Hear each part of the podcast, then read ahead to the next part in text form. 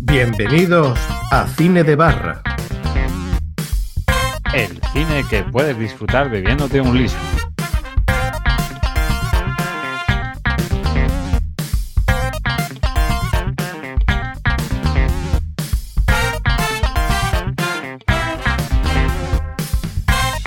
Hola a todos y bienvenidos una vez más a vuestro podcast de cine favorito, Cine de Barra. No más, el único podcast que podrás disfrutar bebiendo un liso fresquito, remadre. Un, mijo, ¿no? Güey. Mijo. mijo. Eh, bueno, eh, me, me- me has dejado sin palabras, esto no me lo esperaba. Es que eh, cada vez que Ha quedado tocamos, bien, ha quedado bien chido, ¿eh? cada vez que hacemos un, un programa eh, con alguna película sudamericana, te saca el rabo con los idiomas, ¿no? Pasó pues también puedo- en Tropa de Élite, pero Cre- creo que ¿Puedo- va a decir lo mismo que ella.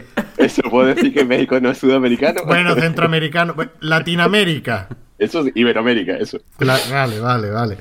Bueno, pues como, como podéis ver, Bueno. estamos, estamos de vuelta. eh, ¿Qué quieres, Luigi? No, iba a decir una, una apreciación lingüística y es que por allí, por Latinoamérica o Iberoamérica, eh, no se utiliza el pretérito perfecto. Se utilizarían el, el pretérito, o sea, el pretérito perfecto siempre el que utilizarían, no el compuesto. Entonces dirían, quedó muy chido, no, ha quedado muy chido. Eso es un poco... Vale, muy bien, lo apuntaré en La la libreta libreta de, de cosas, cosas que que me importan una puta, mierda. y a los oyentes también.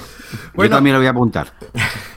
bueno, pues ya hemos hablado todo. Ya, ¿para qué lo vamos a presentar? Esto es un desmadre, empieza bien el programa. Bueno, como podéis mm, leer en el comen- o sea, en el título, si no estáis escuchando por Evox o por iTunes, vamos a hablar de la película de, de Cuarón, de Roma. Una peli de cortita, de dos horas y cuarto, en blanco y negro, ¿vale? Una cosa fuera de nuestro estilo, aunque últimamente nos estamos volviendo más gafapasta. Bueno, gafapasta no, porque luego Antonio M. Arena nos dice que no, que por ejemplo Melville no es gafapasta, pero bueno.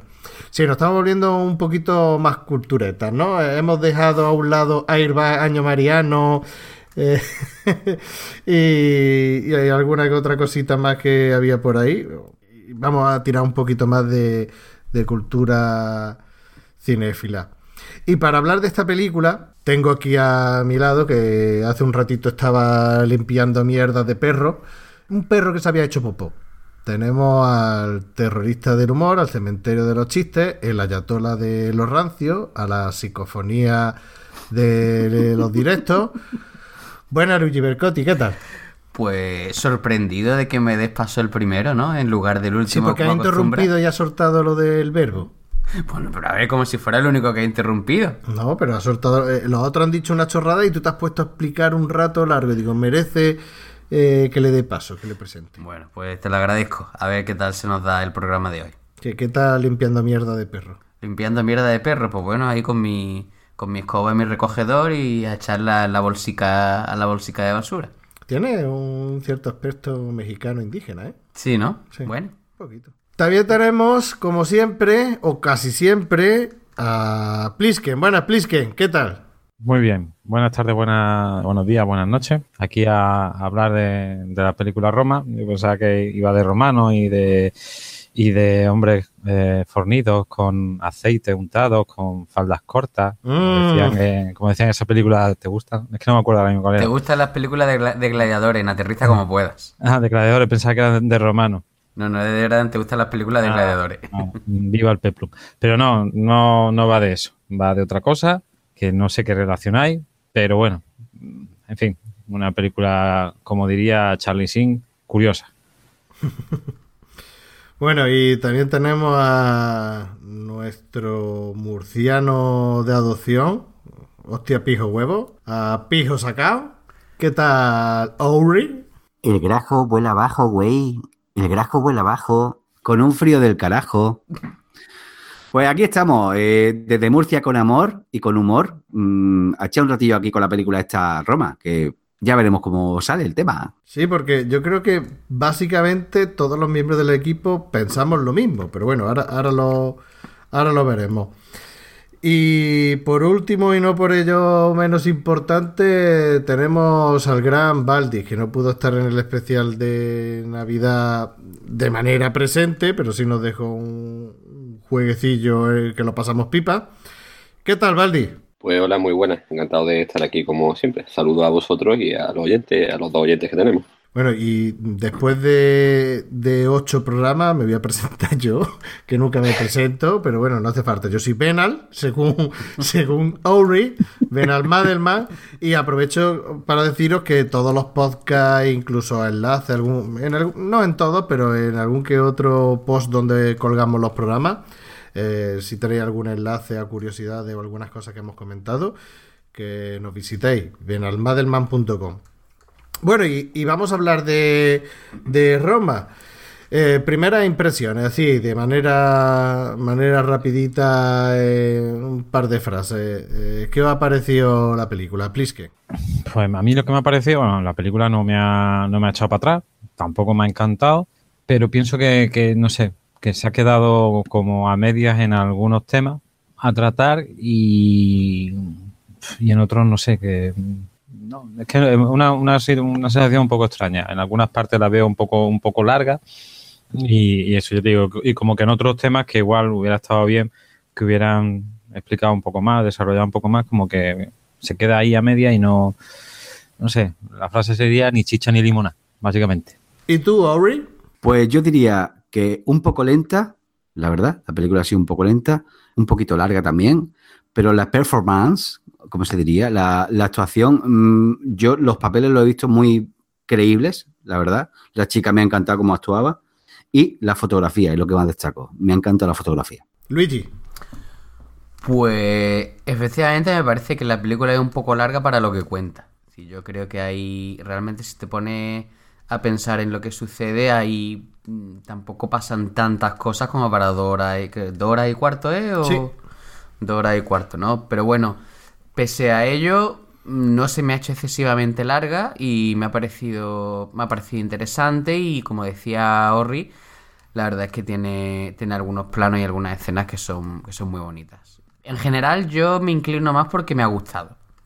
Pero Ah. bueno, quizá igual hay un poco de hype excesivo, pero, pero a mí en general yo tengo que decir que bueno, que me ha gustado.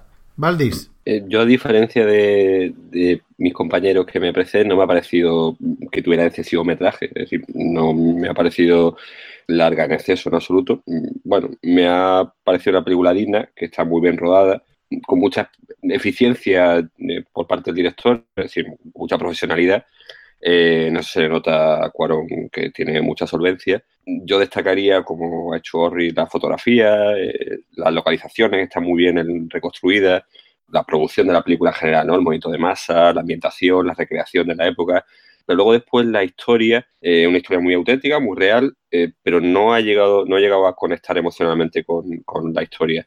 Mm, Tiene un tono costumbrista, que no está mal, pero mm, bueno, como ya hablaremos de ello, eh, evoca su infancia y tal, y a mí mm, hay pocos elementos de, de conexión que yo tenga con, con la historia de Cuarón y con la historia de, Cleo.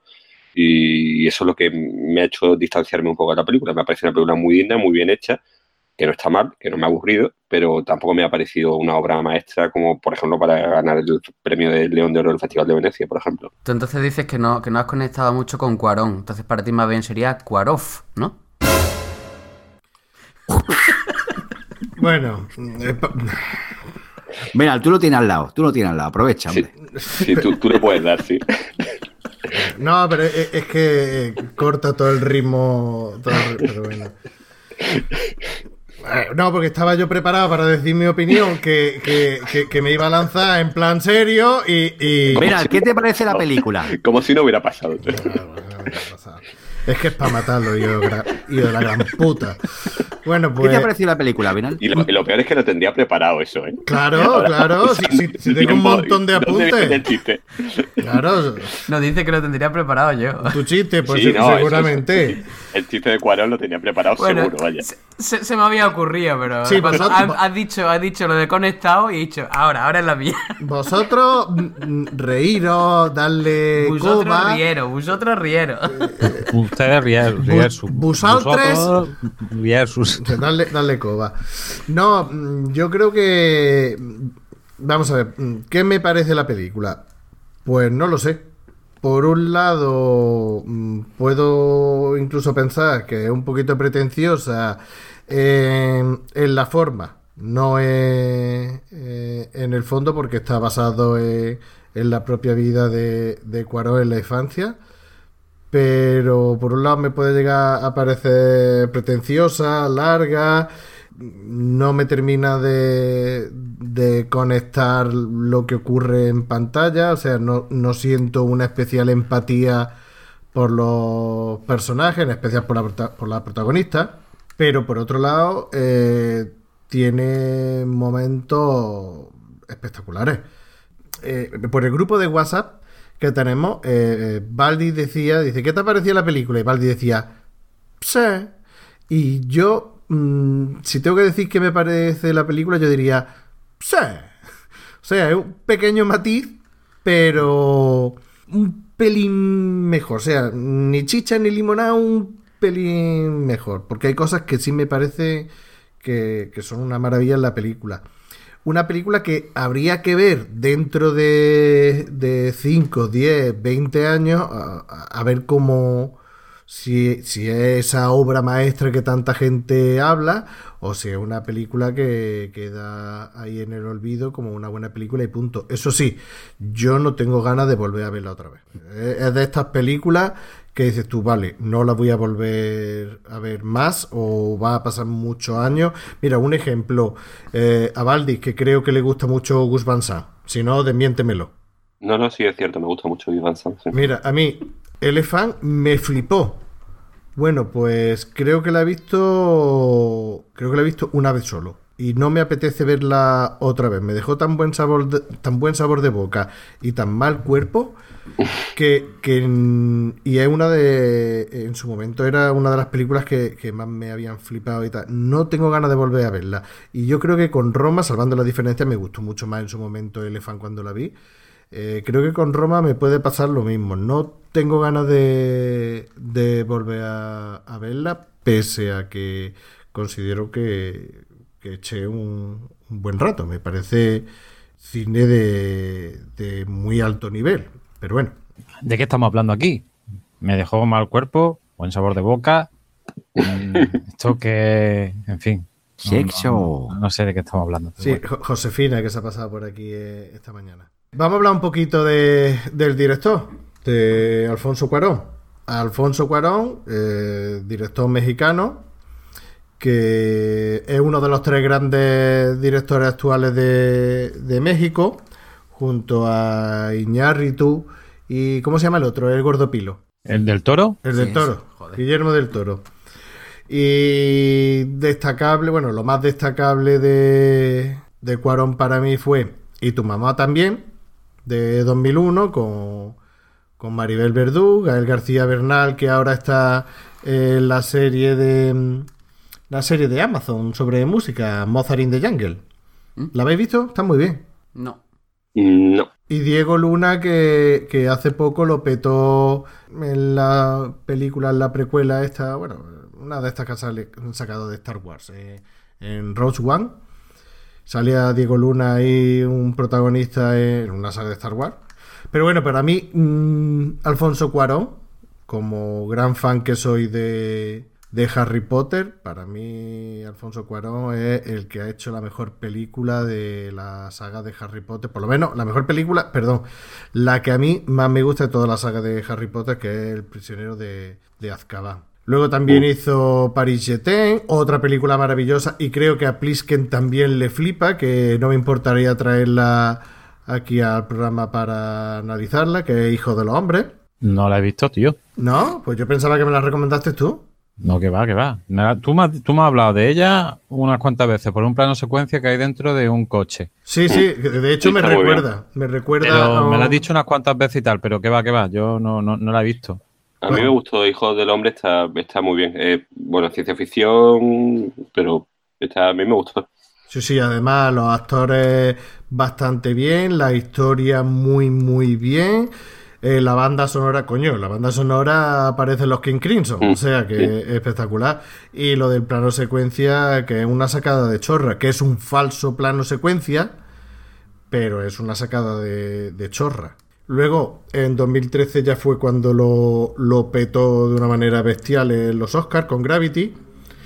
Una peli que quizás el mérito, o sea, o lo más espectacular de Gravity hubiera sido verla en el cine en 3D, porque sobre todo visualmente es un espectáculo. Yo no la vi en el cine, me gustó y no me pareció nada de... O sea, no me pareció nada del otro mundo, no me pareció para que se llevara tantísimo Oscar. A nivel técnico ya digo que Cuarón es una auténtica maravilla pero la peli no, no me terminó de, de, enganchar. Pero bueno, la estoy comparando o la estoy citando con los Oscars y todos sabemos lo que son los Oscars. Pero esa película, Gravity, creo recordar que tenía mucha. Mmm, a ver, voy a ser pedante, pero parecía mucha poesía mmm, visual.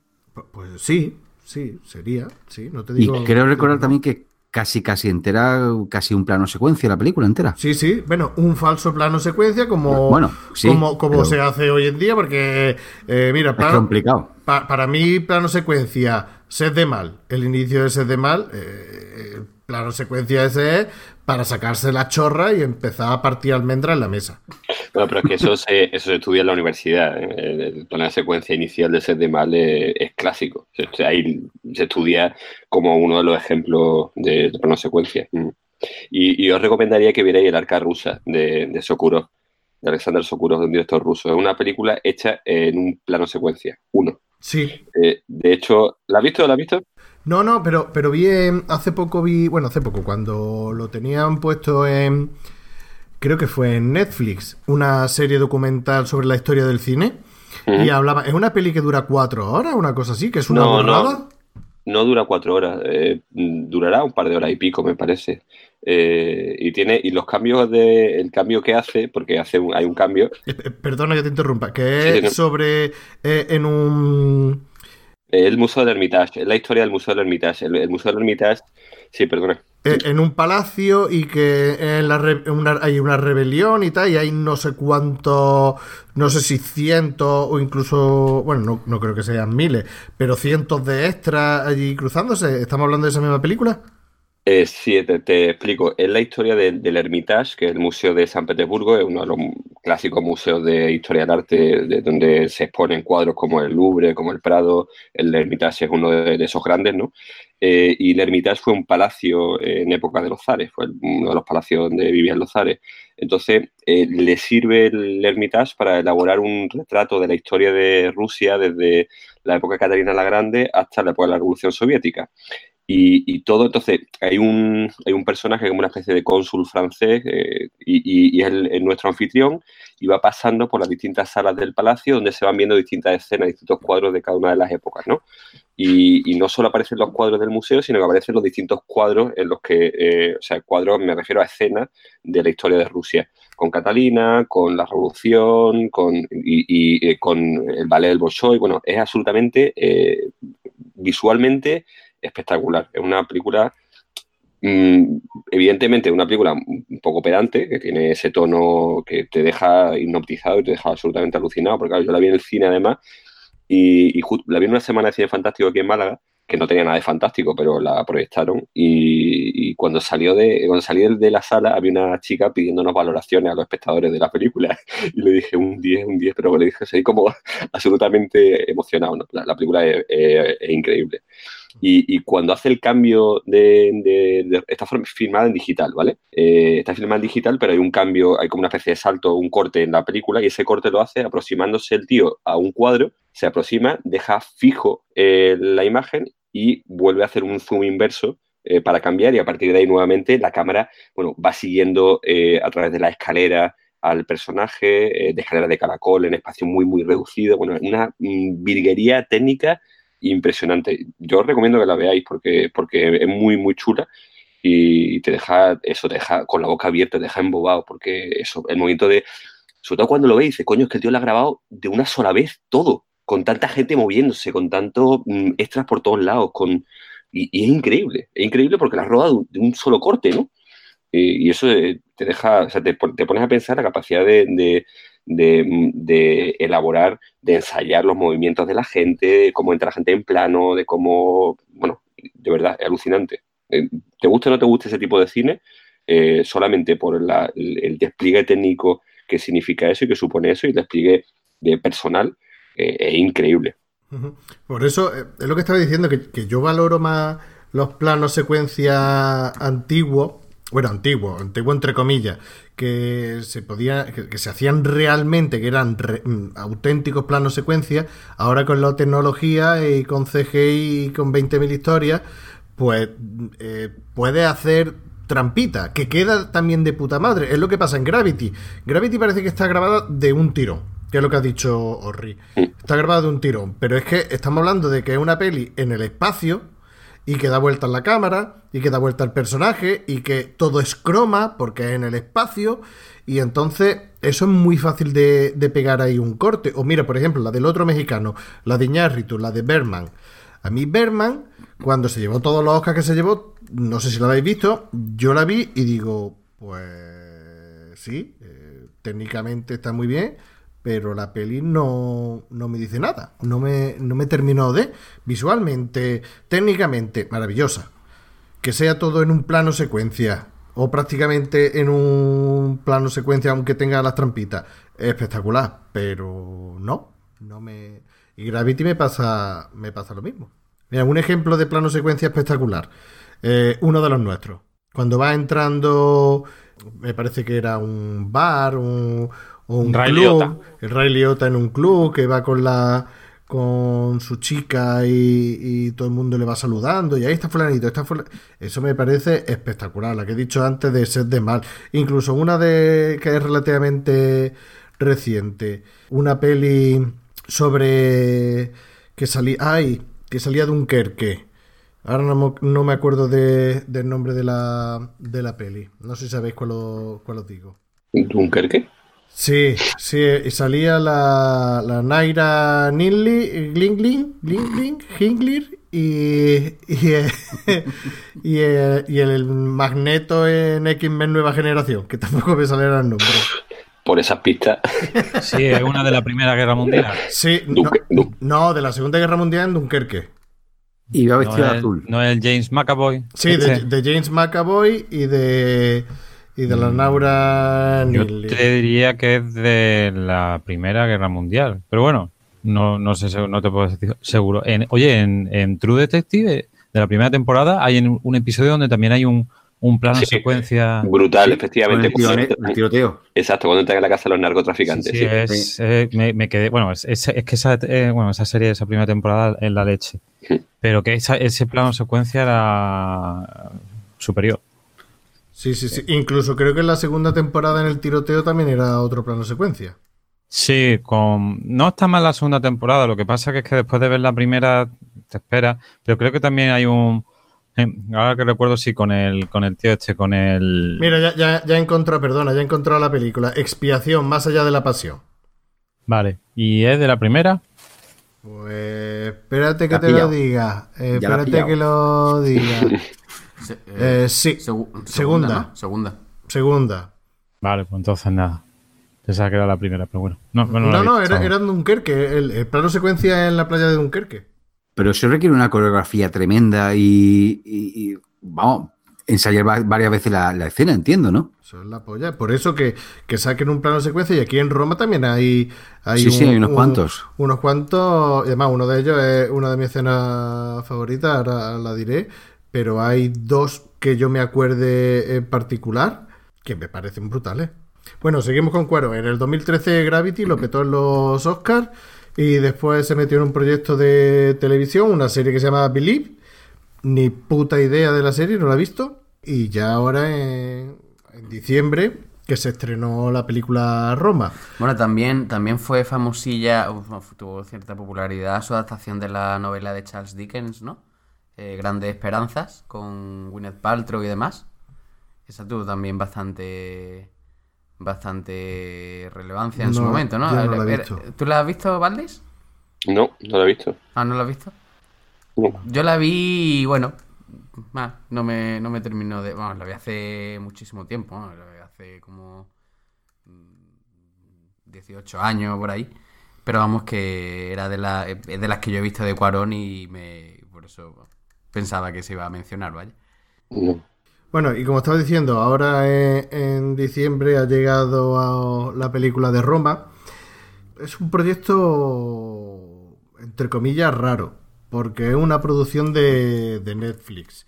La película ha costado 15 millones y Netflix se debe a sus suscriptores y debe de publicar pues su contenido para los suscriptores.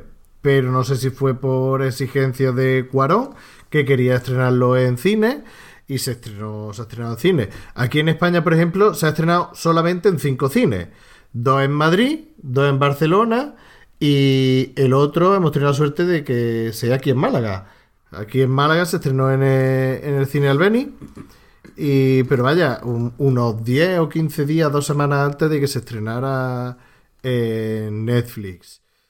Y también le han puesto subtítulos en el cine, porque es que eso ha sido para mí una cagada.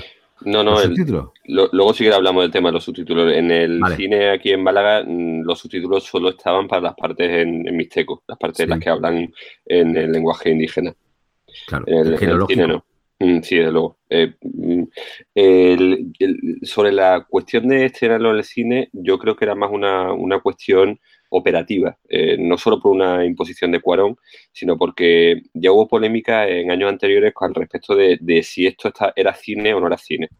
Es decir, al ser una película producida por Netflix para emitirse en, en pequeña pantalla, por ejemplo, en Cannes hubo una polémica importante al respecto porque en años anteriores se quisieron estrenar películas en el Festival de Cannes que estaban producidas por Netflix y que no habían llegado a estrenarse en salas de cine y el Festival de Cannes dijo que no. Dijo que no porque no eran películas de cine, eran películas hechas para televisión. Entonces yo creo que la petición de Cuarón iba por ahí un poco, ¿no? El hecho de si esa película no se llega a estrenar en los cines, eh, sabía que iba a tener problemas en algunos festivales para, para, ser, para ser emitida. Incluso eh, la Eso cuestión de los Oscar también iba a ser polémica. Estoy hablando desde la ignorancia, como la mayoría de las veces, pero creo que, que para que una película opte a los Oscars se debe de estrenar en, en X cine, en un Exacto. número determinado de cine en Estados Unidos, ¿no? Sí, exacto. Entonces, bueno, en Estados Unidos o fuera si es una película de habla no inglesa, ¿no?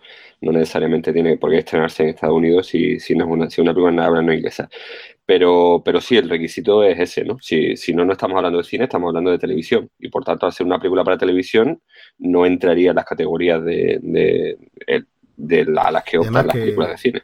Ya ha habido polémica con esto, con, con Amazon, que también tiene sus películas y vaya, de hecho, una producción de, de Amazon, la de eh, la que se llevó los Oscar, creo que fue el año pasado. No sé exactamente. eh, ahora mismo no me viene a la cabeza qué película. No, La La Land La, fue hace la- no, años. no. No, eh, una. Mirando Sí. al mar. mm, No sé, no, no me acuerdo. No, el año, el año pasado no fue la de. la Manchester de- mirando al mar, del- ¿era? la del toro. Manchester. Es que no me acuerdo. Estoy hoy. Eh, Manche- Manchester pasado, frente a la de la, de. Casey Affleck, de 2006, pero de los Oscars del 2007, o hace dos años. Esa es, es producción, o parte de la producción es de Amazon. Te lo estoy diciendo de memoria, como todas las mierdas que, que, Mm. que, que suelto. Como hablamos siempre. Pero también otra cosa que quiero decir es que si Netflix no le suelta los dineros a Cuarón para hacer esta película, si no le, no le suelta los 15 millones, una película como esta tan personal, yo creo que ninguna major le hubiera soltado dinero para que contara esto. Claro, es que yo, yo pienso que ya esto es una cuestión de ponerse presuntuoso, ¿no? Es decir, las barreras entre el cine, eh, la televisión, lo que uno ve en video on demand eh, y lo que uno ve en este tipo de... Ya, ya prácticamente eh, se, están borrando. Entonces, mm, sobre todo porque cada vez hay menos cine, cada vez se ven más películas, se consumen más películas en, en casa con, con las macro pantallas que tiene la gente, que tiene pantallas de 70 pulgadas, 80 pulgadas. Es decir, que ya deja de tener sentido esa distinción pienso a mi juicio, esa distinción presuntuosa y pedante de los críticos de cine, decir, no es que el cine es la gran pantalla, es la gran pantalla, y entonces mm, sinceramente, porque es que además muchas veces la vida comercial de las películas no está tan relacionada con el cine, sino con luego con lo que hay después del cine, es decir, con, eh, con esa Mm, esa emisión en, televisión a través de Amazon o de HBO. ¿Y cuántas películas se han vuelto a proyectar en el cine después de los Oscars? Sí, no, por supuesto. Eh, eh, eh, sí que es verdad que luego tienen una segunda vida después de los Oscars o después de los Goya en el caso del cine español, ¿no? Bueno, pero vamos a dejar los Goya. No, no, pero también es cierto, ¿no? El hecho de que una película gane, gane una serie de Goya significa que revive del mundo de los muertos eh, y vuelve a tener una cierta carrera comercial que a lo mejor ya dejó de tener hacía tiempo.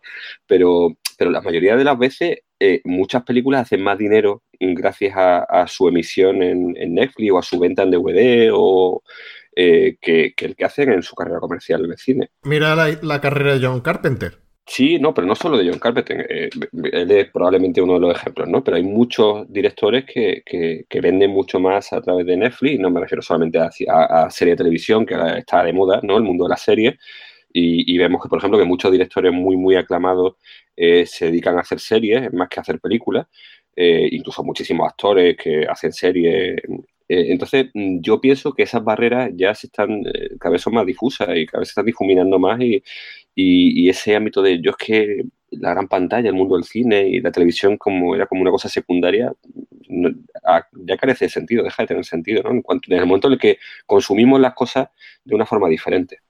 Yo te digo una cosa, esta película, eh, si no llega a ser porque está en Netflix y tal, yo no lo hubiera visto, yo no hubiera ido al cine a verla. Que me pone, ¿qué te digo yo? Que hay ciertas películas que sí quiero ir al cine a verla y prefiero verla en la gran pantalla antes que la televisión en mi casa estando en el sofá. También, hombre, tú me pones unos Vengadores o una cosa de ciencia ficción o lo de, la de Harry Potter ahora la de Animales Fantásticos y yo prefiero ir al cine a verla antes que verla en mi casa. Pero esta peli en concreto, yo no voy a ir al cine a verla. Yo esa de los Vengadores no hubiese ido a verla. pero, pero, pero bueno. Pese al regalo de pues bien, pues bien, que tiene, pues bien que tiene un estuche. Sí, es verdad, es verdad, Pero es que, tío, no he visto ni una puñetera película de, superhéroes en mi vida. Bueno, salvo los Supermanes de, cuando era pequeño, ¿no? ¿Y Batman tampoco? No, no he visto ni un Batman, tío. Ni el de Michael Keaton, ni el del... No, no, que va. No he visto ni un solo Batman. ¿Ni la de superhéroes del indio? Del, perdón, del puto indio. no, tampoco las vi. Bueno, me, va a decir que la, que la del protegido de superhéroes, tío. ¿Sí? Anda ya. Que sí, tío. De hecho, de, hecho yo he visto, ya, he visto ya publicidad en internet de que va a salir la de. Sí, ya sale, claro. Sí, Ya sale, ¿no? Pero qué superhéroe, un tío que nos hace pupita es un superhéroe. Tío, que, que, que, ¿Qué mierda de superhéroe es ese, tío? Tío, estamos. Bueno, bueno, bueno. si, esto, si, esto fuera si esto fuera el canal de YouTube, tendríamos la flechita, el pulgar hacia abajo, tendríamos un montón de pulgares hacia abajo, porque hay gente que considera El Protegido como una de las, de las mejores películas de superhéroes de la historia. Pero qué superpoder tiene Bruce Willis, eh, salvo el que no saca daño. ¿Te parece poco, tío? Hombre, y, tiene mucha fuerza que se ponía a hacer press de banca con el niño que le iba poniendo un montón de pesa y las garrafas y tal, tío. Tío, estoy yo en el cole y me pego con la mesa de los niños en el tobillo y veo las estrellas y que no me haga daño. Eso sería la polla, tío. Bueno, yo, yo, el concepto que tengo de superhéroe es otra cosa. yo tampoco lo veo un Claro, es alguien que hace el bien, el bienhechor, el que salva gente. ¿Él, hacía el bien? Si no hace daño, ¿no? Y no miras con quién. bueno, bueno, vamos, vamos a dejar los superhéroes y al puto indio, a Shyamalan. Sí, saludo a, Antonio. Por segunda vez en el programa saludamos a Antonio. Bueno, eh, perdona, Antonio, perdona. Perdón, perdón, perdón. Perdona que te diga. bueno, eh, vamos a reconducir un poquito. Eh, estábamos hablando de, de Netflix, que la producción de Cuarón, que le ha costado, bueno, la peli ha costado 15 millones. Y la verdad es que a nivel de crítica, pues ha triunfado. Lo último que sabemos, pues mejor película, o sea, mejor película extranjera y mejor director para para Roma, estuvo nominada a Mejor Guión en los Globos de Oro, se llevó el León de Oro en el Festival de Venecia Mejor Película, en los premios BAFTA eh, siete nominaciones, todavía está pendiente de los Oscars, como este año es un año raro de los Oscars, que quieren meter ahí la votación de la gente y todavía no han salido las nominaciones enteras, es una cosa rara que están haciendo ¿Cómo este año. ¿Cómo quieren hacer para lo de la gente? ¿Eh? ¿Qué es lo que, ¿Cómo quieren hacer la No, nominación? este año han cambiado los Oscars, ¿no te has enterado? No, no, no lo he escuchado. Anda, mira, pues poco- estoy un poco viene perfecto tener un contertulio de, de un programa de cine que no sepa el tema de, de los Oscars. Este año los Oscars han cambiado y todavía Ajá. no tenemos las nominaciones. Han dicho unas cuantas nominaciones Sí. y una parte va a votar como el público. ¿Vale? Por eso Black Panther tiene muchas probabilidades de no, llevarse algunos. que no se entere Forocoche. Que no se entere Forocoche, pues que vaya. Tela marinera. Y todavía no salió lo de los Oscars, pero tiene muchas papeletas. No sabemos todavía si a, mejor película extranjera o en, el resto de categorías, como son tan clasistas los americanos en este tema. Eh, como os decía, premios BAFTA siete nominaciones. En el Festival de Toronto, finalista mejor película. eh, Círculo de Críticos de Nueva York. eh, Asociación de Críticos de Los Ángeles. Bueno, la polla. La polla de, de premios que se ha llevado esta peli. Una peli en la que prácticamente todo lo hace Cuarón, porque es el director, el guionista. Y una cosa que me parece que yo lo he visto pocas veces, ¿eh? No sé, Valdis, qué me puede decir, es que el propio Cuarón es eh, el director de fotografía. Sí, tienes razón, no es, no es muy habitual, pero, pero es verdad que eh, eh, la, vaya, la, fotografía en este caso es impecable. El, el director de, la fotografía, él lo ha hecho también en otras películas, en, en algunas, sobre todo en, cortos suyos, ha sido director de fotografía, en, en una película que hizo para televisión también lo hizo. Y, la verdad es que le ha quedado fantástica la, fotografía. Mm. A, mí prácticamente es lo que más me gusta de la película. Pero yo disculparme una cosa, mm, fotografía no, sin ninguna duda, pero guion, tío, el mejor guion, Bueno, pero es que está, eh, está basada en la, en la historia personal de, de Alfonso Cuarón, de su infancia. Claro, es un Vale. guion original, es un guion original, tampoco no es una estación. vale, vale, pero un guion original, pero como relevancia del guion, mm, no me parece una cosa tampoco fascinante, impresionante que me deje con la boca abierta. Hombre, es que, vamos a ver, eh, el personaje protagonista, la, la- la criada indígena, es que no hemos hablado todavía de sinopsis ni, ni nada, pero bueno, eh, eh, la protagonista, eh, Cleo, está basada eh, eh, en un personaje real. De hecho, cuando termina la película, él le dedica la película a, a esta mujer que era la que servía en su casa. Libo, sí, se Libo. llama Liboria. Liboria. mm. Liboria servía en la casa de Cuarón. De hecho, Cuarón es mm, supuestamente uno de los niños que aparece en la película. Que no sé quién será, yo intuyo que será el más pequeño de todos. No, no, no, es, es- es Paco, es el mediano, es Paco, que precisamente el que menos eh, interviene en la película. Ah, pues mira. Eh, mm, lo ha hecho de esa forma para darse un poco de distancia y es el niño que tiene menos protagonismo en la película. Es el que, si os acordáis, el que le tira una, una, una piedra o un piedra. objeto o algo A, a otro de, a su hermano mayor, ¿no? Porque están todos peleando todo el rato. Entonces es Paco, el mediano. Pues eh, está basada en, en la vida de. En la vida y en los recuerdos. De hecho, el padre. El padre aparece poco en la película, que la presentación del padre es otra cosa que me parece una pasada, ahora lo hablaremos. Eh, está basada en la vida de Cuarón. Esa mujer es real y le pasaron esas cosas. Que lo que pasa es que durante la película ahí se mezcla un poquito porque son los recuerdos de Cuarón. Que te mezcla ahí un tema clasista desde el punto de vista de, de él, que era un niño de la alta sociedad. Bueno, yo no diría alta sociedad, yo diría de clase media alta. Acomodada, ¿no? Exacto, mm, pero más clase media alta que, que de la alta sociedad mexicana, que Sí. es gente que maneja mucho dinero, ¿eh? Porque además, precisamente, la colonia Roma, que es donde viven, es, es un lugar que si se... Eso sí, sí he leído al respecto, ¿no? Al principio del siglo XX se construyó para clases eh, acomodadas, pero luego después, en la época en la que, en la que vive en la película, en los años 70, es un barrio de clase media medio alta, ¿no? Tampoco, eh, su padre es un médico, es un- una profesión que, bueno, tiene algo de dinero, pero, pero no es una familia de clase pudiente.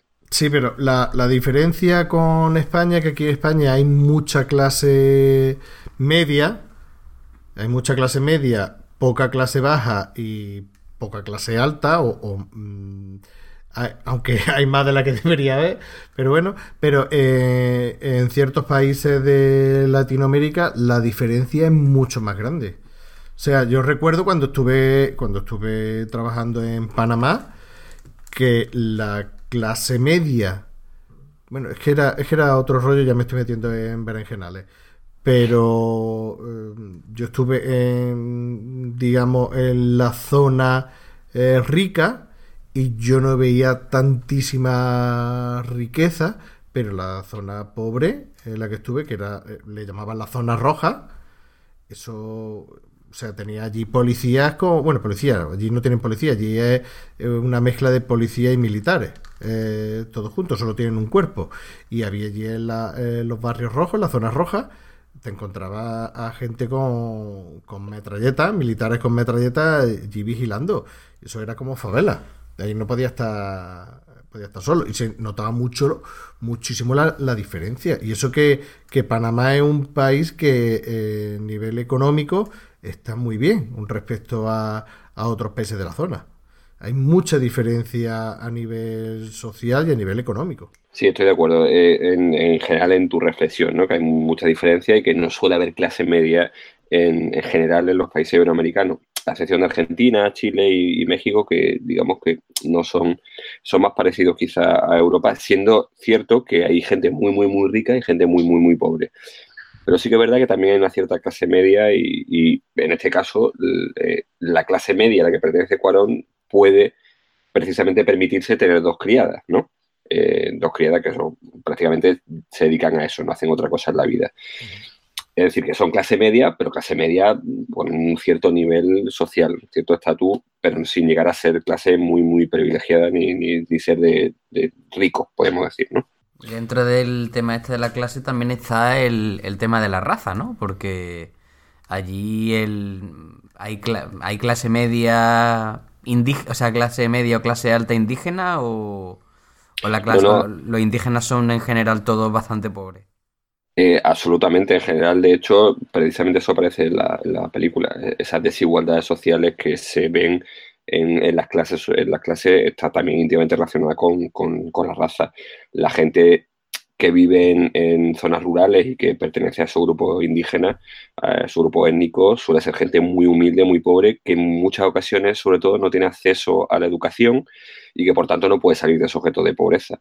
Eh, esa pobreza está relacionada también con la marginación que viven eh, en las instituciones eh, y de hecho no es nada frecuente ver gente de este tipo de etnias, como es el caso de la Mixteca de, la, de la película, eh, pues yo sé, pues, por ejemplo, que sea médico o que esté en la universidad o dando clase como profesor o que esté, o que esté en el mundo del derecho, ¿no? y, que, probablemente si lo, si lo hubiera o los que haya, probablemente despertarán suspicacias, ¿no? Como si un va al, va al médico y resulta que es un médico indígena y probablemente mucha gente tenga ciertos prejuicios, ¿no?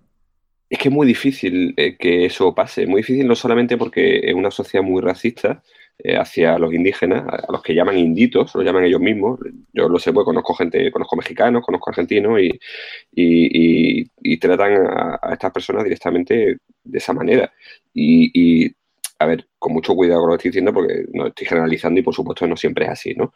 Pero es muy difícil que alguien que no tiene acceso a la educación o que tiene muchas dificultades para, para, para educarse, eh, porque el entorno, el contexto en el que crece es un contexto rural, donde no tiene acceso, no ya al agua corriente, sino que no tiene acceso a la posibilidad de, ir a un colegio, de educarse, y, no hablamos ya, por supuesto, de educación superior.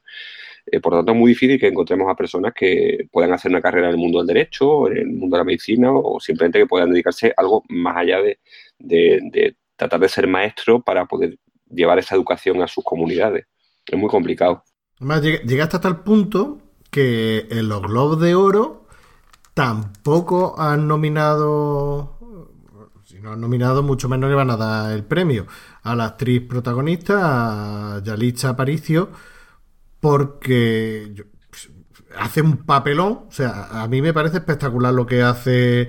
El resto de personajes, mira, ni chicha ni limonada, porque tampoco tiene.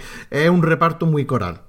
Un reparto muy coral. Tú dijiste al principio eh, que era la película era todo muy costumbrista y, el reparto eh, no hace tampoco nada de del otro mundo, pero sí destaca de sobremanera la, la actriz protagonista.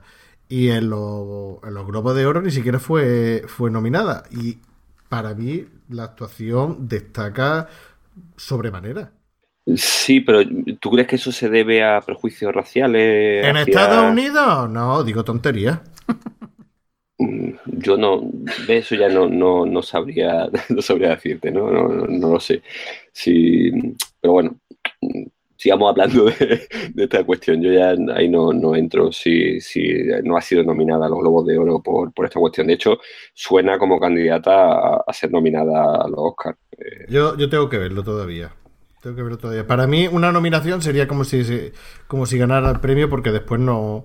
Ni le van a dar el Oscar ni va a trabajar eh, en otras películas si fuera de México. No, no, no, le van a dar el Oscar básicamente porque no habla en inglés la película y eso en Estados Unidos es importantísimo porque hay muchos académicos que son muy mayores y que, y que no ven películas en versión original. Entonces, directamente, eh, eh, ser candidato a, un premio a interpretación en Estados Unidos sin hablar inglés eh, es prácticamente no tener posibilidad de que te toque, porque muchos, como ya digo, se, lo, llevó Benini, ¿no? Se lo llevó Benini por La vida bella. Pero no, pero de, actor se lo llevó. Sí. No, yo creo que como actor no. fue la, no fue la película, no sé. vamos a ver lo que está aquí abierto. Com, compruébalo, pero desde luego, a mí, yo es que esa película no puedo con ella, tío. Yo lo siento, pero es superior a mí. Lo de la vida bella es superior a mí. No, a mí tampoco me, me entusiasma. Tres me parece una película sí, sí, mira, mira, mira, mira. Mira, 1998, tres Oscar, mejor actor Benini, película de hablar inglesa y banda sonora.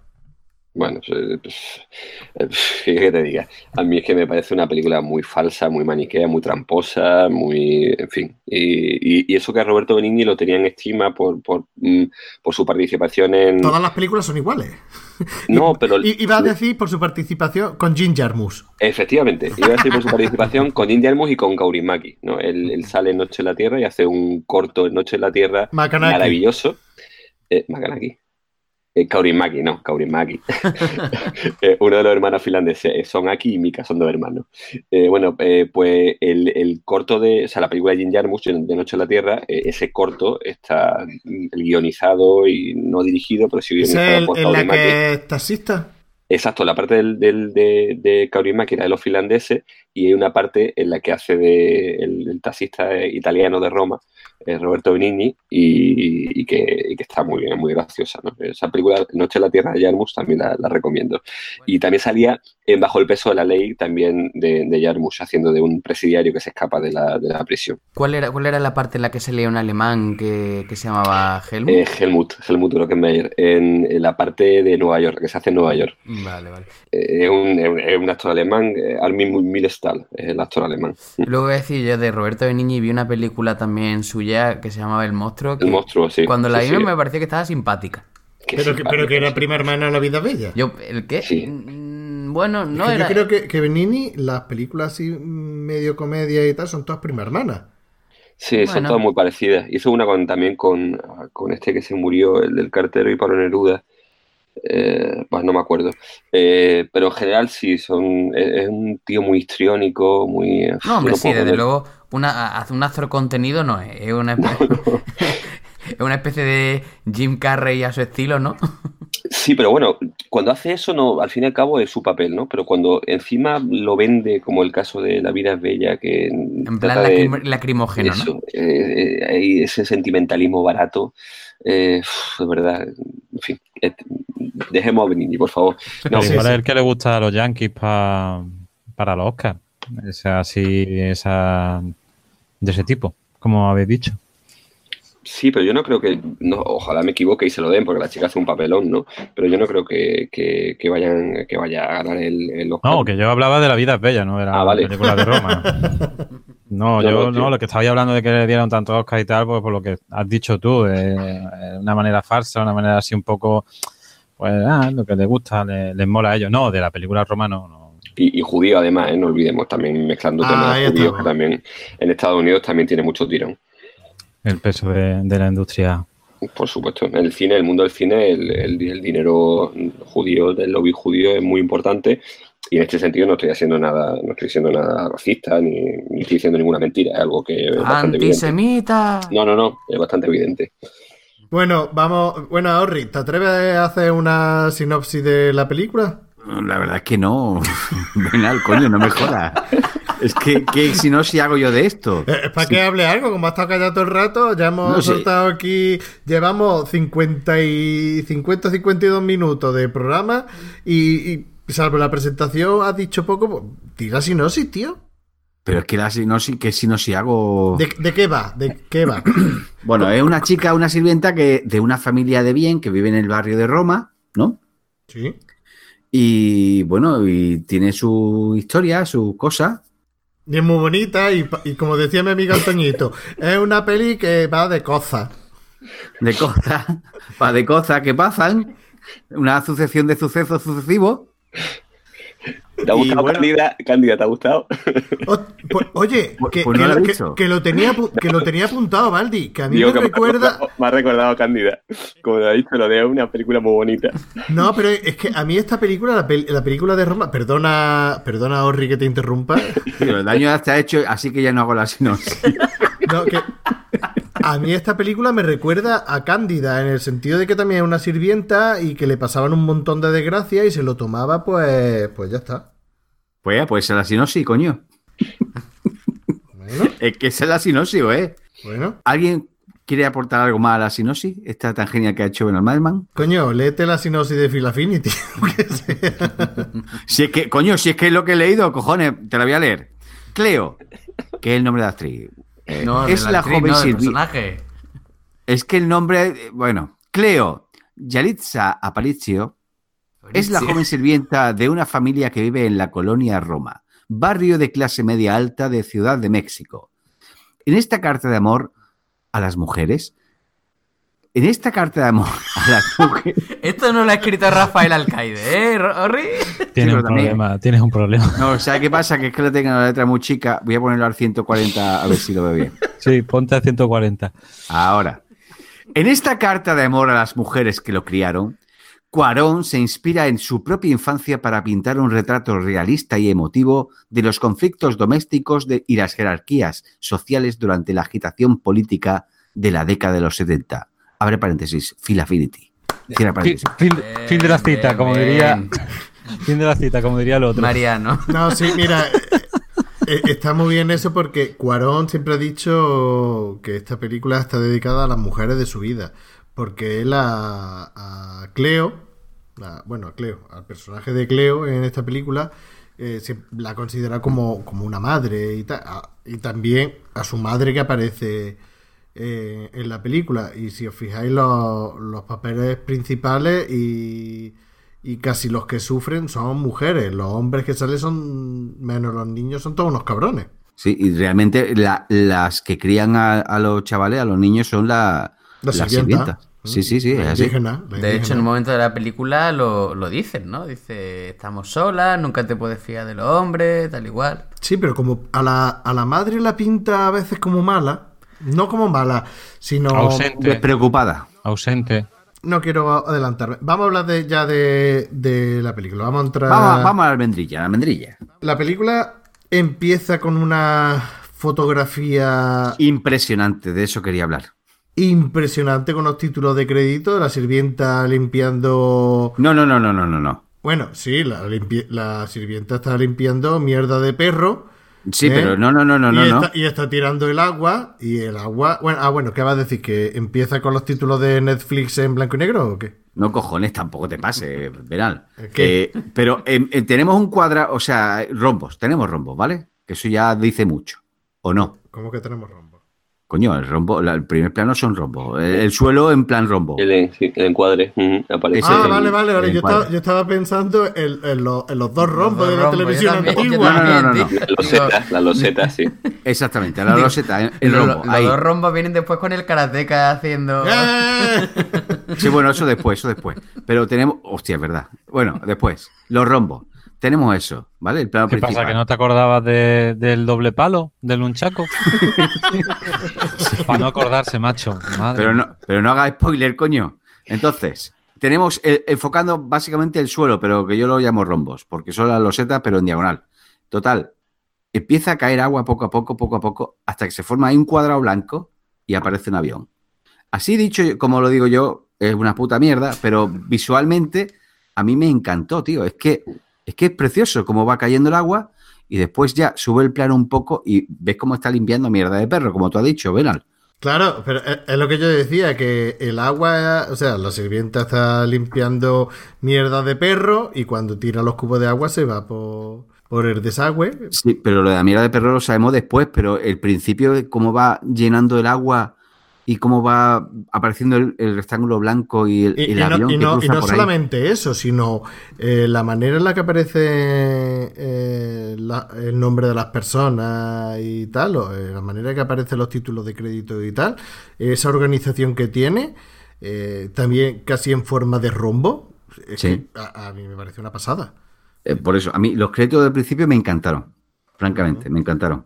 Ya puedes seguir con tu cosa. No, no, y de, ahí vamos a que entra en la casa y va, la cámara hace un, un movimiento de izquierda a derecha y de derecha a izquierda, que es otra, otra especie de plano secuencia que me parece Sí. espectacular. Sí, sí, tremendo. Y una cosa que os he dicho fuera de, de grabación, que me habéis dicho, ¿y eso cuándo?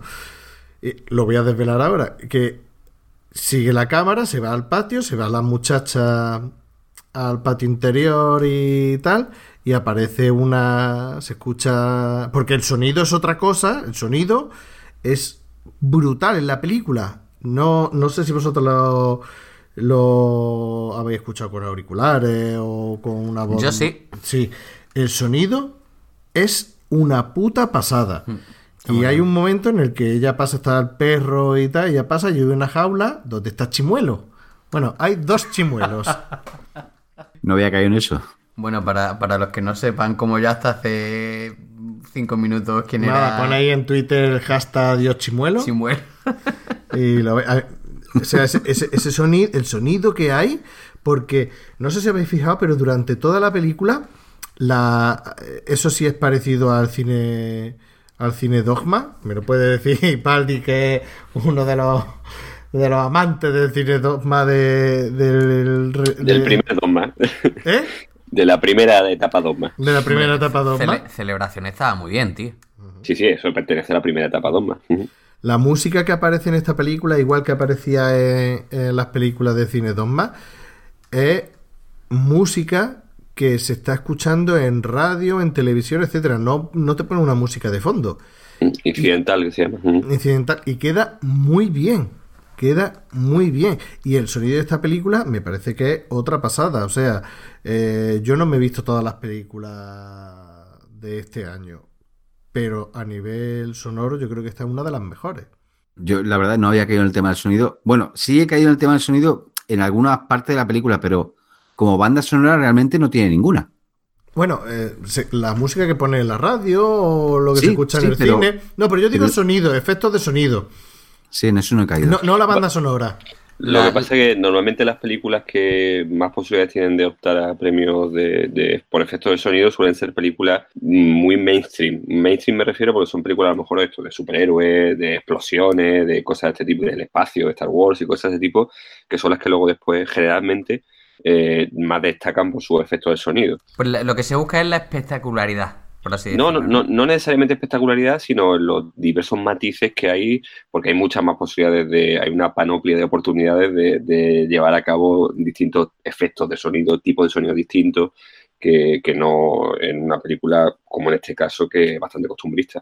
Ahí está el tío con panoplia. Ole el tío. Eh, Ole- Ole su Se nota que polla. ahí con, ¿no? O sea, con un calzador. No, pero, pero, eh, lo que ha dicho Orri de la primera, lo primero que se ve en la película de cuando se tira el agua.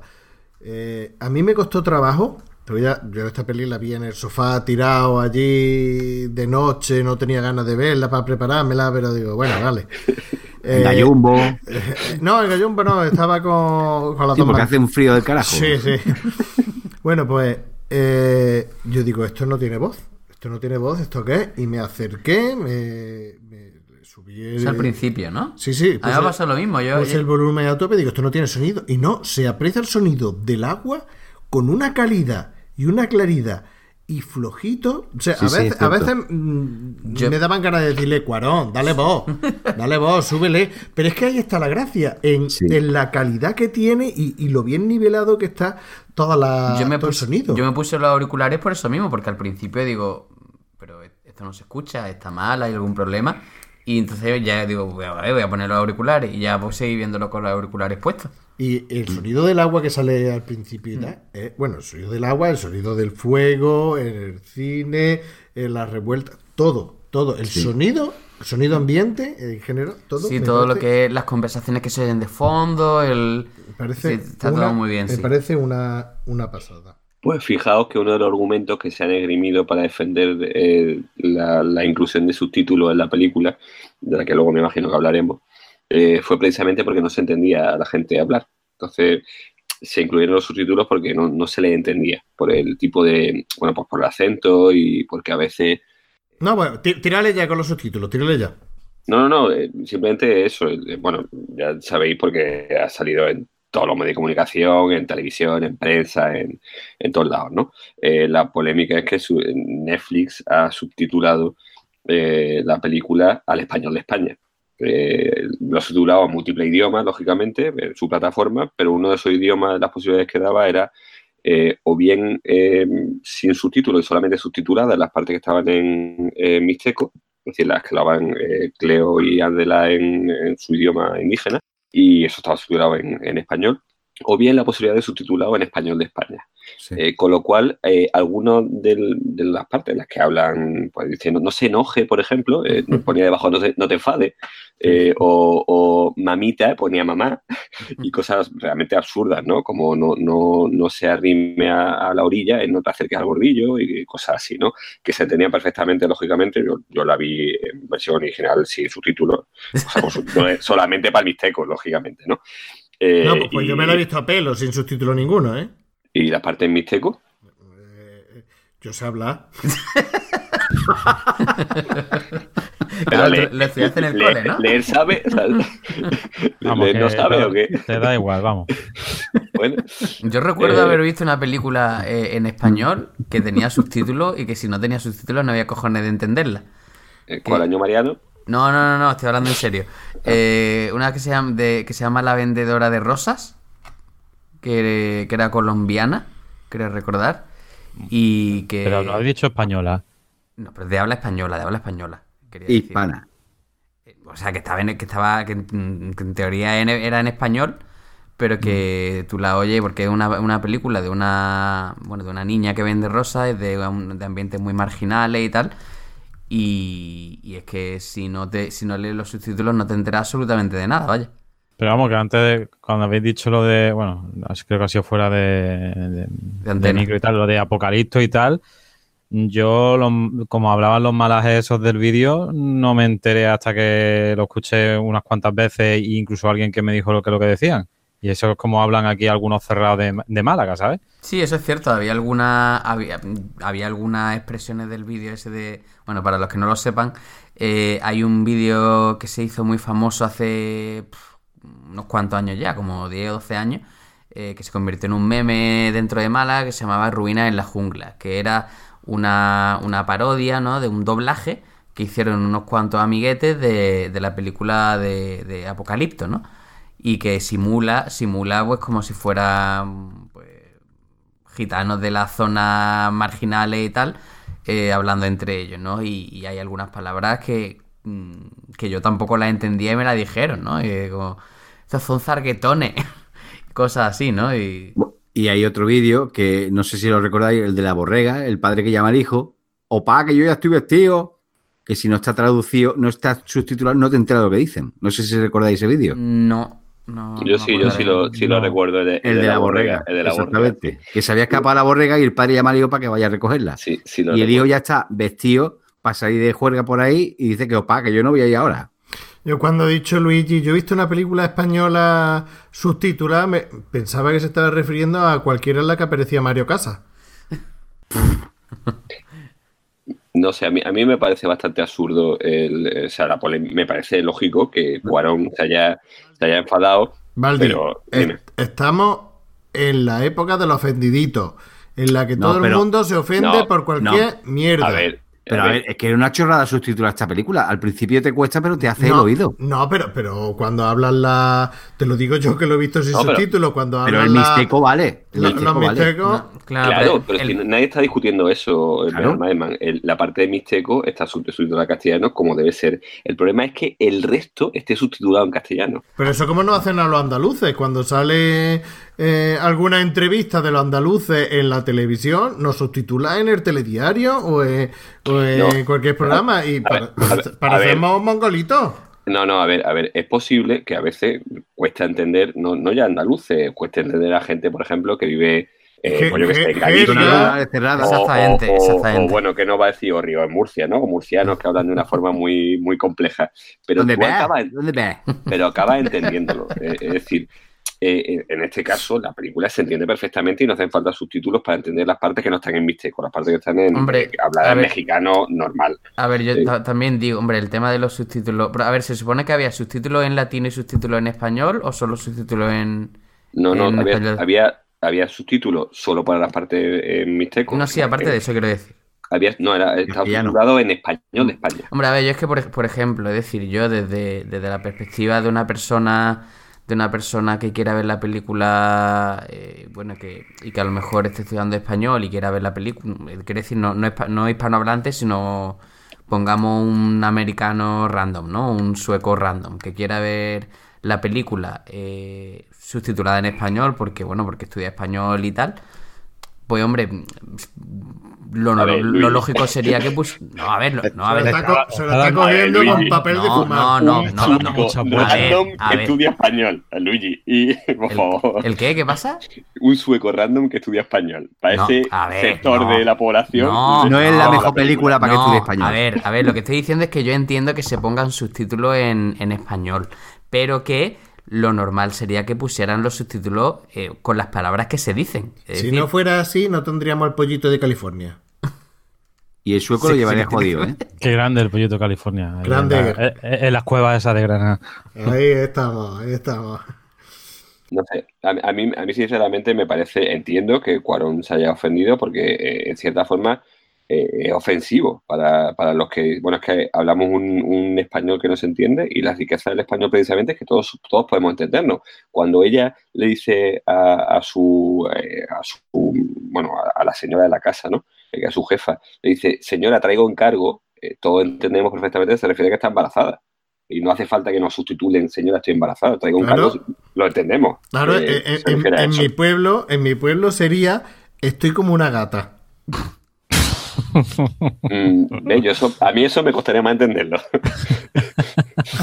Hombre, Se- señora, señora, que estoy como una gata. Yo pensaría que está de otra forma. Una, una gata en Sí, sí, con ganas, con ganas. Yo Eso. sinceramente cuando... eh, sí es cierto que en el momento en el que la escena del cine, que a mí me, me gusta mucho, eh, la escena de cine- del cine cuando, cuando Cleo le dice al, al, al novio, a Fermín, que se llamaba, ¿no?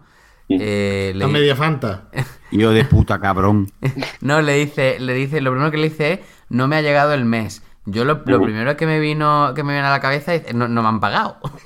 Pero luego ya No, cuando, hombre, no. cu- cuando Se dice, cuando- bueno, pero en el primer momento dice, no, luego cuando Sí, ya le no dice, La nómina, la transferencia que le Claro, hace el eso, banco, me, ¿no? me- me he quedado un poco sorprendido. Y luego ya cuando dice, cuando dice, eh, eh, creo que tengo encargo, y digo, vale, vale, ya, ya voy pillando. Bueno, bueno, bueno, pero eh, nos estamos adelantando un poquito y tal, escena por escena, pero va- vamos a situar un, un poquito. La primera parte de la película te hace una presentación de que eh, Cleo, pues está eh, una indígena que está de sirviente en casa de Cuarón con otra chica más, que ¿son hermanas o no? No, son, son amigas. De, de- además, lo dicen más o menos que son del misma, mismo pueblo.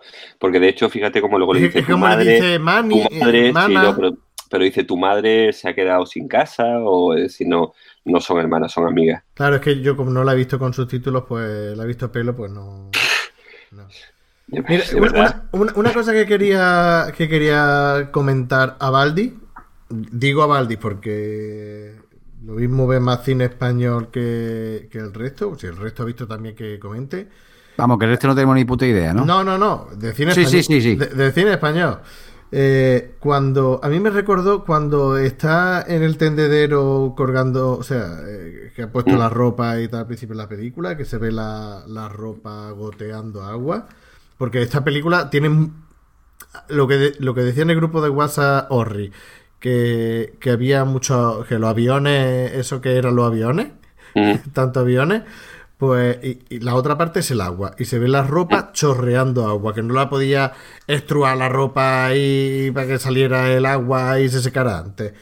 A mí me recordó a una escena de Vigal Luna, de una película, creo que era no sé qué, no sé si era La Tete y la Luna, no sé, pero una peli de Vigal Luna que ponía una braguita y iba goteando agua en el centro.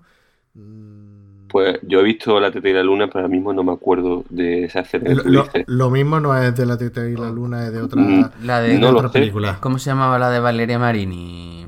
Bámbola, ¿puede ser Bámbola? Uy, No lo sé. Es Cosa un- más una mala. película que. Sí, sí, sí. co- cosa más mala, ¿verdad? Estamos hablando de Vigal Luna, ¿eh?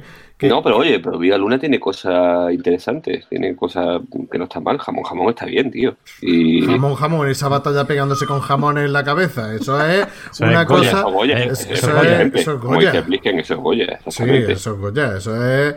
No, y, y si me apura. Huevos de Oro también, Huevos de Oro también está bien, ¿no? Eh, Sí, sí. Por eso. O sea que Viva Luna también ha hecho cosas interesantes. Pero, pero. Bambola no, Bambola es para matarlo. Perdón. Yo, terminé. Yo terminé la de huevos de oro diciendo ¿por qué? ¿Por qué? ¿Por qué? ¿Por qué?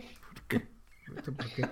Pero no, te, concepto, no el te- concepto. no te recordó a. Es que si no has visto esa escena que cuelga una braga en un tendedero. Es que no, no, no recuerdo a, a qué escena, pero puede ser la teta y la luna, porque la teta y la luna juega mucho con el chorro de, de leche que sale de la teta y es posible que fuera de ella.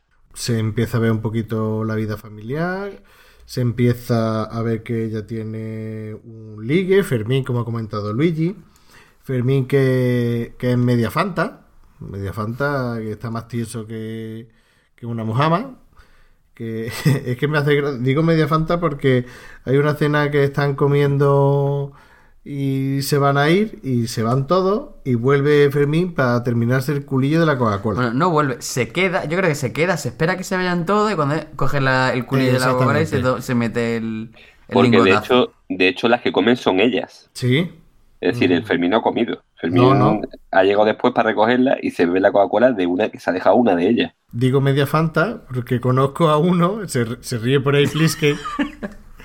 Pliske, cuéntalo tú. No, no, no me río, es que estoy muteado. Cuéntalo tú. Eh, No, no, no, a ver, no, sé- no lo sé muy bien, la verdad. Es eh, una pareja del pueblo que se pedían unas fantas medias, ¿no? Una fanta con dos pajitas. Eso, que, que para. Y le pusieron el mote de media Eh, fanta. Media Fanta, sí, sí, no sé ahora mismo quién es, pero tío, era. Están los pagafanta y luego están los. Media que la Fanta. verdad que es un poco patético, que, aparte porque vas a la feria del pueblo, que coges una mesa, eh, bueno, en fin, es que son la, la idiosincrasia de, de, de la gente de, de los pueblos. Llegas a primera hora en la feria, la feria y fiestas del pueblo, ¿no? En la, la parte de la, de la noche que se hace en una caseta y bueno, lo típico, muchas mesitas y la gente llega, se apalanca y eh, el 80% de la gente que se apalanca allí a primera hora no se va hasta que terminan de actuar la orquesta de turno y tal, pero que no salen a bailar ni nada.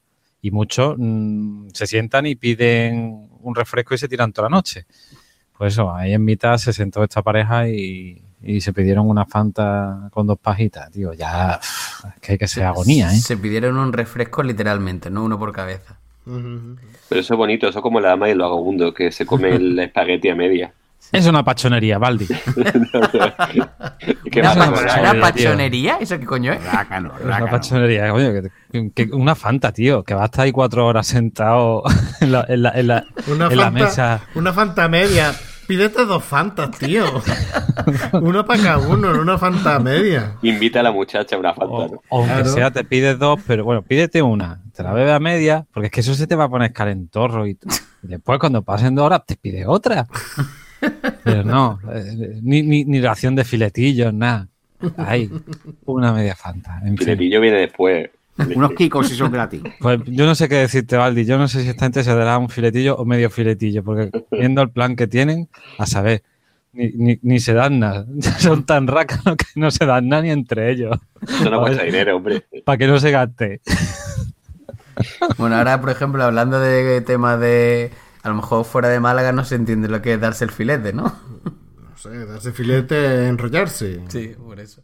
Que- Tener taco, pomo, echar, echar un coito, rachar los cos. Hombre, echar un, echar un coito sí, ¿no? Yo, Toca yo- pelo.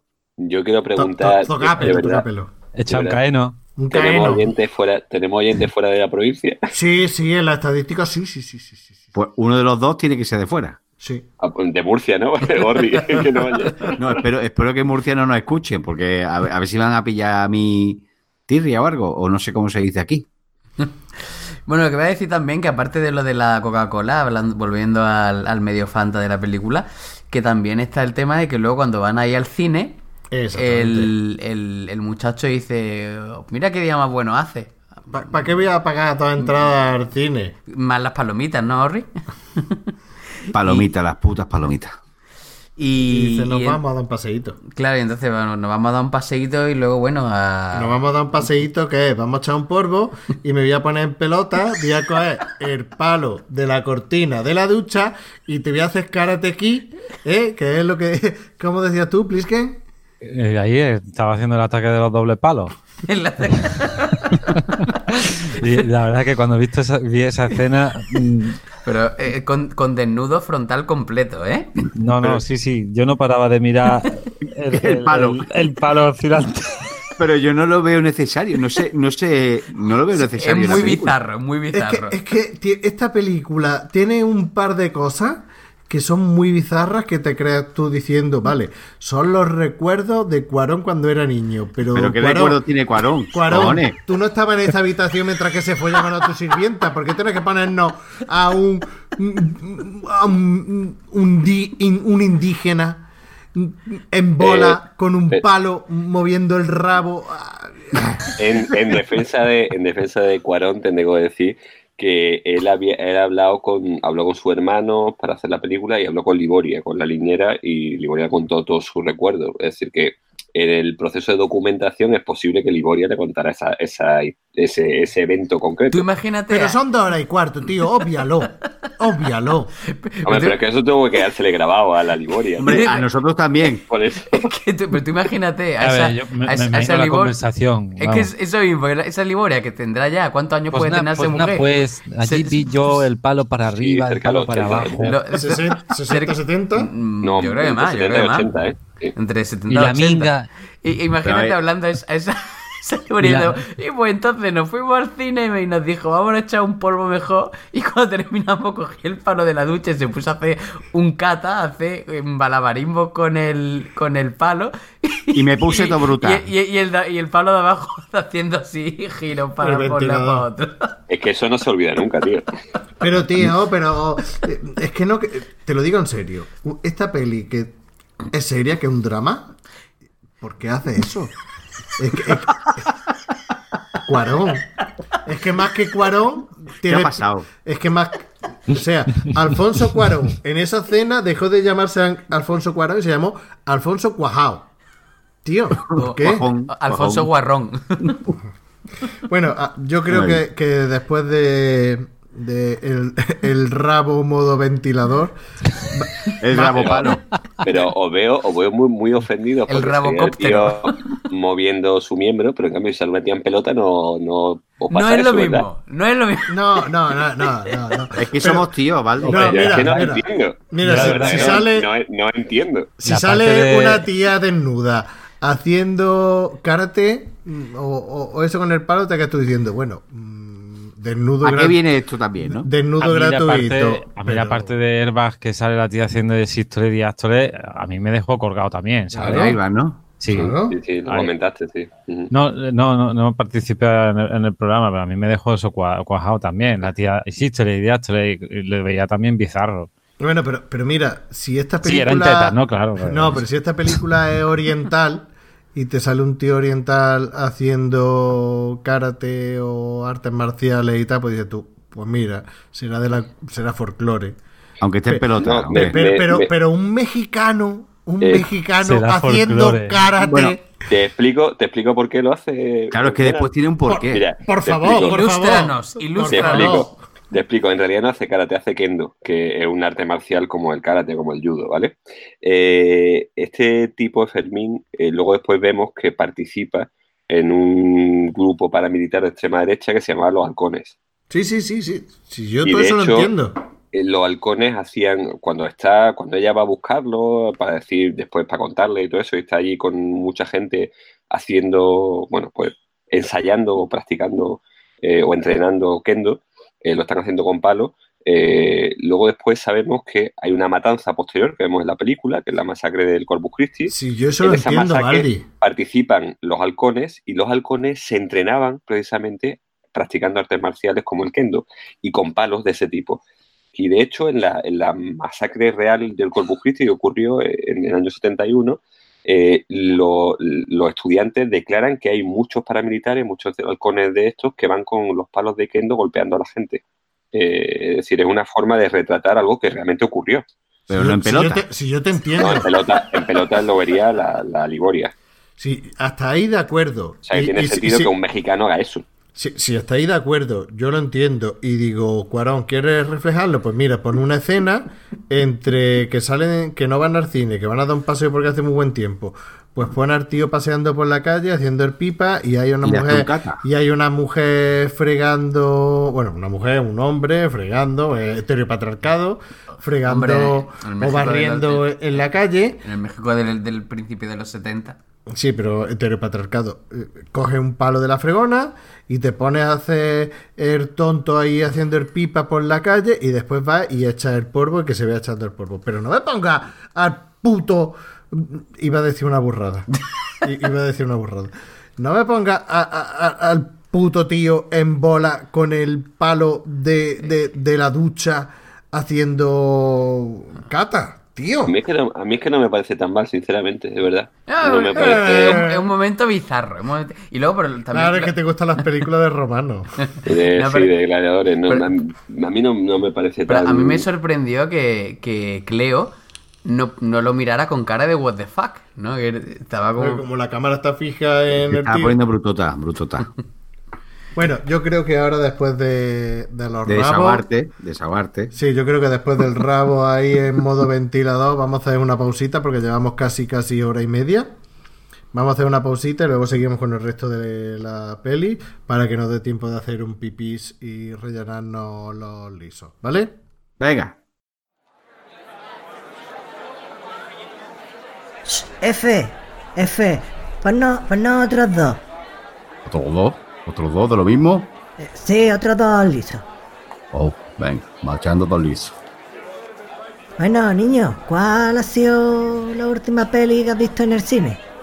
La última peli que vi en el cine, pues ya ni me acuerdo, macho. Lo que sí me acuerdo era el precio de las palomitas. Me cago en su puta madre las palomitas. Uh, no ves tú si son caras, colega. ¿Tú has visto algo nuevo? Pues yo el otro día fui a ver la peli del tío ese, ese carbo muy fuerte que sale en los coches. Sí. ¿Cómo es? Ese que tiene nombre de, de lo que se le echa a los coches para que corra. eh. El 10, el 10, el 10. El Vincent, Vincent Diesel. Sí, tío, que, que- cómo mola. Cómo mola, Sí, tío. anda que no va a ir repartiendo hostia. Oh, eso es la caña. No Eso es la caña. no ves si corrían los coches, tío. Hacía unas cosas más raras. Totuni. Y muchas explosiones y tía buena. Anda que no mola eso.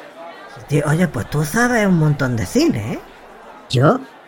Tú sabes más de cine que yo. Pero podríamos echar un rato hablando algún día. Sí, podríamos hacer un, un programa de esto, un, ¿cómo se llama? Un, un, un proscat. ¿Un prosca? Ay, sí, eso me suena, me suena a mí, un prosca, ¿sí? Sí, podríamos hacerlo. ¿Qué, qué nombre le pondríamos? Yo que sé, como si fuese dos colegas hablando en la barra de un bar sobre cine o algo, ¿no?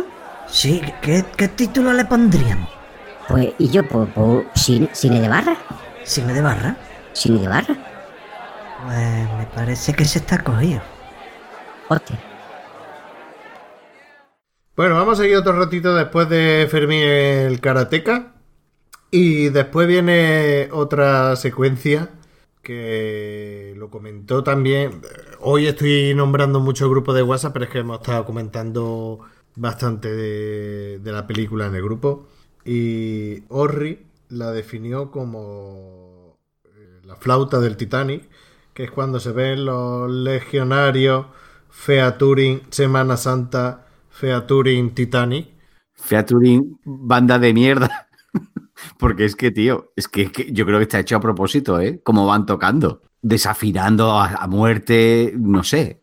Es mi pedante opinión, pero es que es así. Y pasan varias veces. Es que ahí vamos, si solo recuerdo de Cuarón, si Cuarón era Chinorris, Chinorris me refiero a pequeño. Tío, seguro que tendría un recuerdo de decir, joder, tío, qué bien canta. ¿O no? Pero, pero es que sonaba como el puto culo la puta banda, no sé. Sí. Es que la flauta de Titanic Fail. Y una, Pues cosa, y una cosa que comentaba antes, la presentación del padre. La presentación del padre de, de familia. Que llega con el coche y lo mete en el garaje. Y A mí que, me- y- y sí, que sí. no sabe, o sea, no sabe ni siquiera. Se ha comprado un coche tan grande y tan, tan para aparentar o tan, Tan, bueno tan ostentoso. que ni siquiera es capaz de aparcarlo dentro de, de la casa. Y esa escena de la rueda pisando la mierda y el retrovisor y tal, es que en realidad esa es la presentación del padre, porque el padre se le enfoca pocas veces la cara. Y, Sí. y las manos y las manos fumando. O sea, lo que se ve de él eh, son las manos con el, el cigarro. El- Eh, la música clásica en la radio del coche, fumando, el coche automático, bueno, automático, sí, automático, con las marchas eh, en el volante como los coches americanos, entrando que no es capaz de aparcarlo. Y que, que luego llega la, la mujer, le coge el coche y, y hace lo nunca visto, que es tener, tener un accidente y meterlo donde no se puede, rayarlo por los dos lados, las partes de... Pero yo creo que es porque venía dolida. Yo creo que es porque venía dolida. No, yo creo porque era topo, porque se veía No, no. haciendo mierdas con el dedito Eh, sí, iba midiendo. Iba midiendo con el dedo, efectivamente. Si cabía entre los camiones, sí. Bueno, y en ese momento, como hemos nombrado ya, es cuando, cuando Cleo se da cuenta de que está embarazada, después de tres meses, y van a hacerle unas pruebas y, le dice, la madre de, familia le dice, mira, baja a la planta de, de maternidad y te, te libera un poquito, porque es una cosa que queda muy guay, porque la, la protagonista en todo momento es, es Cleo, pero luego se ve como en off, un, bueno, no en off, es que no sé exactamente segundo cómo plano. decirlo. En segundo plano se ve a la madre que todavía que tiene los problemas con el marido, discutiendo, el abrazo que se da con el padre, está hablando como con un compañero del trabajo, tienes que decirle, pero se va a la cámara y no se termina la conversación, no se escucha y tal. Y, y ahí, mientras que Cleo, la sirvienta, está viendo la planta de maternidad, que hay unas mujeres que se ponen de rodillas a rezar, que hay un terremoto, es lo que hay, que cae en Sí. piedra un terremoto Sí, por un la cara. terremoto. Pero- Sí, un terremoto, ves que la zona de México es una zona sísmicamente. Eso es mientras ella está viendo precisamente la sala de neonatos. Sí. la incubadora y todo eso. Por cierto, antes de, antes de esa, antes de esa escena, hay otra escena que a mí, como he comentado antes, me gusta mucho, que es la escena del cine. Eh, te están enfocando, bueno, están, están la, la, pare- la pareja, ¿no? El Fermín con, con Cleo, que esta vez se han ido, si se ha rascado el bolsillo, el amigo, ¿no? Va... O va- ella. o- Bueno, no es- puede, puede que Hombre, ella. si la ha dejado embarazada hasta las orejas, que menos que vaya al cine. No, pero es que eso no lo sabe todavía, porque ella cuando, cuando se lo comenta están precisamente en el cine. Sí, sí. Están, entonces es un plano que se enfoca. Ellos están como digamos en la fila de los mancos, ¿no? Están en la, en la última fila metiéndose manos y enrollándose y tal. La Y, zona toca pelo. Y entonces te, te enfocan desde atrás y el plano ese a mí me, me gusta mucho, ¿no? Sí, muy chulo. Es muy, muy bonito que con, con una película... Valdis, ¿tú sabes qué, pelu- qué película es la que están viendo en el cine? Es de Luis de Funes. Es, es de Luis de Funes, efectivamente. Pero es de Luis de Funes eh, y la Segunda Guerra Mundial, porque hay unos nazis y todo eso. Yo no he visto esa película, no, no sé qué película es. Bueno, pues está- eh, están viendo la película de fondo y tal. Y entonces cuando ella de repente pues le dice, bueno, que no me ha llegado el mes, eh, que creo que estoy con encargo y tal. Y ella se le ve que está mm, aterrorizada de, de darle, de darle la noticia, ¿no? Y él entonces pues coge y dice, dice, ah, pues, pues muy bien, ¿no? Como Pues voy a mear. Se, se lo, se lo toma bien. Entonces ella, Cleo, se relaja. Y ahí de nuevo volvemos a la, a la magnífica actuación de, de la protagonista, ¿no? Porque transmite muy bien ese cambio de estado Sí. de ánimo, ¿no? De estoy acojonada porque no sé cómo, le, cómo se va a tomar esta criatura el, el- lo que le voy a decir, no sé si, si va a sacar el doble palo o qué. Y, y luego y cuando por fin le dice, le dice el otro que sí, que ah, pues muy bien y tal, como que se relaja, ¿no? Y ese cambio es- lo refleja perfectamente. Sí, Y- se relaja, pero él, él se pega y el claro, tiro, y entonces cuando, el- entonces cuando le dice, oye, que me voy a. que tengo que ir al baño. que voy a comprar tabaco. Y dice, y dice, pero si la película va a terminar. Sí, sí, sí, sí, pero es que tengo que ir ahora. Y, y ya pues nunca más se supo, ¿no? Y, y Sí. luego la, la escena que sale, se sienta en el tranquillo, en el bordillo y tal. Y está el- ¿Cómo? el tío coñón con la pelota botando Sí. que había salido antes y la gran puta. Vende pelota, pelota, pelota. pelota. Es verdad, qué estruendo, qué ruido más Sí, sí, sí. incómodo. Y luego Y el cuando... de al lado, el de al lado con, con muñequito, no sé qué mierda que tira al suelo, es que es súper desagradable. Y luego, pues, como, como se le va cambiando la cara, ¿no? Como termina la película, no ha vuelto, va saliendo el mundo, ¿no? Y como ella, pues, va. mm, va cambiando la cara, pues, como de. Dándose cuenta, sí. Claro, eh, cómo se va dando cuenta, como diciendo, joder, no ha vuelto todavía, ¿dónde estará, no? Y, y como poco a poco va diciendo, mm, a veces que a veces que se había por tabaco y tal, ¿no? Y la verdad, esa, esa escena, esa escena a mí- ¿qué No, y- y además que está, está muy chulo porque hasta ese punto de la película la protagonista y, bueno, las dos sirvientas en general, a todos los sitios van corriendo y se van riendo, van a todos lados corriendo. Yo no sé cómo se apa- se las apaña, qué energía tienen, que van a todos los lados corriendo, que incluso se ve que pasa un, un semáforo, bueno, un semáforo, paso de peatones, bueno, un paso de peatones, que cruza la calle y le está a punto de pillar el coche y el del coche para decirle ya de puta que te voy a pillar y ella jajaja ahí con el pavo corriendo por Sí, es todos cierto, lados. al principio- al y prin- eh, al van principio- a todos lados corriendo pero es que en la casa cuando tienen que hacer las cosas van a todos lados corriendo. No paran de correr están todo el rato riéndose. Y desde ese punto cuando le dice que, que está embarazada hay un punto de inflexión y ya se le acaba lo de correr. Se le acaba Bueno, hay, hay un momento donde no va corriendo que, que además es una escena fantástica donde ella va apagando luces. No sé si recordáis esa Sí, escena. sí. Sí, y se deja una encendida En esa, en esa escena hay 45 tomas diferentes de cámara, eh, según, según he leído. Eh, hay 45 posiciones diferentes de la cámara para captar esa, esa escena donde la que ella va apagando distintas luces. sí pero en plano secuencia ¿no? Mm, Yo, según he leído, son 45 posiciones diferentes de cámara para, para hacer la, la- la escena. Yo no sabría decirte ahora si es un plano secuencia, pero he leído eso, que en, que en esa escena contiene 45 posiciones diferentes de, de las cámaras. Bueno, y, y como ya hemos dicho, está embarazada, le dice a la dueña que se ha quedado embarazada y, y van a- como la, la, Bueno, la- la, la la dueña. madre de familia, la madre de familia eh, también está mal con su marido, van a casa de un familiar al campo. Claro, porque a todo esto el marido, el marido es que se ha ido a Quebec, teóricamente. Sí, el marido se ha ido a Quebec, el marido se ha ido también por tabaco. Se han ido los dos No, a por sí, tabaco. sí, pero que oficialmente se ido a Quebec a dar unas conferencias y tal, pero que cuando él se va... Claro, la- es, que, es que la película empieza supuestamente en 1970 y llega las navidades de 1971 y después el verano de 1971. Ujú. O sea, la película transcurre en un año. Se ve, es una estación entera, se ve desde el principio que es verano, incluso el granizo que cae, el cambio de estación. Eh, es que lo que he dicho antes, el agua queda muy bien reflejado en, en ese aspecto, no sé la simbología que tendrá, pero se ve muy bien el cambio de estación y el cambio dura- durante todo, todo el año. Y, y hay un paralelismo dentro de que una está en, eh, está en- o sea, las dos están en distinta escala social.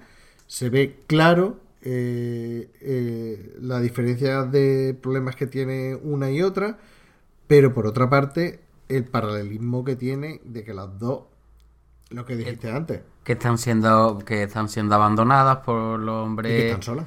y que están solas, ¿no? Y que la están dejando en la estacada y, y bueno, y con la familia, una la que tiene y la otra la que va a tener. Y llega un momento eso en que se van a pasar las navidades, porque el padre no va a venir, porque Mm. supuestamente está en Quebec, que el padre no va a venir, y se van con, con unos familiares al campo, se van a un cortijo ahí en tiro. campo. Ahí, Ah, esa bueno. escena, Ah, esa ay, escena ay. es preciosa. Ay, pero antes, lo primero, cuando llega y le enseña el cortijo y le dice, mira, aquí están todos los perretes, todos los perretes que han vivido en el cortijo. Uf, los qué mal rollo. Me parece Mal rollo. lo mismo pensé, digo, tío, pero ¿cómo se puede ser tan yo qué sé, tan tan así? Mal rollero. Tan así. ¿Cómo lo ¿eh? definiría? ¿Snob? Es que tampoco, es que no es snob, es que es bizarro. Sí, es totalmente. ah, no sé. Pues Tenía todas las, todas las cabezas de los perros que han tenido. eh, Tenebroso, tenebroso. eh. que, eh, eh, eso es mal rollero, tío. Es la Sí, palabra. tío, es como. Eh, es, muy, es muy tétrico, pero fijaos que están en la habitación donde duerme la sirvienta, ¿eh? que no está Claro. en cualquier sitio. Claro, Es decir, que la gente no lo ve, lo ven Claro. solo la sirvienta. Y, lu- y luego lo que decía Orri, lo del tiro. ¿Qué, qué, qué tienes que comentar sobre los tiros? La, la escena es maravillosa, o sea, la fotografía ahí es preciosa. Los le- tenemos un enfoque, tenemos a la derecha disparando y a la izquierda el río y al fondo el sol. A mí esa escena me parece preciosa. Sí, pero es, es, es tiro, no es tiro al plato, es tiro al tiro. Porque, sí, tirar, disparar, eh, dispara. ¿A qué le está disparando? al aire. A nada, a pa'lante, pa'lante, como lo de Alicante, hay que te No, pilla sé- cerca. no sé si va a ver. Igual, igual, eh, tiene- que no se han, ve. han puesto unas botellas o yo qué que no sé. No, no, no se ve, no se ve. Es como, No, como lo de la chorrimanguera de riega el aire. No sé si habéis visto la chorrimanguera. Sí, de, de- Riega el aire, riega Sí. a tu cuñado. Pues igual, No tira la al aire. No lo he visto eso. Pues tienes que verlo, Sí. Luigi. Sí. Llega tu vecino con desprecio. Sí. Yo, yo pienso que están probando las pistolas, entonces no necesariamente están disparando a nada, están simplemente disparando eh, por- para probar las pistolas que probablemente han traído de Estados Unidos o que no sé. y comentarios como, ¡uh, qué bien dispara tu mujer! No, la parte de, como comentaba antes Horry, eh, esa parte que fotográficamente es espectacular, pero no solo eso, yo diría que toda la parte que se desarrolla en la hacienda es impresionante. Eh, la escenografía, el- la, la propia, eh, la coreografía de los personajes, el incendio que hay después, el, el primer plano del, luego de- del invitado cantando en noruego eh, y disfrazado de ese aspecto extraño, el que, ese atuendo que lleva. Toda, to- Ahora, ahora iré a eso, ahora iré a eso. todo, todo ese, to- toda esa escena eh, que se desarrolla dentro de la, de la hacienda de, de Nochevieja y me parece increíble, está muy bien, muy bien hecha. Es que parece que es de verdad, o sea, que está, está rodado en plan, mm, no estamos grabando una película, estamos aquí pasando un buen rato y ahora cambio la música y me pongo a hacer una conga. Sí, es muy costumbrista. y- Corazón Sí, de pero- melón, melón, melón, melón. Pero que yo ahí no veo una actuación real, veo que parece, parece que es que están metidos en la película y que lo están pasando bien, de verdad. Y el paralelismo, bueno, el paralelismo otra vez, como he dicho antes, a dos niveles, que está la fiesta de, de la gente de la clase media alta Sí. por un lado, y luego van a la fiesta de la clase baja que está eh, en el sótano, y, y- y- es que queda súper bien. Como arriba y abajo, una serie que había hace años en la Sí. que estaban los señores arriba y abajo estaban los sirvientes, pues igual, ¿no? Y por cierto, perdonadme un comentario, eh, igual que al principio se habla mucho o se hace mucha referencia al agua, ahí hay mucha referencia a la leche. Hay un plano ahí de un biberón lleno de ceniceros con colilla y con humo, no sé si lo recordáis, Sí, y después sí. cuando ella baja abajo y, y lo que pide es leche porque ya, ya está con encargo, que le- la gorda la empuja y le revienta el vaso.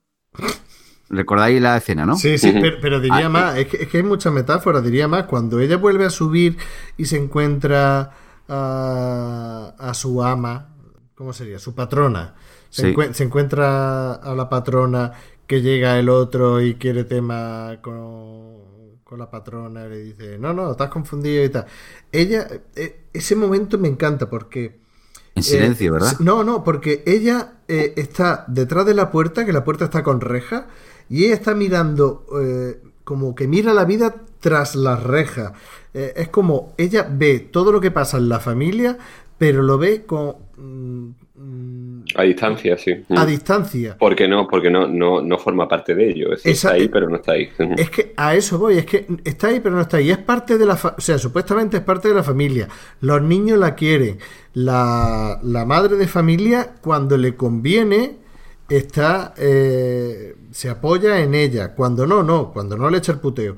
Incluso una cosa que hemos pasado antes por alto, cuando llega el padre con el coche la primera vez que hemos comentado, con el coche que no es capaz de aparcarlo y tal y están todos viendo la tele y hay uno de los hijos que le echa el brazo por encima a ella y se sienta ahí sin venir a cuento le dice ve y le trae una manzanilla a- Al señor, sí. al señor la, que no viene a cuento porque el señor no ha abierto la boca la está echando como para recordarle tú no eres de la familia Pero el niño le dice, ay no, ahora está, déjame que está conmigo. ¿no? Y el niño también eh, dice, está aquí conmigo. O sea, ella, ella está viendo la, la, la, la serie esa que está viendo en televisión y el niño le dice, no, no, déjala que está conmigo. Pero ella tiene que irse, lógicamente. sí sí Es pero- decir, forma parte, pero no forma parte. Mm. Es- Exactamente, o sea, forma parte cuando le interesa a la madre, porque cuando hay cualquier problemita se desahoga con ella echándole el puteo.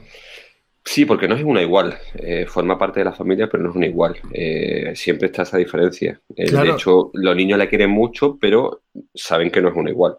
Eh, saben que es su nana, pero su criada, su nani, eh, pero es la niñera, pero es la sirvienta. ¿No? De la manera en la que cada vez que le dice, trae a los niños y tal, que va ella con todo el cuidado del mundo, venga, mi hijo, venga, que si no se lo voy a decir a tu padre, venga, venga, venir, venir, o no sé qué, con una dulzura y, y un tacto y tal, y los niños pasan tres kilos de ella. La chubasquero en el mucho, suelo. Pero, eh, es como, eh, ¿qué me estás contando? ¿Eh? Y, y, eh, eh, el momento ese, te lo, te lo dejan muy claro en toda la película, pero el momento ese en que ella se ve detrás de la puerta con reja, viendo eso, como, como que hay un, algo que los separa y que no es de la familia, que no puede intervenir y que se puede enterar de todo, porque ella, ella tonta no es. Puede, o sea, la aparentan como, como cortica o como tontica, pero tonta no es, se entera de todo, pero se lo calla. No, no, no es que, no es que la pongan como tonta, la ponen pues como una chica tímida y apocada, pues mm, como co- Prudente. consciente de cuál es su sitio. Es Sí. decir, de que, de que ella es, bueno, por decirlo de una forma cruda, inferior. Porque sabe que su sitio está abajo, que en la escala social y ella pues está muy muy abajo y que, que no es una igual, como decía antes Valdi, ¿no? Que no es una igual de- del resto de la No, familia. claro, que, que esto es para tratar durante horas el tema este de si tú estás pagándole a una persona para que te haga las cosas de la casa, que tú le digas a, a esa persona, ve y me trae una manzanilla. ¿Es malo? No, le estás pagando porque haga eso. Pero mm, lo hace de manera de, mm, no hace falta, mm, voy a remarcarte que no pertenece a la familia. Que luego más adelante, eh, en mi escena favorita de la película, en la, una escena que más adelante, pues eh, reflejan todo el cariño que le tienen hacia ella y todo lo que la valora, pero que a veces es como, mm, sí, te queremos un montón, pero hasta aquí. Sí, no, y además eh, estamos hablando de los años 70 en México. Eh. Es decir, no, no, no veamos las cosas con los ojos actuales, en las que hay una consideración hacia las personas que trabajan en el hogar y, y no hay, digamos, eh, eh, en los años 70 en México hacia una indígena, sí que evidentemente las diferencias socioculturales son muy, muy, muy marcadas. Solo recuerdas, por ejemplo, cuando al principio de la película están las dos juntas, están Cleo y Adela, que encienden una vela y le Lo de dice, la vela. "Bueno, Exacto, cuando están haciendo ejercicio, mm, van a hacer ejercicio, pero apagan la luz porque dice la señora no quiere que usemos la luz. Es decir, no quieren que hagan gasto. Eh, no quieren que hagan gasto porque no necesitan tener la luz encendida para hacer ejercicio, porque eh, entonces es decir la vela precisamente para eso, ¿no? Porque a la señora no le, no le gusta que, hagamos ese gasto y viven en, ese cuchitril en el que viven eh, al margen de la casa, eh, una, una estancia que está construida fuera de la casa. Es decir, mm, que forma parte, la quieren mucho, por supuesto, pero la quieren como lo A que su es manera, también, ¿no? a su Exacto, manera. como lo sí, incluso los propios niños, ¿no? Tienen ese- esa consideración hacia ella. La queremos mucho, pero sabemos lo que es. Es ¿no? que eso, eso la- el, el tema de los niños es que una, es una dicotomía chunga, tío, porque por un lado no deja, tú no dejas de ser un puto crío y ella es una adulta, pero por otro lado es como que tú siendo el crío eres entre comillas el jefe de ella. Es como que estás por encima de ella y es una, una, una, una dicotomía un poco, pues eso, difícil de sobrellevar en ciertos modos, ¿no? Porque hasta, hasta qué punto manda ella, hasta qué punto Nada, tiene que hacerle, no tiene que hacer... No, pero quiero decir, la relación con los niños, ¿no? Sí, Decir, sí, sí, sí. hasta qué punto ella tiene cuando ella le- autor... Claro, pero cuando ella le dice, venga, es lo que comentaba antes, cuando ella le dice, venga, veniros a... que lo está llamando la madre, los niños pasan de ella, los niños van porque quieren, Mm. no porque ella le ha dicho nada. Es por más miedo a la madre que lo que dice ella, ella le, le tomó por el pito serio. Y dentro de que, dentro de la inocencia que tienen los niños, los niños quieren muchísimo a, a Cleo. Mm. Y si No, no, y el propio Cuarón lo, lo ha, lo ha manifestado, ¿no? Que, que, que su, su nana, su nani, eh, una de las personas que más, uno, además lo he dicho así, uno de los seres a los que más ha amado en este mundo. Eso lo he dejado claro. Pero es cierto, como dice Luigi, que al fin y al cabo son niños que están siendo cuidados por ella, que no es otra cosa que una sirvienta. Y que son niños blancos y que la sirvienta es, una indígena y, por supuesto, en, todo momento está claro que, que quienes toman, tienen el mando son ellos, que son de la familia.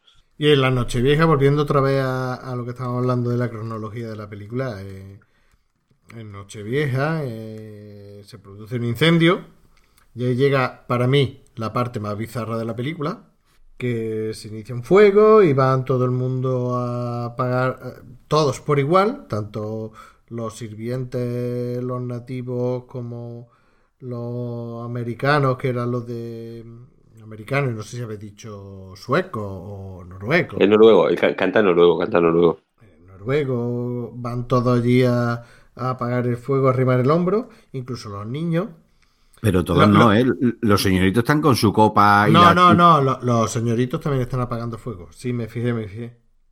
Ah, bueno. Sí, Sí, están- va- van ahí, pero bueno, van, van de otra forma, digamos. Incluso, de hecho, los señoritos son los que dicen vamos a hacer una cadena después de tirar un cubo de agua. Y aparece por ahí el hombre paja, disfrazado, que, que dices tú, bueno, ¿qué coño hace aquí eh, un primer plano del hombre paja mientras que cae un árbol ardiendo? No lo entiendo. Yo, lo Y del canta. hombre paja no, Y canta, y, canta noruego. Eh, Eso forma parte, Cuarón lo manifestó, o sea, lo ha declarado, que el, el 90% de la película son recuerdos suyos de, de- de la infancia. Es muy probable que él viviera eso y que, y que lo recuerde de esa forma. Y que recuerde algo tan, tan eh, extravagante como eso, como que estuvieran apagando un fuego y probablemente provocado, como cuenta en la película, por esas diferencias, esas desavenencias que hay territoriales, por y, que, en ese momento, aprovechando la fiesta, le pegaran fuego al campo y, tuvieran que ir a apagarlo y, estuviese ese señor eh, cantando luego. Y eso se le ha quedado también marcado. Luego me chocó mucho los niños disfrazados con astronauta, por, lo que, por la escena que viene luego, más adelante, que aparece niños con un traje comprado de astronauta y luego más adelante en, en el barrio pobre indígena aparece otros niños disfrazados de astronauta, pero lo único que llevan de astronauta es una garrafa de agua recortada o un cubo recortado puesto en la cabeza, que ambos, ambos niños, ambos dos, juegan con lo mismo, pero uno con el traje comprado y el otro hecho. Eso me, me gustó. Bueno, de la hacienda vuelven a la casa, entonces llega un momento en el que yo me pierdo de la película, en ese momento. Porque vuelven a, la ciudad, si en la hacienda ya se le notaba un poquito de barriguita a Cleo, cuando él ve a la ciudad ya no se le nota, no sé por qué. Y además que me fijé y digo, coño, sí, parece que está plana. Hay un montón de correcalles por, por la ciudad que no, no se cuento de que viene. Y de buena primera se va a buscar a, Fermín, que llega el momento de, del grupo de rock agrónomo. Aquí sería el koala. ¿No? Que parece que están tocando la canción eh, eh, de House of Rising Sun, la Casa del Sol Naciente. No, no sé lo que está. no sé. Parece que estaba tocando eso. Pero, va- eh, perdona, Benal, te has saltado un- antes, cuando llegan a la ciudad van al cine. Sí. Otra vez, Y con se- la abuela. Sí, y ahí se- es se el ve- vídeo que yo os comenté de que parece Gravity. Sí, sí, hay una escena muy parecida a Gravity. Quizá a partir de ahí, que, que lo vería quizá Cuarón y a partir de ahí le salió la idea de hacer Gravity. Es cierto, es que, es que la, la película Atrapado en el Espacio, que es una de las películas favoritas, la vio Cuarón cuando era niño, le, fascinó la película y, le inspiró cuando hizo, cuando hizo Gravity. Entonces sí que es cierto que, esa escena en la que aparece un astronauta acercándose a otro es muy, muy parecida a escenas que aparecen en, en Gravity. De hecho, Cuarón quería ser astronauta de pequeño. Eh, quería ser astronauta, quería ser piloto, y por eso, y eso el, el niño- uno de los niños de la película también lo repite, eh, también lo de que quiere, quiere ser piloto de mayor. Y bueno, de eso lo hablaremos más adelante también porque tiene relación con los aviones que lógicamente aparecen en la película. Seguramente. Y quizá por eso hay tanta referencia de niño vestido de astronauta. Exacto, también. Sí. Y también se nos ha pasado lo de la musiquita del afilador, que no sé en el resto de España, pero aquí en Andalucía te cogen la armónica de plastiquete, te la te soplan de un lado para otro. El afilador. Que aparece ahí el afila- eh, En mi pueblo, cuando llega el afilador, es que alguien va a morir. ¿Perdona? Es es una metáfora, o sea, una metáfora psicológicamente, simbología y tal. Mi pueblo, Cuando vaya al afilado a tu pueblo lo, lo lincharéis, ¿no? ¿Sabes? A gorrazo lo echáis del pueblo, ¿no? Fuera, fuera. Mira, pues te digo, te digo una cosa. Yo cada vez El que muere el alfilador. Te digo una cosa. Yo cada vez que veía el perrete y la mujer limpiando mierda y porque no saca, no paseaban al perrete, el perrete se cagaba en, en el pasillo ahí del patio. Yo cada vez que veía la mierda ahí digo, un día de estos, uno de, de los de la casa va a pisar una mierda, se va a caer y se va a matar. A mí lo que me choca es que el perrete no vea, estaba fatal de la barriga, ¿eh? Porque hace cantidad de caca. O que, o que la limpian poco. No, porque está limpiando y al día siguiente hay mogollón de, de caca ya puesta, pero acaba de limpiar un- el día anterior y al día siguiente ya había como 4, 5, 6 cacas hechas. Bueno, que, que se nos ha ido el filete y nos hemos puesto a divagar como siempre. Cleo va a la barriada donde va a buscar a Fermín. Primero va a buscar al novio de su compañera de trabajo, que es eh, el que está allí en Carzoncillo, que están tocando, es un proto garage band, porque ni siquiera es, es rock de garaje, están en mitad de la calle ahí, que eso suena como el puto culo. Eh, pe- Pero mira, por lo menos mm, son indígenas, pero que tocan rock. Eso es una cosa que... Sí. Punto para los indígenas. Lo que podríamos denominar rock indie. Rock, exactamente. Sería rock Ahí, indie. ahí ha estado acertado. Ay, Ahí ole. está acertado. Venga, venga, como le digo yo a mis niños, vamos a darle un aplauso y medio a Luigi. Venga. Plisken. Sí, sí, yo también he pensado lo de indie rock, pero se me ha adelantado. No, es que, te, es que te, te veo muy callado. No, no, estoy escuchando y nada. Bueno, pues, pues entonces, entonces dime, entonces dime qué opinas del coaching karateca. Pues tampoco, no sé, no, no viene al caso, la verdad. No. Ah, no, pero tú dices que el, el zumbao ese con las mallas que sale allí o. Sí, No, sí, no, porque, de- por- porque va, va Cleo buscando a Fermín y Fermín, como habíamos dicho antes de la pausa, que estaba ahí en bola haciendo karate, pues hay una reunión allí de karateca en mitad del campo con una... Con, a, a mí me recordaba a, la- a las plañideras, que estaba... que, que las, las que lloran allí en Sí. de esto, pues estaban allí viendo los karatecas aplaudiendo. Es, es el equivalente. ¿no? Emocionadísima. Es que Emocionadísimo. la parte, la parte esa, por ejemplo, cuando hemos empezado a hablar de que te- de la película que te había parecido y tal, ahí mm, cuando he visto este grupo de gente y había un militar, digo, esto tiene que ver algo seguro, esta gente la están preparando para cualquier cosa, plan Sí. golpe de estado o desestabilizar alguna situación. Entonces, yo por ejemplo ahí echaría en falta que hubiera habido un poco más de información, porque la verdad que no tengo tampoco mucha idea de, de México en el año 70, bueno, ninguna. ¿Qué, qué, qué Estaba el situación hay? Estaba el PRI, el PRI estuvo hasta ¿Cuándo no estuvo? por eso más de 70 años en el gobierno. Ya, pero ya te digo que, por ejemplo, pues al al decir ahora el grupo el PRI, pues me suena algo. Pero que a lo mejor, a ver, tampoco quiero que me lo aclare o que me diga, salga un tío en una voz no explicándome algún otro detalle para, para, para saberlo. Al ver a toda esa gente y el militar, digo, esto seguro que van a hacer, que, va, que, que están planeando algo. En ese sentido tiene, tiene razón que quizá a quienes no somos mexicanos nos falta información al respecto, pero mm, son episodios muy, muy famosos en, en México, eh, porque justo en, esa, en ese episodio de la masacre del Corpus Christi mueren 120 estudiantes a manos de, ¿Cuál era el motivo de la, de las protestas y demás? Digamos que es secuela de lo que pasó en el año 68. Eh, no sé si recordáis, eso sí que es muy, muy famoso. Eh, en el año 68, en octubre, tiene lugar lo que se llama la masacre de, de Tlatelolco, que es el asesinato de estudiantes eh, y de civiles por militares y por policías en la Plaza de las Tres Culturas. Eh, ahí hubo como entre 350 y 400 muertos. Eh, eso ocurre precisamente porque se van a celebrar los Juegos Olímpicos en, México en el año 68 y, y, la verdad es que el, gobierno mexicano estaba preocupado por la seguridad de los Juegos Olímpicos y, precisamente para evitar eso, o sea, para, evitar problemas, el, el, gobierno de los Estados Unidos, el, el Pentágono, pues le envía, eh, le envía radios, armas, material de control de antidisturbios eh, a México y bueno, hay una, hay una crisis precisamente por las reivindicaciones de estos estudiantes que reivindican libertad, derechos. Claro, todo esto hay que pensar que en el año 68 ha pasado en Europa lo que ha pasado en Francia, en, en mayo del 68, y en México también hay esas revueltas. Y además que, que, que, estaría reciente la Olimpiada de Múnich, ¿no? Bueno, la de Múnich son después, ¿no? Son en 72. ¿Sí? Ah, sí. verdad, verdad, verdad. Cada cuatro años. Cierto, cierto es. Son, son posteriores. Yo no, Eh, no sé por qué tenía en mente que la Olimpiada de Múnich y lo que pasó con 64 los fue en era- Tokio, ¿no? Exacto, 64 Tokio. Y bueno, pero eh, igual el, el Pentágono pensaba o sabía o que iba a haber atentado, no lo sé, ¿no? Eh, y luego después ocurre lo de, lo de Múnich. Pero sí que es cierto que había mucha preocupación, el gobierno mexicano también estaba preocupado.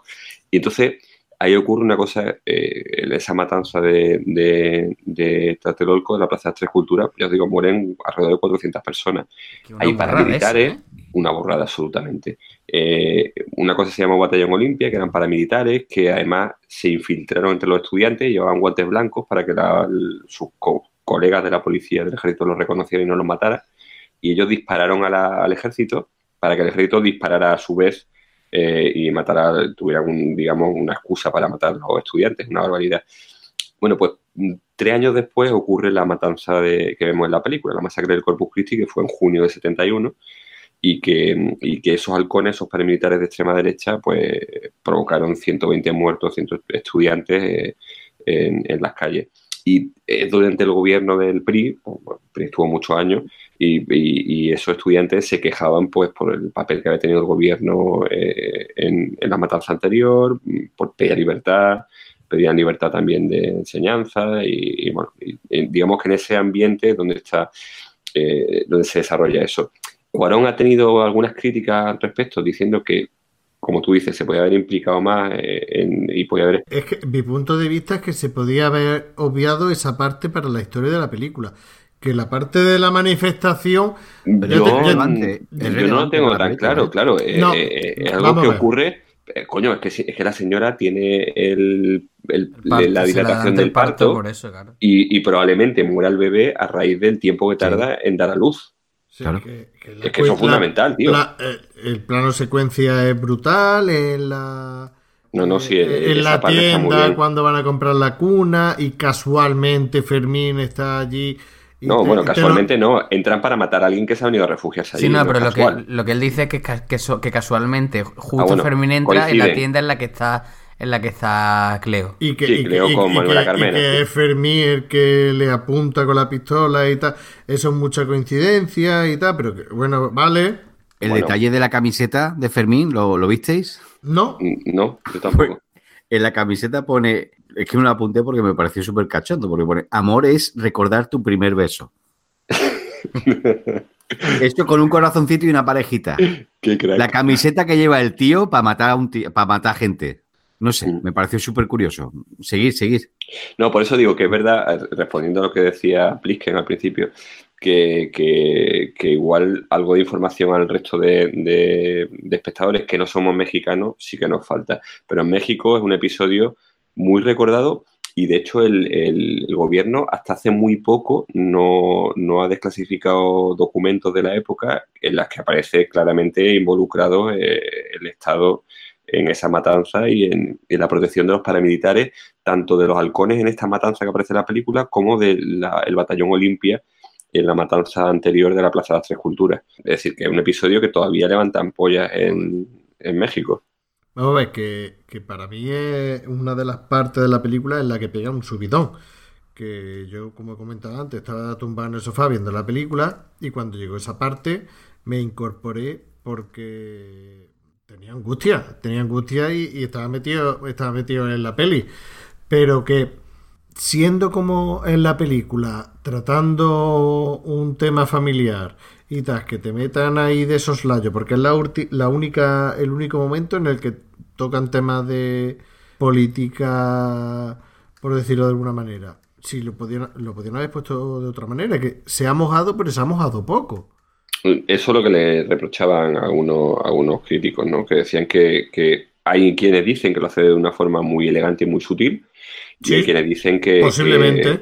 que, que una manera, pero es que es fundamental en el desarrollo de la película, porque es lo que decía, probablemente a raíz de eso tiene el problema del parto que, y, y probablemente nazca niña, niña muerta por eso. Que- que esa, esa parte, esa parte Hombre, pero también el, el- Es que es, mm, es que a lo mejor es el- esos sucesos dan para una película aparte, ¿no? Porque es que no sé, con Dora y Cuartos mm, igual era, igual vio que bueno que profundizar más pues a lo mejor iba a alargarlo demasiado, no lo sé. No, es que él tampoco quería, a lo mejor no quería eh, abordar eso, eso lo, lo retrata porque forma parte de, de- de su recuerdo y de lo que ocurrió, pero no, no quería hacer una película al margen de, de- Claro. de esa matanza. ¿no? Sí. Y otra cosa que, que a mí me, me llamó la atención de esta parte de la película, es una, bueno, una tontería, pero vaya. Eh, algo que suele suceder, mm, sobre todo en las películas de Hollywood y tal, es que la gente aparca instantáneamente en la puerta del sitio al que va. Y, y entonces en, cuando eh, va- van en el coche y de repente eh, es como se produce, se produce una situación como más realista, ¿no? Porque es como que dice, uy, mira, ahí se va uno. Y, y fue en- entonces cuando aparca, ¿no? Es una tontería, pero que me. El, el detalle, el detalle de que diga, de, de decir, ah, mira que ahí se va uno. Y no como siempre pasa en las películas que yo voy a tal sitio, voy conduciendo y nada más llegar al sitio aparco en la puerta sin, sin dar ni una vuelta, me, me pareció bastante curioso, la verdad. Y, eso que llevan chofer, que el chofer lo deja en la puerta y puede irse a aparcar, ¿no? Eso también, también es cierto, también es cierto. No, pero hemos obviado algo que me parece muy importante en la película y el profesor Zobek. El profesor Zobek me parece un personaje absolutamente espectacular. El, el señor que hace de profesor Zobek, no sé si lo sabéis, es un, es un luchador mexicano eh, que se llama Latin Lover, un luchador del wrestling americano. Bueno, del mexicano, ¿no? Sí, sí, del mexicano, del mexicano, no de los que te gustan a ti, del mexicano. Sí. Está basado en un, en un personaje real, en un personaje auténtico, el profesor Zobe, que, que una, era como una especie de Houdini mexicano. Eh, y que el tío era escapista y hacía espectáculos de fuerza y cosas de esas, ¿no? A mí me parece, me parece extraordinario. Ese sí que me parece bizarro, bizarro. Además, que eh, es súper curioso porque hace lo que dice taparos los ojos Sí. y hace este movimiento y tal. De todos los que intentan hacerlo, La única ella, sí. sí. Efectivamente, la única. Dice, esto, esto parece muy fácil, pero es una proeza. ¿Alguno de vosotros lo ha intentado hacer? Yo lo No, intenté, no, yo no. yo lo intenté. No, yo, yo en ese momento todavía estaba tumbado en el sofá. Yo, yo, yo pausé la película, me, No me extraña nada, Luigi. me le- me levanté, lo hice y la verdad es que es difícil, ¿eh? Es difícil. ¿Pero, pero lo hiciste o no? Eh, a ver, mm, No, No. a ver, yo no. o sea, conseguí estar con una pata, con una pata Con una en lo pata. alto, pero lo de estar inmóvil y sin, yo estaba todo el rato ahí intentando mantener el equilibrio, o sea que, que tirando a no. Yo no, yo, yo intenté lo que hizo al principio, cuando sale en la película, que es lo de arrastrar un camión con los dientes. Bueno, y la, le- hemos ya hablado de, del parto y que le nace, nace la niña muerta. Esa escena, esa escena Es brutal. es brutal, so- sobre todo O sea, me... o sea, to- toda la escena, desde que ella rompe sí, sí, sí. aguas, Sí, sí, sí. desde que ella rompe aguas hasta que se ve en el coche en la caravana, que no pueden salir y ella se está retorciendo ahí. Y una cosa que cuando llega al hospital, que la, la abuela de, de Cuarón, bueno, la abuela de los niños, la madre Como dice Valdés Manuela Carmena. Manuela Sí, Carmena. hostia, a mí es que, si me vaya a perdonar, a mí es que me parecía como Raúl Cima vestido de Manuela Carmena. O sea, qué bizarro. No, no, en serio. Es que, es que es tan grande la señora que me, me- me recordaba a Raúl Cima. Si cogemos a Raúl Cima y lo disfrazamos de Manuela Carmena, es que es este señor, de verdad. Es que era una tía enorme, una señora muy grande, pero que parecía Carmena. Mira, si esto fuera un programa de Todopoderoso, se llamaría Roma y Raúl Cima disfrazado de Carmena. Posiblemente. Pero es que a mí me, me- me- cada vez que lo veía me, me parecía, digo, como, es que es Raúl Cima vestido de Carmena, perdón. ya está, ya está. Cu- Cuando llega al hospital y se la lleva y se queda Carmena allí, dice, bueno, ¿cómo se llama? Eh, Cleo. ¿De apellido? No lo sé. ¿Y de no sé qué? No lo sé. ¿Pero usted es familiar? Bueno, soy su... Patrona. patrona. su patrona. ¿Y, y en qué año nació? ¿Qué edad tiene? No lo sé. No sabe nada de ella. Solo sabe el nombre. Pero eh, supongo es porque está en shock. No, no, porque está en shock, no. Porque, Porque, le- no, es, su eh, traba- eh, es- es su sirvienta Porque india. ni puta está. falta que hace. exactamente. Joder, macho. No, No, porque casi. además, exacto, probablemente además tenga un apellido muy complicado y muy raro.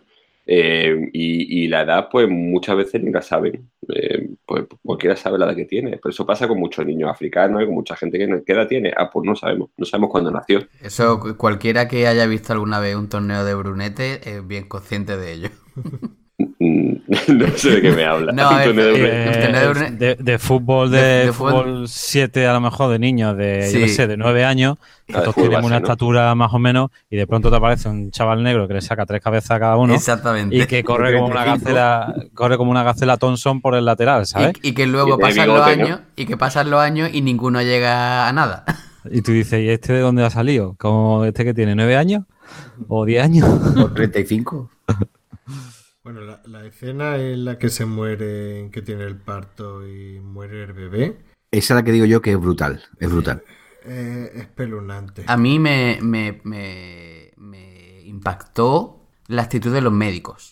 De un, Muy un- fría. una total falta de empatía, un... Sí. No, yo, Bueno, yo, un- no, un- le veo, yo no le veo tanta como falta de empatía como profesionalidad. Mm, O sea, no, sé, un porque- poco porque- como otro día en la oficina, ¿no? No, El- porque luego le dicen cuando ya está el bebé muerto y se lo ponen encima y le dicen despídese. Despídase de Sí, él". pero es Lo- como- Lo, lo- lo hace- lo hacen con mucho tacto y tal. Yo creo que sí que tienen tacto, sí. Mm. Yo creo le que tienen mucho "Señora, tacto". Me lo tengo que llevar, señora. Sí, sí, yo creo que. Yo no le veo falta de profesionalidad. sino No, no, yo no, yo no, No, digo- no, no no, digo no de profesionalidad, digo de, de que no sé, que la, la actitud del médico ni a decir... falta de tacto. Yo- yo- Bueno, se ha muerto, no sé. No, ni de empatía. Yo, yo les veo, y además que en todo momento está diciendo, no siento el corazón. Que sí, que en vez de reanimarlo ahí delante de ella, porque ese plano que está, eh, que se ve tanto ella como en el fondo Sí. el bebé en la camilla, es es una puta maravilla. Sí, sí, sí. No solamente, o sea, no es que le veo eh, falta de que podían hacerlo en otro lado, lo veo más como un sistema de, de, de- tú imagínate en esa época que eres médico, ¿cuántos niños se te pueden morir? O, o cuántos enfermos se te pueden morir. No, sí. Si eso te lo lleva a tu casa, Claro, si eso no, te lo lleva al sí. terreno personal, yo no le veo falta de profesionalidad, ni falta de tacto, ni nada. Lo veo con, con- Por eso me gusta tanto la escena, porque lo veo en el punto justo. En el punto justo. Sí, no, pero sí, sí, no, no. A ver, que, que yo, yo también lo pensé eso, es decir, pensé que, que, que eso, que para un médico, eso no deja de ser otro día en la oficina, ¿no? No, que, que- que en- eso a ver, se a ver, a su ver, casa y le sí, molestará, a ver, eh, en- entre comillas, entre tal. comillas. Pero que, no sé, que claro, es que uno, uno piensa en que, que a uno, pues eso, que, que se le muere un niño recién nacido y, y es como una Estamos cosa... hablando del 70. Claro, sí, sí. Pero vamos, eso, que, que a mí me, me, me- me llamó mucho la atención eso, me pareció como... Bueno, no, no respiro, no sé, que lo vi como diciéndolo como si estuviera diciendo cualquier otra cosa. En todo momento se lo comunica a ella. Sí, hombre, sí, claro, hombre. Le Dice, no faltaría, respirando, ¿no? vamos a reanimarlo. Venga, otra vez. Venga, otra vez. Se ven mm, súper profesionales, haciéndolo bien y tal.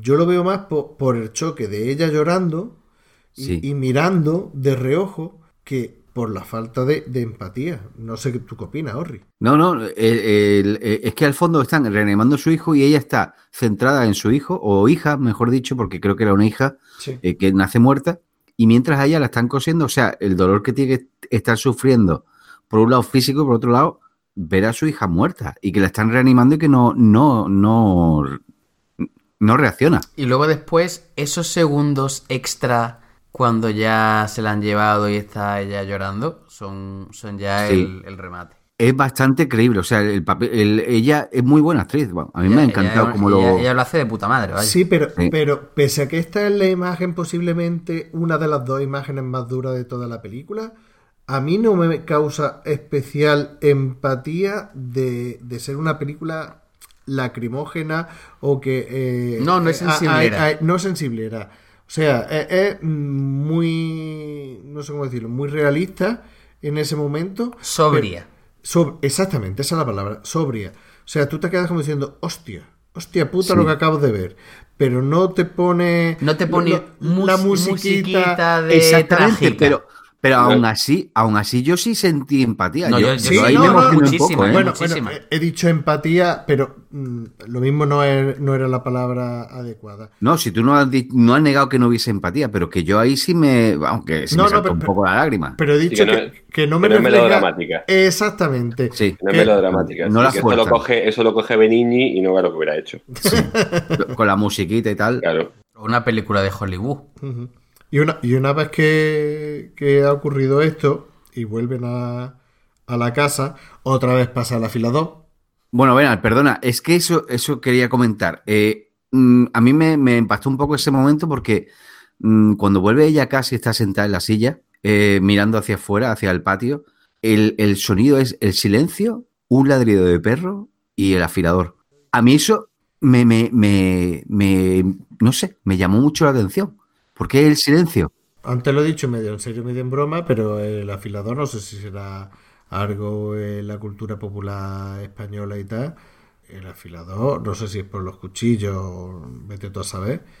Ya digo que en mi pueblo estaba relacionado que cuando venía Que ha muerto se, alguien. se moría. No sé, de la misma manera que, que, no sé, se me viene a la cabeza a la cabeza ahora mismo García Lorca con la representación de colores con, con muerte o, o ciertas imágenes. No sé, a mí que el afilador salga justamente antes y después de la muerte de, del bebé, a mí me quedó muy claro. O sea, o sea, yo, yo estaba totalmente seguro de que el niño no, o, sea, o que el bebé no, no iba a vivir. No sé si es por eso, pero la, Por el afilador. puede ser por el afilador o por como te lo representa la escena, pero yo lo tenía súper claro. Sí, No sé, llama lo que sea subconsciente, intuición, vete a saber. no sé, no sé. Pero que a mí me llamó la atención eso, el sonido, el silencio, el perro ladrando y, y el afilador, simplemente. No sé, me pareció curioso. Bueno, y viendo que Cleo estaba tan mal por la muerte del bebé y aprovechando que se habían separado, aunque todavía no se sabe, que se, había- se iban a divorciar y que el padre iba a venir a recoger las cosas a la casa, pues... Y a se va- llevarse hasta las estanterías, ¿eh? Sí, llevarse- Es que dice, va a venir a llevarse los libros, una polla como una olla, se lleva todo y deja los libros en el suelo. No, va, va- va no a llevarse sus cosas. Dice, ¿qué cosa? Bueno, lo que él considere que es suyo. los libros y al final deja los libros y se los lleva todo. Bueno, pues deciden hacer un, un viaje en coche a la playa y la invitan a ella, pero que no vaya a trabajar, sino que vaya a invitar. Mentira, cochina también. Pero bueno, y se van las- eh, en el coche a, a la playa. Y una vez que les cuenta la madre a los hijos que se van a separar y tal, que ahí hay un mal rollo que no veas. Luego se van, se piden el postre, se piden un helado y se toman el helado en la calle. Esa cena me encantó, no solo porque de fondo se ve una boda, Exactamente, eso es lo que te iba a comentar. Es un contraste extraño, ¿eh? sí, pero es un contraste eh, extraño por partida doble, porque por un lado estás viendo que de fondo hay una boda y, y acaban de anunciar una separación, sino porque están todos sentados, menos Cleo la sirviente que está de pie. Sí. A mí me dejó eso. Y luego termina la película con, para mí, la mejor escena de la película, que es eh, cuando están en, en la playa eh, el ahogamiento. Que llega la madre y le dice a, a los niños que no se metan eh, en el agua. Jonathan, no te metas para lo hondo. Eh, Claro, es, es lo de lo de la película de Amenábar. Aquí, quédate en la orillita, Jonathan. Eh, eh, No, no te vayas más para adentro. Y, y se ve, eso sí es un plano secuencia.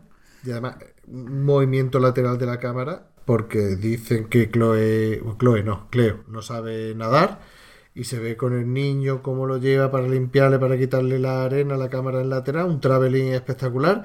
Y luego sigue el traveling que los otros dos niños se están ahogando, se ve eh, el movimiento de cámara. Y ella lo único que hace es andar en línea recta y a los niños. Y cuando los coge los niños los rescata y los saca del agua, en ese momento llega la madre con el otro hijo y tal, y empieza ella a llorar diciendo que no quería a su hija muerta. Eso me rayó, sí. A, a mí es lo que más me gustó de, Sí, que, que de la decía, película. no quería que naciera. No quería que naciera. Y los demás ya le dicen te queremos mucho, le dan besitos y tal, la abrazan, se hacen toda una piña. De hecho, en la portada, es una de las portadas de, de la película. Para mí, esa es la mejor parte de la película. Eh, es que eso además, y, y haciendo referencia a lo que preguntaba Ori de- del agua, eh, es precisamente donde se cierra el simbolismo del agua. Ah. Eh, el, el inicio de la película es el- eh, ella limpiando con agua y con sosa cáustica los excrementos de- del perro. Eh, eh, ese inicio de, de la película, el inicio de la historia. Y al final cierra eh, con el mar, ¿no? que es cuando se produce la revelación final. Es cuando ella por fin se enfrenta a la muerte. Y se enfrenta a la muerte de forma triple. Es decir, se enfrenta a la muerte de los niños que se van a ahogar, se enfrenta a su propia muerte porque ya no sabe nadar y se puede ahogar. Y es cuando consigue so- vencer a la muerte, eh, cuando rompe a llorar y, y cuando dice, mm, de alguna forma llega esa revelación o esa ascensión, como tú decías, ¿no? Y, revela que, que ella no quería que naciera su hija y se siente culpable por la muerte de su hija. Porque, decir, porque no creo que se considera responsable de, de- su muerte, ¿no? Enfrentarse a esa muerte propia y de los niños y reconocer que ella no quería que su hija hubiese nacido. Sería una, una falsa redención, porque ya no tiene nada Mm. de, de lo que redimirse. Pero no es falso, bueno, una falsa para ella no, para ella ella se considera culpable de- Claro, de, la claro. muerte de su hija. Claro, pero ella no ha hecho nada para que no nazca, únicamente desearlo. Claro, porque el es que el Fermín además cuando por fin lo encuentra y tal, le La echa, un, pu- amenaza. le, le echa un puteo y la amenaza y se pone a pegarle gritos. Que... Y a, y a pegar patas súper ridículas al aire. Sí, pero que, que claro, es que dice, vamos, le deja muy claro que con él no puede contar, vaya, y, y es como que está sola, eh, mm, y a ver qué voy a hacer yo con, con el niño este que se me viene, y pues en, Bueno, cier- dice a la patrona, no me despida. es cier- claro, es No me decir, le dice, no me me, corras". me va a, me va a despedir, ¿no? Y la otra, no, ¿qué dices, tonto, tal? Y, y en cierto modo, pues bueno, pues fue una, una liberación, porque también, hombre, el, el rollo de madre soltera en aquella época no estaba, no creo que estuviera muy bien visto, ¿no? Y siendo lo que era. y de entre las circunstancias y tal. Entonces, claro, pues, es como, en cierto modo, un problema menos. Mm. Pero claro, es que ese es un, muy complicado de asimilar mentalmente, ¿no? El decir, joder, tío, que es que el que se, el que se haya muerto mi hija mm, lo veo con un cierto alivio, ¿no? Eso es mentalmente tiene que ser complicado. Mm. Y luego el, el viaje de vuelta, una vez que ha pasado eso, el viaje de vuelta, la vuelta a casa y el final de, de la película, que a mí el final de la película me dejó muy frío.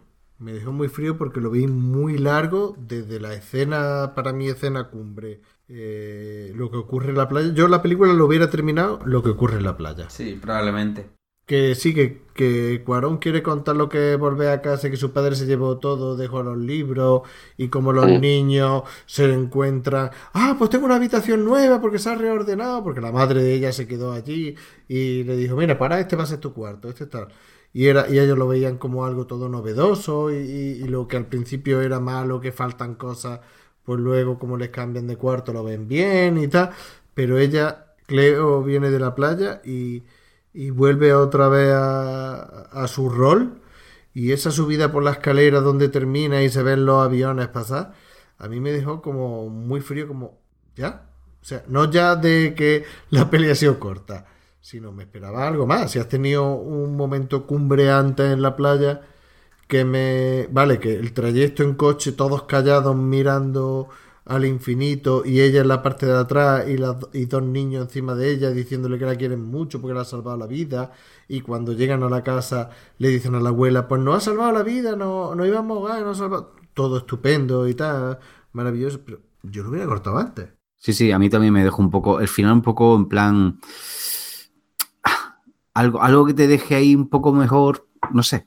Yo por eso os comenté lo de la ascensión, de, no sé, eh, ya ha pasado lo peor y ahora como que, como que sube, a- bueno, no sé si decirlo, pero por no hacer spoiler, pero la ascensión, lo que yo llamé ascensión. Spoiler. Altura, ya más spoiler que. El Es que no quiero, es que no quiero desvelar el final. Pero que final, Sí, que sí, suba sí, de la final. ropa. Que se muere Carmena. Que suba tan de la ropa y ya está. Pues la ascensión es eso. Eh, el final es que aparece otra vez la, la, la procesión esta de Semana Santa, la banda cantando Titanic. Da penita, da penita. Oye, por cierto, no hemos hablado nada de la escena de los patos follando. Qué pato Es follando. verdad, es Cuando, verdad, es verdad. bajan, cuando en Navidad bajan a... Exactamente. A mí eso me pareció magistral.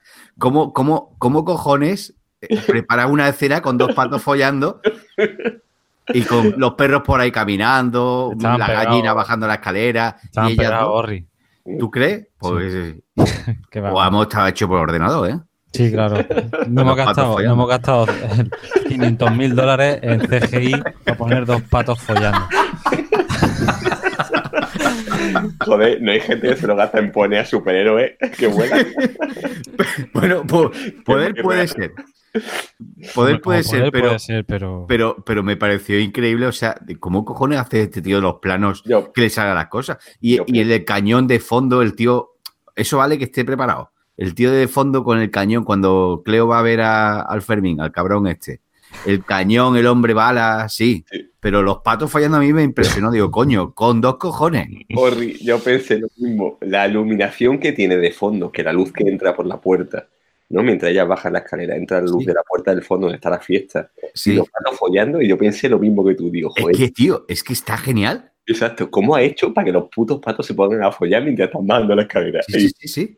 Pues habrá preguntado Yo no me fijé, ¿eh? algún granjero o lo que sea. Oye, mira, cuando estén ahí en cero me los trae y yo qué sé. Sí, y nos pero- tiramos aquí y nos pero, tiramos a ver. tres horas hasta que follen. Ahora, Plisken, tú piensas, las, tías, las dos actor- actrices arriba, ¿vale? Doctora. Sí. Pues nada, se, lo- se quedan arriba esperando hasta que los patos Los cámaras esperando. Todo el mundo Y esperando. Vamos a esperar a que los patos se, se decidan. Les pondrían algo de musiquita o... Sí, sí y, Sí. y pienso y lo que tú quieras. Y le pusieron un par de vídeos de, de, de Disney con el pato Donald y la otra. Bueno, bueno, eh, sin, que sirva, sin que sirva de precedente, doy paso a Luigi que va a contar un chascarrillo suyo. Qué silencio, madre mía. Expectación. Expectación, ¿Qué- expectación. Qué, qué presión, como si fuera a contar un chiste bueno. Pues nada, esto es, esto es el Circo del Sol, bueno, el, el Circo del Arte, ¿no? Que está en Málaga, ¿no? Y, y entonces... eh, ¿Qué va a contar? ¿Un chiste? Sí, sí. Empa- empapela, empapela ahí todo el... todo- con publicidad, ¿no? Eh, La gran atracción, el hombre bala, la gran atracción, el hombre bala. Todo el mundo se forma ahí una, una expectación que no vea, no ve que el hombre bala, eh, pero eso es peligroso, ¿no? Tal, no sé qué. Y entonces está el circo del arte ahí hasta, hasta los topes, ¿no? Y llega el presentador, hola, ¿qué tal? ¿Cómo están ustedes? Bien, no, no sé qué. Eh, Y ahora con todos ustedes los trapecistas. Y todo el mundo, oh, va, trapecistas. No, no, los trapecistas. Los trape- Ese es un rollo, ese está ya muy visto. Queremos al hombre bala, queremos al hombre bala. Saca ahí los trapecistas dando volteretas y, y nada, terminan. Y ahora con todos ustedes, los payasos. ¡Ah! Los Uh. payasos. Uf, venga ya, hombre, sí, ahora que venga, sí, le tira un tartazo en la cara. Uh, ya ves. El hombre bala, el hombre bala. Queremos el hombre bala, queremos el hombre bala. Entonces así va pasando todo el espectáculo hasta que por fin llega y con todos ustedes el momento que estaban esperando, la atracción principal de nuestro circo del arte, el hombre bala y todo el público. que parecía es una canción de Chimobayo. Y entonces, y entonces aparece, aparece un tío, ¿no? Se pone en mitad del escenario, todo el mundo callado expectante, se acerca al micrófono y dice... "Be". Lo veía venir. Y yo, Luigi, por favor. Joder. Lo veía venir. ¿En qué momento hemos llegado hasta hombre este punto? Eso es como el pan que habla. ¿no? Eso es como el chiste del pan que habla, ¿no? ¿Cómo es el chiste del pan que habla? No, no, no, no, no, no, no me quiero poner a tu altura, Luigi, Uno, ya te lo contaré. uno, uno, eh, uno a la salud, uno para la salud, vale, pero dos ya no lo aguantaríamos. Esto era Bueno, venga, lo cuento, lo cuento. El pan que habla, el pan que habla, ¡ah! el pan que habla, un pan que habla, Dios. Y va el tío a una barra de pan duro en agua y dice, ¿cómo está el pan? Y el pan está hablando. No, yo, yo- yo- yo me lo sabía que dice, papá, papá, el plátano está hablando. Pues dile que se calle. Venga, luego corta esto, ¿vale? Por mi reputación y para la del resto de... Sí, porque Cuarón se ha mosqueado con lo de los subtítulos, pero esto es peor, ¿eh? Esto es mucho peor. Bueno, Cuarón, los patos fallando magistrales. Pero magistrales. yo, yo me quedo con. El séptimo sello es el sello del silencio. Y, y lo que le dije de la elipsis, cuando dice el título de la, del apocalipsis. El Y la apocalipsis mucha, y y la la mucha mucha elipsis. elipsis. Exacto, exacto. Bueno, después de esto, antes de pasar a la sección de Orri, ¿hay algo que queráis comentar de la película que no hayamos dejado en el tintero? Un momento, un momento. ¿La sección de Ori cuál es? La de las mejores y peores escenas, que más nos ha gustado, lo que menos nos ha gustado, hombre, debería Ah, saberlo. vale, vale, vale, perdón. Perdón, Yo, una, una pregunta. Eh, es que lo escuché, pero no sé si, si era lo que, lo que había escuchado de verdad o no. ¿Qué le llamó en el hospital? ¿Doctoresa? Sí, doctor Esta. dice. Joder, Mm. doctoresa. Vale, ya está. Es que, eh, no, es que me, me había parecido escucharlo, no, no me, no me pareció oportuno volver a rebobinarlo para alargar más la película todavía. Uh, rebobinarlo. Pero, mm, Qué retro, qué retro. da- bueno, darle al, al rewind. Lo he visto en VHS. Estaba rebobinada y luego estaba rebobinada para adelante. Claro, para el adelante y para ¿no? Como le decía la gente, el fu, el forward le decían fu. Doctoresa, bueno, pues entonces ya Pues está. sí, doctor Esa. Eh, yo, um, varias cosas que, que se me han quedado que quería contar, ¿no? Eh, no hemos hablado de la simbología de los aviones. Venga, venga, venga, venga, venga. Estas cosas que Orri le se está tocando ahora. Exacto, ya, ya me he comentado, ya he comentado antes que él soñaba con, Aaron soñaba con ser astronauta o piloto, que el propio niño lo dice en la, en la película, se lo dice a Cleo, porque él vive eh, donde vive, que es en, en la colonia Roma, eh, está justo en el corredor aéreo mm, de los aviones que pasan para aterrizar el aeropuerto de México DF. Eh, México DF además es un, eh, hay centenares de aviones que aterrizan diariamente allí. Por tanto, a él le fascinaba, a Cuarón le fascinaban todos esos aviones que pasaban por encima de su cabeza y que, él veía constantemente, permanentemente. Entonces, según ha contado Cuarón, los aviones que, surcan en ese cielo en, la película sirven para transmitir también la idea de que eh, los personajes pasan por situaciones que son transitorias y que, hay un universo más allá de sus propios contextos personales, ¿no? Por eso aparecen al principio y aparecen al final de, la película. De hecho, eh, eh, mm, encontré una cita del propio Cuarón que, donde dice, y cito textualmente, dice, los aviones como el espacio son muestras de una gran tecnología. Seres humanos que están volando en un pájaro metálico, yendo de un lado a otro, o gente dando vueltas en el espacio. Es una humanidad que ha llegado a este desarrollo tecnológico tan grande, donde esos seres en el espacio de aviones conviven con ciudades perdidas y con miseria absoluta. Se refiere a gente que ve esos aviones y que en la vida, como el caso de Cleo, van a volar en ese avión y van a encontrar eh, otros mundos eh, más allá de su propia existencia, ¿no? Entonces, eh, simboliza todo eso el caso de, de los aviones, ¿no? Y, y un par de cuestiones más, ¿no? Eh, hay referencias a películas, como hemos visto, el caso de Gravity del cine, ¿no? Hay referencias a Children of Men, eh, en el parto, hay una escena de parto muy similar en, en la película Children of Men, si, si Sí, tío. Sí, tío, no había caído, no había caído. Y luego después hay una otra referencia, y tu mamá también, eh, donde eh, en la misma película, y tu mamá también, la madre le cuenta a su hijo en un bar al aire libre, cerca de la playa, que su padre lo ha abandonado. Y eso ocurre nuevamente también en Roma. Es decir, que hay unos autoguiños de Cuarón a, películas anteriores, a tres películas anteriores eh, concretamente, ¿no? Y, una última cuestión, ya que no tiene tanto que ver con la película, sino eh, hablaba al principio de ese tono costumbrista que tiene la película, de esas cosas cotidianas que ocurren, de esa historia auténtica, ¿no? Que, que la historia de Cleo y la historia de los niños y de esa familia que- que vive durante ese año. A mí me ha recordado un poco a Carlos Sorín, que es un director argentino que no sé si Sí. conocéis. Eh, hizo, yo recuerdo, os recomiendo que veáis una película, si ha llegado algún oyente hasta el final, se lo recomiendo, que vea una película que se llama Historias Mínimas. Eh, no sé si la habéis visto alguna de vosotros. Sí, yo lo he visto. ¿Y qué te ha parecido Historias Mínimas? Pues te digo la verdad, no me acuerdo, porque la vi en la universidad, pero la he visto, la he visto. Pues Historias Mínimas me Además, que, recuerda que fue, mucho. que fue de la época de, de Kachamka, creo que era. era No, Kamchatka, ¿no? Kamcha- Kamchatka es muy posterior, ¿eh? ¿Sí? Creo yo. No, es que tenía una, creo que sí. ten- tenía una carpeta y además creo creo que me la que me la pasó Charlie sí, el hermano de Pliske, que me pasó una carpeta donde venía película argentina y venía Historias Mínimas. Eh, pero Canchasca, Canchasca es muy posterior, Canchasca del año eh, 2002, me parece, en la que... ¿Historias Canchasca Mínimas la de qué año es? 90 Eh, y mucho. eh, Historias mínimas es del año, pues sí, del año 2002 también, tienes razón, es del mismo año. Es por eso que me pasó una carpeta ahí ripeada, bueno, bajada de... Ni siquiera del emule. No, sí, del videoclub, del videoclub. del videoclub. Me bajó unas cuantas y recuerdo que vi historias mínimas, pero no me acuerdo. Historias mínimas es una película de, de Carlos Sorín, de, de este director argentino, eh, de gente que tiene una vida, gente que vive en la Patagonia, que vive al Sí, sur tío. de Argentina, Sí, tío, eh, ya me en una acuerdo. zona muy perdida y, y con actores que no son actores profesionales, sino que son gente directamente que- Lugareños, ¿no? Sí, exacto, gente que coge y, y que interviene en la película y que algunos de ellos Y en son una, en una cabaña o en...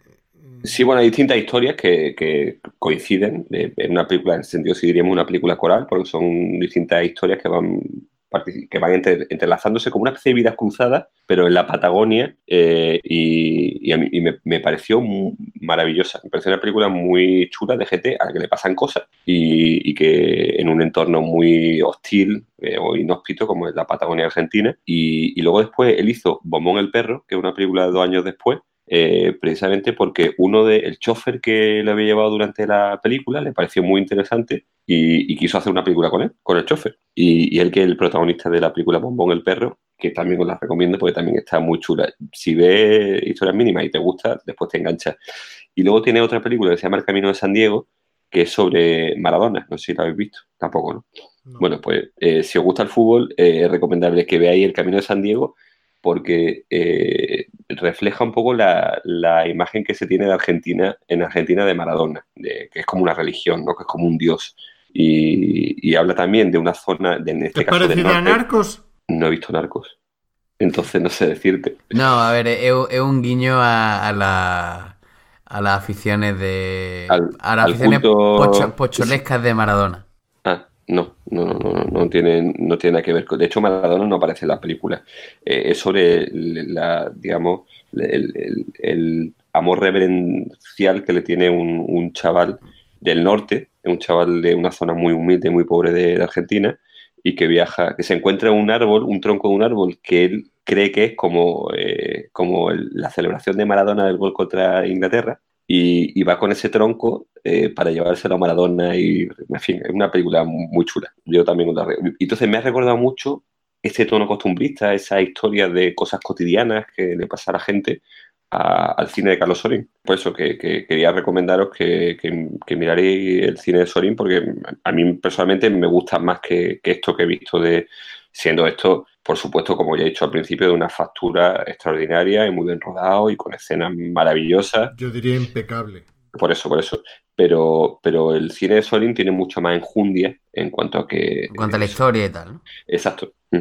No, le, le iba a, decir- le iba a contar simplemente una anécdota al hilo de Maradona que recuerdo que, que escuché en la radio que en la época de, de México 86, ¿no? Eh, hubo un, bueno, un periodista deportivo, no me acuerdo quién era, que estaba en Argentina, no sé por qué, y cogió un taxi y le preguntó al taxista, le dijo, oiga, ¿quién cree usted que es el mejor jugador de- del mundo? Y el, y el taxista le dijo, "Eh, pues yo creo que es Lothar Matthaus. Y entonces el periodista se quedó, se quedó así extrañado diciendo, ¿Matao? Y dice, ¿y Maradona? Dice, ah, pero usted me, usted me preguntó por el mejor futbolista del mundo. Maradona es Dios. Es decir, lo tenían tan, como tan, tan dentro, ¿no? Que incluso le pregunta quién es el mejor jugador del mundo y te sale, y te sale por ahí, vaya. Mm. Sí, pues eh, esta película refleja un poco esa, eso como lo tiene idolatrado y cómo incluso las personas más humildes, más pobres, en este caso vive, como ya digo, vive en el norte, en Misiones, creo, una zona muy, muy, muy pobre, eh, casi en la selva, y cómo el tío viaja hasta Buenos Aires, mm, porque además es justo una de las veces que está in- ingresado en, la clínica Maradona, porque le ha dado uno de esos yuyus de meterse de todo. Y entonces viaja para llevarle el tronco ese, en fin, es una cosa muy, mm, a mí me parece muy chula la película.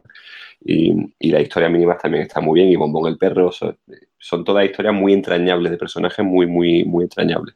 Bueno, pues para poner punto y final, vamos a decir lo mejor y, o sea, lo que más nos ha gustado y lo que menos Vamos a empezar por Orri. ¿Qué Orri. pasa? Esta es la parte más favorita mía, ¿eh? Venga, pues expláyate. Lo que más me ha gustado de la película, la fotografía, porque no, no te voy a hablar de una escena concreta, porque no, pero la fotografía, los créditos iniciales ya os he comentado, me han encantado, cómo va del- de los rombos, del suelo, cómo va surgiendo el agua y el recuadro ese que es la luz del patio y el avión cruzando, eso, esa parte me ha encantado, que es el principio de la película.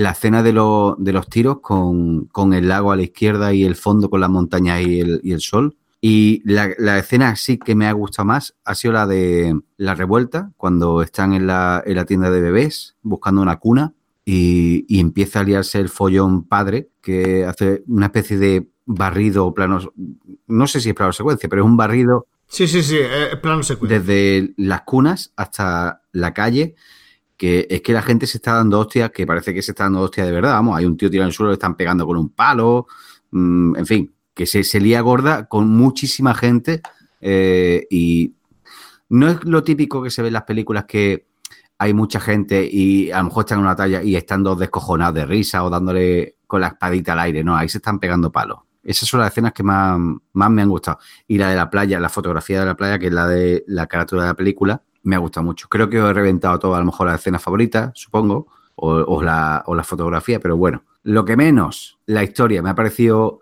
un poco lenta, un poco sosa, pero claro, es que no sabía yo que est- estaba basada en la historia de Cuarón. Eh, teniendo en cuenta eso, pues sí, la película sí gana bastante. Pero lo que es en sí la historia, a mí me pareció un poquillo sosa. Plisken. La actuación de la protagonista me ha gustado. Ah, eso también. Eh, después me ha gustado también algunas tomas que han hecho y tal, como ha dicho Orri. Pero, por ejemplo, al principio que sale esta toma cuando que ha comentado Valdis que va apagando las luces, eh, la, la chica, la, la protagonista, eh, esa escena me, me gustó mucho, pero después creo que la he visto algunas veces más durante la película y ya como que me, me cansaba. Y, y bueno, y lo que menos me ha gustado, aparte de eso, pues eh, lo que he dicho de la historia, que igual hubiera preferido, bueno, vale, sí, para los mexicanos, pues claro, es bastante conocido los hechos eso, pero no sé, un poco más a lo mejor la, la, la relación de con el marido, no sé, un poco más de, un poco más de, de historia. Pero bueno, en general, bueno, lo que he dicho, pasable. Valdis. Eh, coincido con, con Orri. Para mí la fotografía, la interpretación, no solo de, de Yalitza Aparicio, no solo de Cleo, sino yo también incluiría a, la- a su señora, a la señora Sofía, a Marina de Tavira, que también me parece que hace un papel muy, muy destacable. Las dos actrices principales, ¿no? La, la criada y la señora. Eso es lo que destacaría. Lo que menos me ha gustado, probablemente, como ya he dicho, que no he conectado emocionalmente con, con la historia, que no me ha llegado a, viendo que es un dramón y tal, eso sí, ¿vale? Y da mucha pena todas las cosas que le pasan a la pobre chica y mm, no he llegado a conectar con, con ello. Y eso es una apreciación personal. Entonces me parece que no, que le, no- que le falta algo para hacer la- una película muy memorable, siendo, como digo, una muy buena película. ¿eh? Luigi. Pues a mí lo que más me ha gustado creo que ha sido la escena del, del parto. Creo que, aparte de lo que habéis comentado, de, de la actuación de la protagonista y de muchas tomas muy buenas a lo largo, a lo largo de toda la película, la fotografía, eh, la, ambientación y todo eso, yo destacaría así de forma más concreta toda la escena del parto, pues de eso, desde que rompe agua hasta, hasta que ya, hasta que ya pues pasa lo que pasa y demás. Y lo que menos, pues bueno, un poco lo que habéis comentado, ¿no? Que eh, quizá hay ratos en los que no pasa mucho. Y bueno, pues que pese a que está muy bien hecha, te queda la sensación de que. de que. bueno, de que te podría haber llenado más, ¿no? Que por algún motivo, pues bueno, sí que. hay, hay partes de la película en la que realmente, pues siempre empatiza mucho con. con Cleo y demás, ¿no? Como por ejemplo en la, la escena que he dicho del parto. Pero bueno, pero que no tampoco no termina de entusiasmarte por algún motivo, ¿no? No es nada tangible, es algo así mm, que está ahí en toda la película, pero bueno. Para mí lo que más me ha gustado de escena, la escena de la playa, de- me pareció maravilloso sobre todo por cómo rompe, cómo termina la escena y cómo la protagonista rompe a llorar. Lo que más me ha gustado con, con mucha diferencia. También me ha gustado mucho el sonido de toda la película. Me parece súper minimalista y muy bien llevado y desarrollado todo. Y lo que menos me ha gustado, me quedo con tres cosas. Por una parte, una, una pequeña apreciación que yo tengo de pedantería de, de Cuarón. No en la historia, sino en la forma. Puede, por eso puede que se llegue, a las dos horas y cuarto de película, que se podía haber resuelto mucho antes sin tanto, sin tanto metraje. Y luego dos bizarradas que a mí me sobra. La primera es la de El hombre paja en el fuego. Eso a mí me saca de, de mis casillas. O sea, no lo entiendo. No porque hay que poner eso. Y como no, el rabo karateca ventilador. A mí eso me sobra totalmente. Por favor, dino a los rabos karateca. Dino a poner a un tío en pelota haciendo karate. Evítalo siempre que pueda. Evítalo. Si luego no te lleva ni un puto Oscar, diga, no, es que los académicos no. Los académicos, al igual que a Benal Madelman, no les gustan los rabos haciendo karate. Es mi consejo de hoy, claro. Si nos escucha, ya lo sabe. Ahora me parecía lo de MA de la hora chanante. Dino a la droga. Di, di- dino a las drogas, dino a poner rabo. eh, El rabo volador. ra- El rabo volador. Dino a los rabos voladores. haciendo karate. Bueno, pues hacemos una pausita y vamos con el cosas que nos hacen sentir viejos de Luigi Bercotti.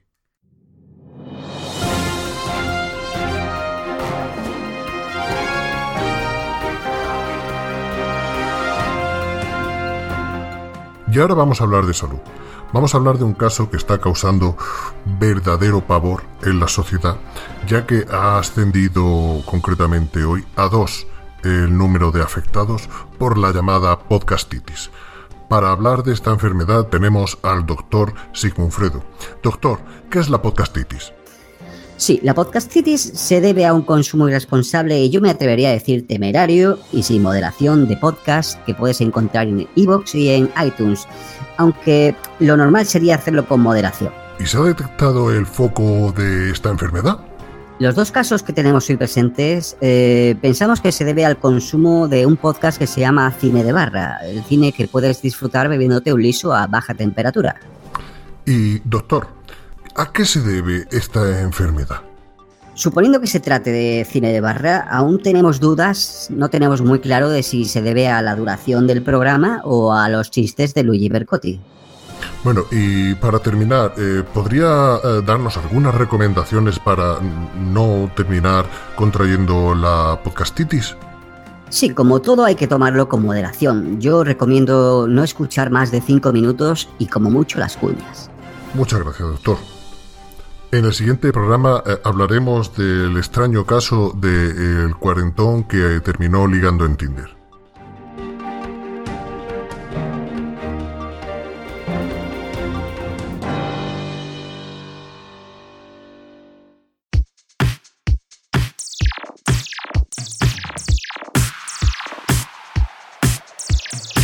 Cosas que nos hacen sentir viejos.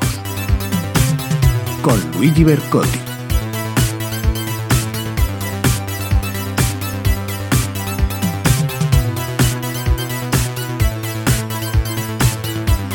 Y aquí estamos una vez más con cosas que nos hacen sentir viejos, la sección que os arruinará el día, así que si lleváis un día regulero, casi mejor que la escuchéis en otro momento.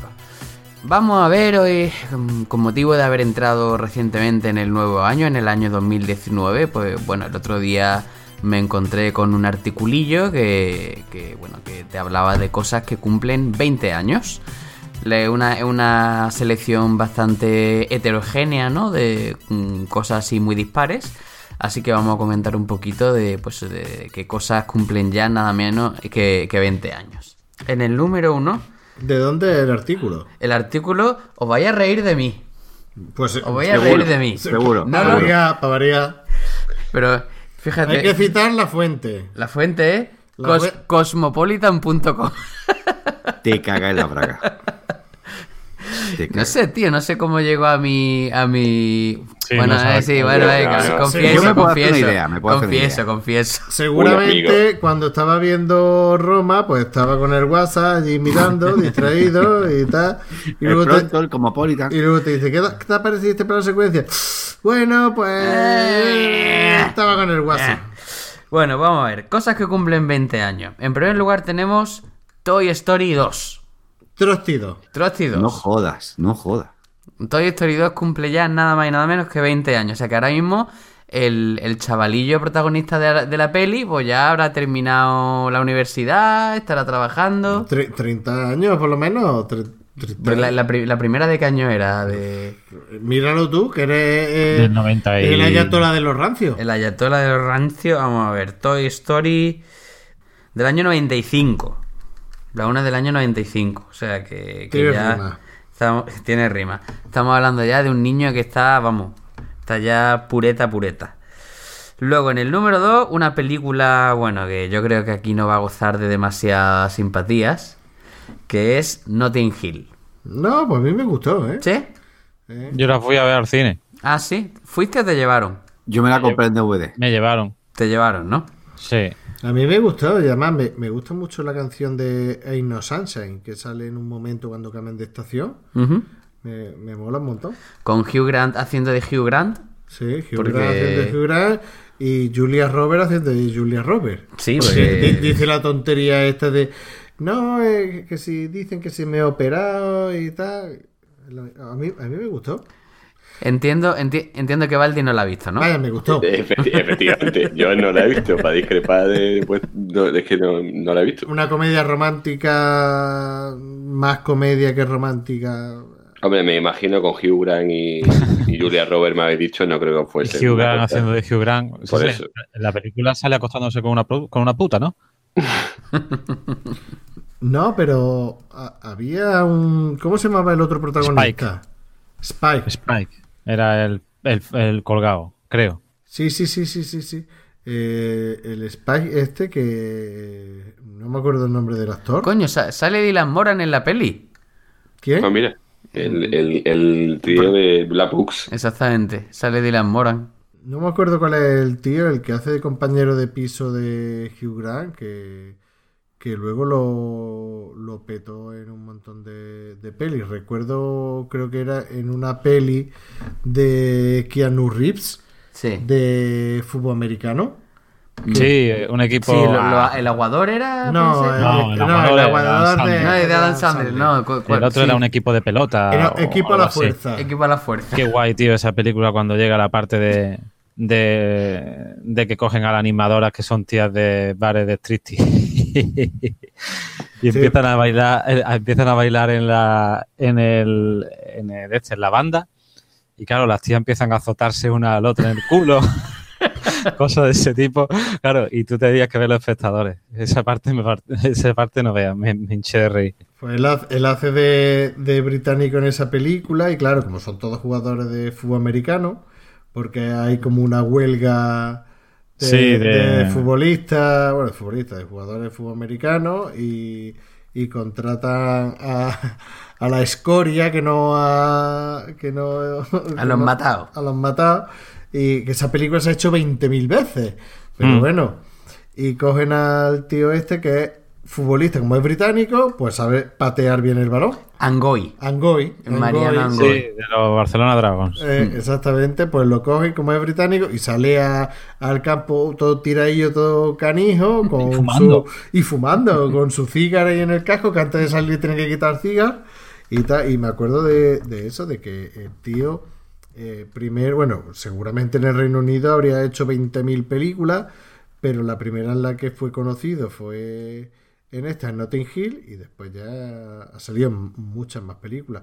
La última actuación que les recuerdo fue en Elementary, en la versión esta americana de Sherlock Holmes, que, Sí. que hacía de- del hermano de Sherlock Holmes, de Mycroft Holmes de Mycroft. Bueno, sigue Luigi. Bueno, continuamos con el número 3, que es Futurama. Futurama, 20 años ya. Hombre, no es como. Hombre, los Simpsons llevan ya. ¿Cuántos? Llevan como. Como Todo, 30 ¿no? por ahí. Llevan todo. Que si, te Desde el pon- 82. que si te pones a pensar en, en la edad que tiene ya Maggie, es como. Como si. Vamos, que Maggie estará ya también. eh, eh, en los mm, late 30s.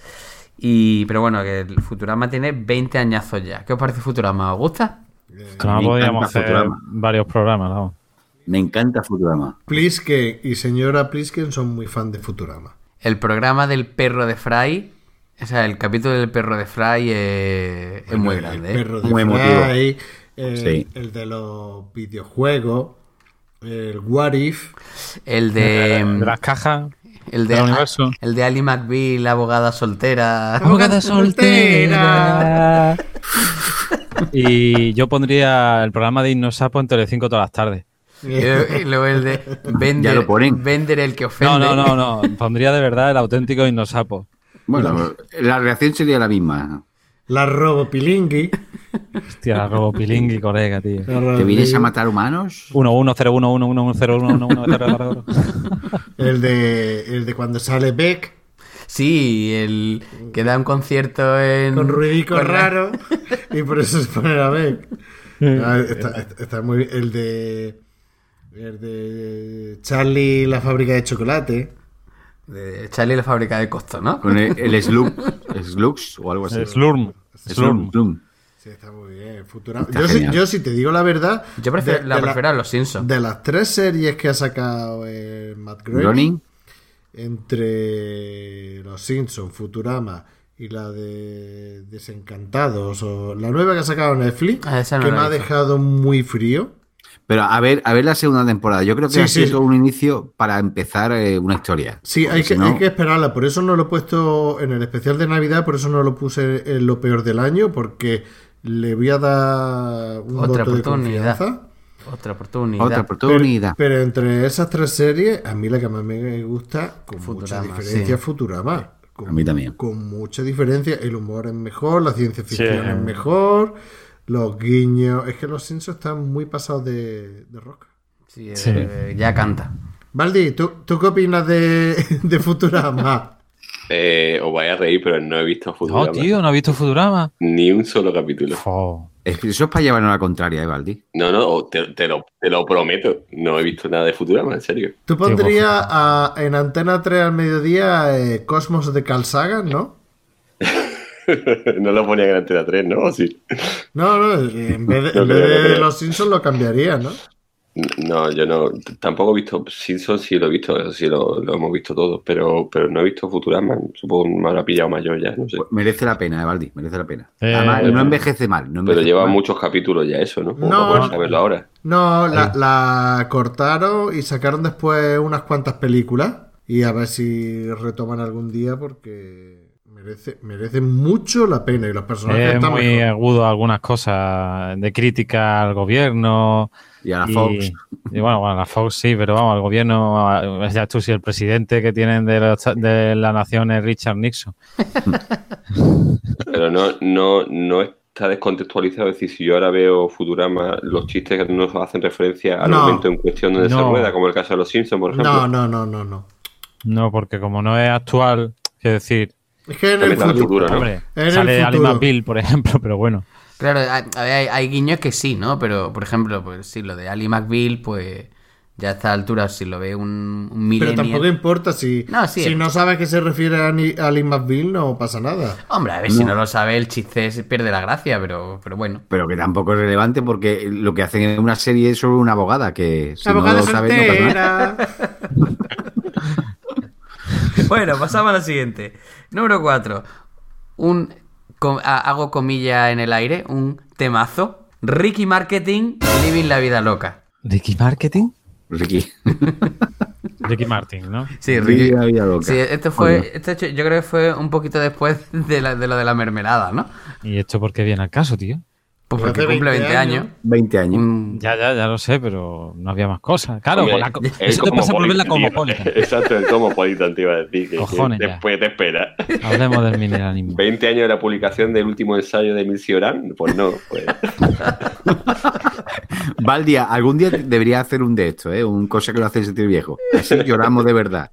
no, porque las cosas que me hacen sentir viejo a mí no las hacen sentir viejo a vosotros. A mí, pues, hace ya. Yo, soy más viejo, por eso no, no vamos a coincidir. Ya, pero habrá cosas que te hagan sentir viejo, ¿no? Hombre, Sí, pero a ver, la aparición del Renacimiento y cosas de esas. a ver, eh, no- nosotros los del neolítico no vamos a entender los chistes del, del paleolítico, ¿no? O sí, o sí. Bueno, otra cosa, eh, número 4. Esta. Bueno, perdón. número, quinta, ¿eh? número 5, número 5, sí, tienes razón. Ah, Cumple 20 años. Aitana, la de Operación Triunfo.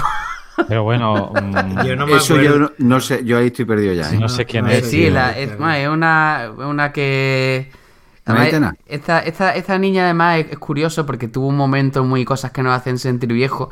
Que. que Pero cre- que cumple 20 años que actuó en Operación Triunfo, no, no, que, que- cumple no, ahora no, 20 no, años. No, que, que cumple 20 años, que tú veas una mozalbeta ya hecha de derecha, eh, y además así guapetona y tal, y que, y que es del año 99, ¿no? Un- Y, Pero- y lo de la pero- rosa, ¿la rosa cuándo fue?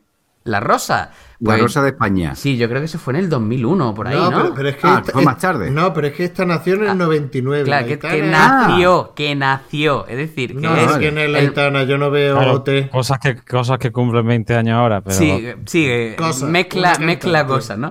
No, pero que, pero que este, como estaba diciendo, esta, esta chica tuvo un momento. Podría haber hecho criba, ¿eh? Podría haber hecho en vez de. Voy a leer, leer literalmente Cosmopolitan. las 20 cosas de Cosmopolitan. Voy, ¿20? voy a dejarla en 15. ¿20? Voy a dejarla en 10 que no a interesa. Venga, venga, Porque voy, a a nadie, voy ya. a nadie a nos interesa la Aitana. No, Yo hombre. creo que de los oyentes tampoco.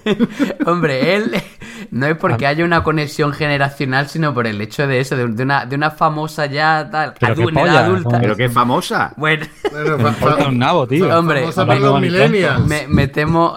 Bueno, pues me- ¿por qué es famosa esta? ¿Por qué estabas diciendo que sí, No, tuvo que, un no, que- momento... que tuvo un momento de, de cosas que nos hacen sentir, sentir viejos, que además lo compartimos en, el, en nuestro perfil de Twitter.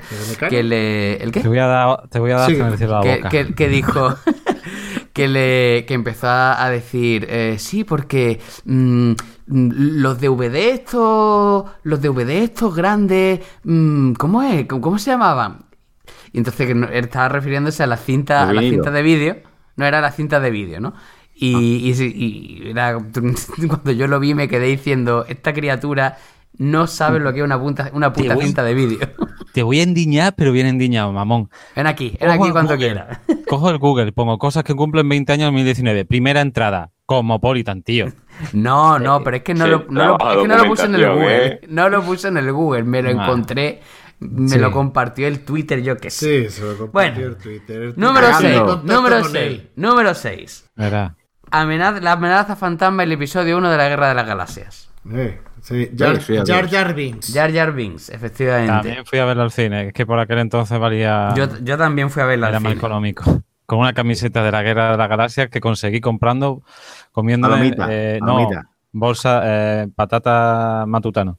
Yo tenía muchas ganas de verla, tenía un hype altísimo y escuché la crítica de todo el mundo poniéndola a París y tardé dos años en verla y la alquilé en VHS hasta que la vi y me pareció Pero- lo mismo que ahora, una putísima mierda George Lucas y Jar Jar Binks se carga toda la película.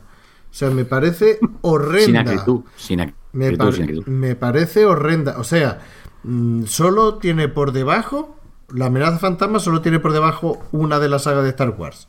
Y es la última del, seno- del señor Johnson. Del señor Ryan, Ryan Johnson o Brian Johnson, no sé. De Johnson, del lío de puta este último de los últimos Jedi.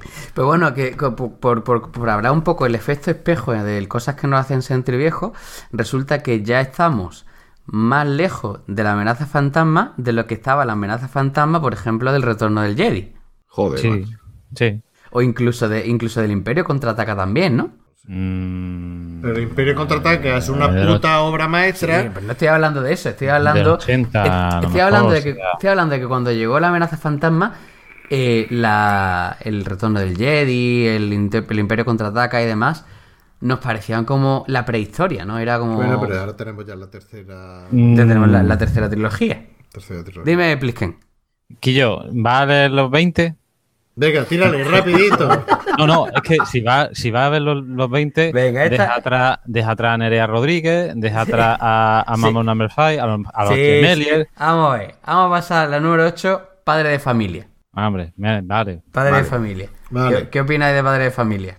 A mí me gusta. Mal. Muy bruto, pero me gusta. Sí, hombre, está muy bien la serie de The Orville que ha hecho eh, el creador. Sí, el... el- el- Pero solo hay una temporada, ¿no? Sí, ahora van a estrenar la segunda. Yo me, Yo- me- me he visto la primera temporada y me ha gustado mucho, ¿eh? Estoy deseando que llegue la segunda, que está ya.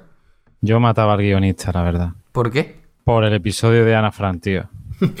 Bueno, chiste, ese chiste es mítico. Mí- Ese chiste, lo que yo me reí, con lo que a mí me gusta el Comiendo humor patata, negro. hijo de puta. Comiendo patata y todo allí No sé, tío. Yo... pasándolo mal y, y- y el Peter Griffin metiéndose la patata en la boca súper lento y todos con la cara de pánico y Yo cogería al grupo y lo metería en un campo de concentración si pudiera, la Sí, verdad. que se meten mucho con los judíos, la verdad.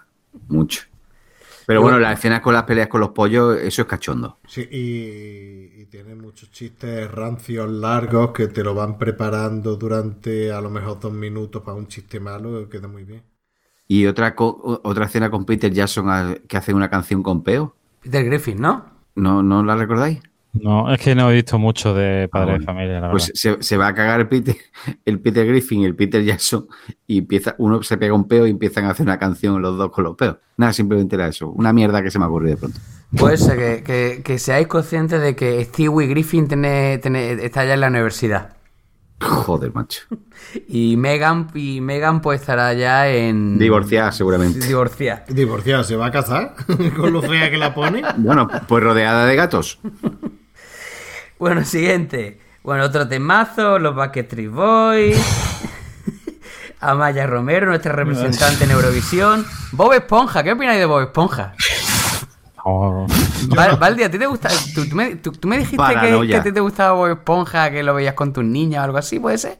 Eh, hombre, entre Bob Esponja y los osos amorosos o mi pequeño pony, pues lógicamente prefiero a Bob Esponja. Es más divertido, claro. Pero tampoco es que sea una cosa que me disloque.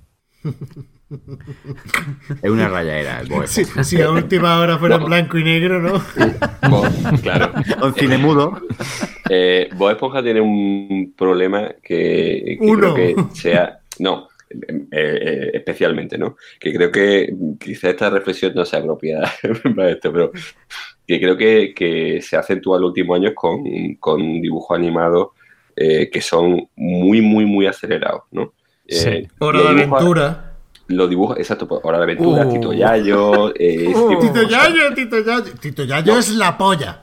ese tipo de, de Yayo, dibujo tío. que ven los niños eh, que ven- eh, eh, eh, supone que su cerebro vaya a mil por hora. Nosotros veíamos unos dibujos animados que eran súper lentos. O sea, eh, veíamos unos dibujos animados, bueno, en mi caso, mm, mucho más lentos que los vuestros a lo mejor, ¿no?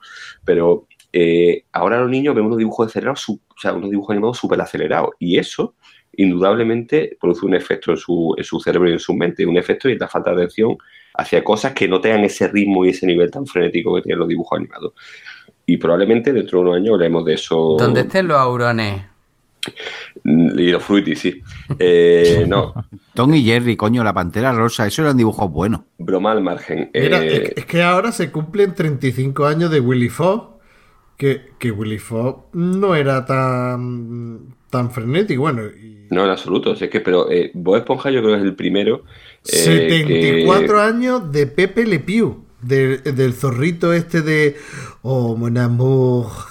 El que cogía la gatita Penélope y la Bueno, la, la mofeta. 20 la 24, mofeta, ¿no? 24 no puede ser. tiene que ser más. 74. Ah, 24, vale, vale, eso sí. Mm. 74, por eso te digo que estamos hablando de 43 años de marco, desde que se empezó a emitir en, en Japón. No veas, tanto tiempo enganchado a la droga, ¿no? Con el mono ahí. Bueno, seguimos. Stuart Little, na, na, un papá genial. na, Papá genial la vimos Plisken y yo en el cine. ¿Y Sí. Submoló? Sí, mucho. Sí, sí, para echar rato. ¿Esa del choche? No, esa No. es la de Adam Sandler. Ah, vale. Bueno, a Baldini le pregunto. Eh, No, no, continuamos ya sabes la con. respuesta. continuamos. Siete vidas. Siete vidas, 20 años ya de siete vidas nada menos. Joder. Es decir, hace, hace dos años más, porque si os acordáis, Tony Cantó, que era el protagonista de la serie, eh, se despertaba de un coma después de 18 años. Pues ya han pasado pero- dos años más del tiempo que llevaba en coma Tony Cantó. Pero Tony Cantó duró un mojón en la serie. Sí, sí, el, el- el- el concepto de la Y la serie. Paz Vega también duró poco. Sí, pero que el tema era que la serie era el. Oh, vamos a. El, el- el- los, los contrastes de una persona que ha estado en coma 18 años, ¿no? Y luego de repente. Yo, me acuerdo con, con Javier Cámara diciéndole: ¡No puedo qué". Y el otro: ¿Qué? ¡No puedo! ¿Qué? ¿Qué? ¿Qué me estás contando? Creo que le enseñaba un, un póster de, de Pulp Fiction o algo así, puede ser, no sé. Eh, ¿Vosotros veíais, ve- veíais esa serie? No. Yo, yo, sí- yo la vi durante. veces. Yo la vi durante alguna que otra temporada, pero luego Es que ya al como, final como acabé. se cargaron, se iban los actores y llegaba y ya no tenía nada que ver. y Ya tal. nada más que quedaba Sole dando colleja. Eh, Y es como cuando después hicieron el spin-off, bueno, el spin-off, eh, ¿Aida? Aida, ¿no? hicieron a Ida y tampoco estaba Aida. Era como, venga, vamos a, a seguir Eso es montar un circo y se mueren los enanos. estrujando básicamente. ahí la gallina de los huevos de oro. Vamos a sacarle el máximo provecho, ¿no? Ya no. Muy bien, y luego ya, pues por terminar así de rápido, que tengo a Plisken que se quiere ir a dormir. No, no Eh, es que, a ver, no, no es que, a ver, tengo sueño, no, eso no lo discuto, pero tío, No, ya. Es que- a ver, es que. es que Cosas relevantes, No, hombre, pongan mierda no, por me- ponernos. No, no, es que me, me por parece. eso te decía 20, porque es que me llegas y, y te paras en el No, 16 pero- y es para espolear. Mm, El 16, pero de los gem- gemeliers. Tío, es que, es que, es que No, pero era un poco. Una mezcla así un poco petarda, ¿no? De, de cosas. tocar los huevos. Tío, pero que los gemeliers que no me se merece que se hable de ellos, ni de ellos ni del funcionario que los puso ahí, tío. No, ¿Eso pero, quiénes son? pero ¿El me, alegro, funcionario? me alegro que yo no sea el único, o que normalmente en los programas yo soy el único que le doy caña El al que me hace. el que me hace bullying. Con todo lo que se ha trabajado la documentación, ha estado ahí ¿Este? indagando durante horas. Y ahora, y ahora nos metemos con su lista. Orri, es que los gemeliers estos fueron dos que salieron en el programa de Juan y Medio, que por Ah, eso digo vale, que el el funcio- que funcionario, digo- por eso vale. digo que el funcionario de la Junta de Andalucía Sí. y que dos niños ahí súper repelentes de crío y ahí aguantándolo y mamándolo a, a- a base de bien hasta ahora. Por eso digo, digo, se para con estos dos negados y la. Riéndole la gracia. Digo, riéndole la gracia a, los- a, los, a los chavales esos, ¿no? Mm. Pero es que tiene cojones, porque cuando ha llegado, como hoy está grabando Luigi aquí en mi casa, cuando ha llegado aquí, le he dicho que ¿tienes preparado lo de cosas que nos hace sentir viejo?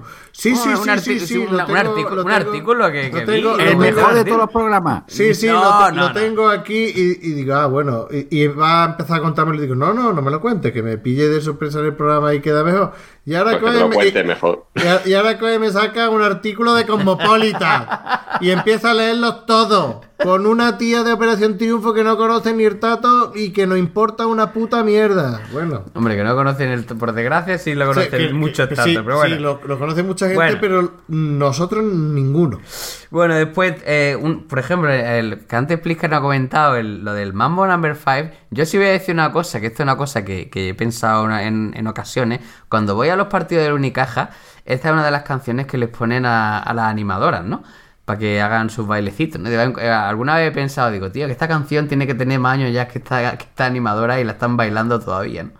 Pero bueno, eh, luego continuamos con Novia de la Fuga, Nerea Rodríguez, que esa no sé ni quién es, y luego la Crispina Aguilera, que fue el, el momento, es los finales de los 90, fue ese, el, el duelo entre Britney Spears, Cristina Aguilera y luego los Backstreet Boys contra la Spy Girls. Fue un momento glorioso en la época de la música. ¿eh? Crispina Sí. Aguilera, Mira, mejor. Hombre, Voy Crispina... a contar una cosa que, que- que cumple 20 años ahora y que Venga, creo sí, que, suplántale- que le incumbe, A ver, a ver, le incumbe a, a nuestro colaborador Valdis. a ver. Eh, en 1999, ¿qué programa televisivo fue estrenado que se hacían preguntas? Y, que, y el ¿Sabe premio era cuantioso, muy cuantioso.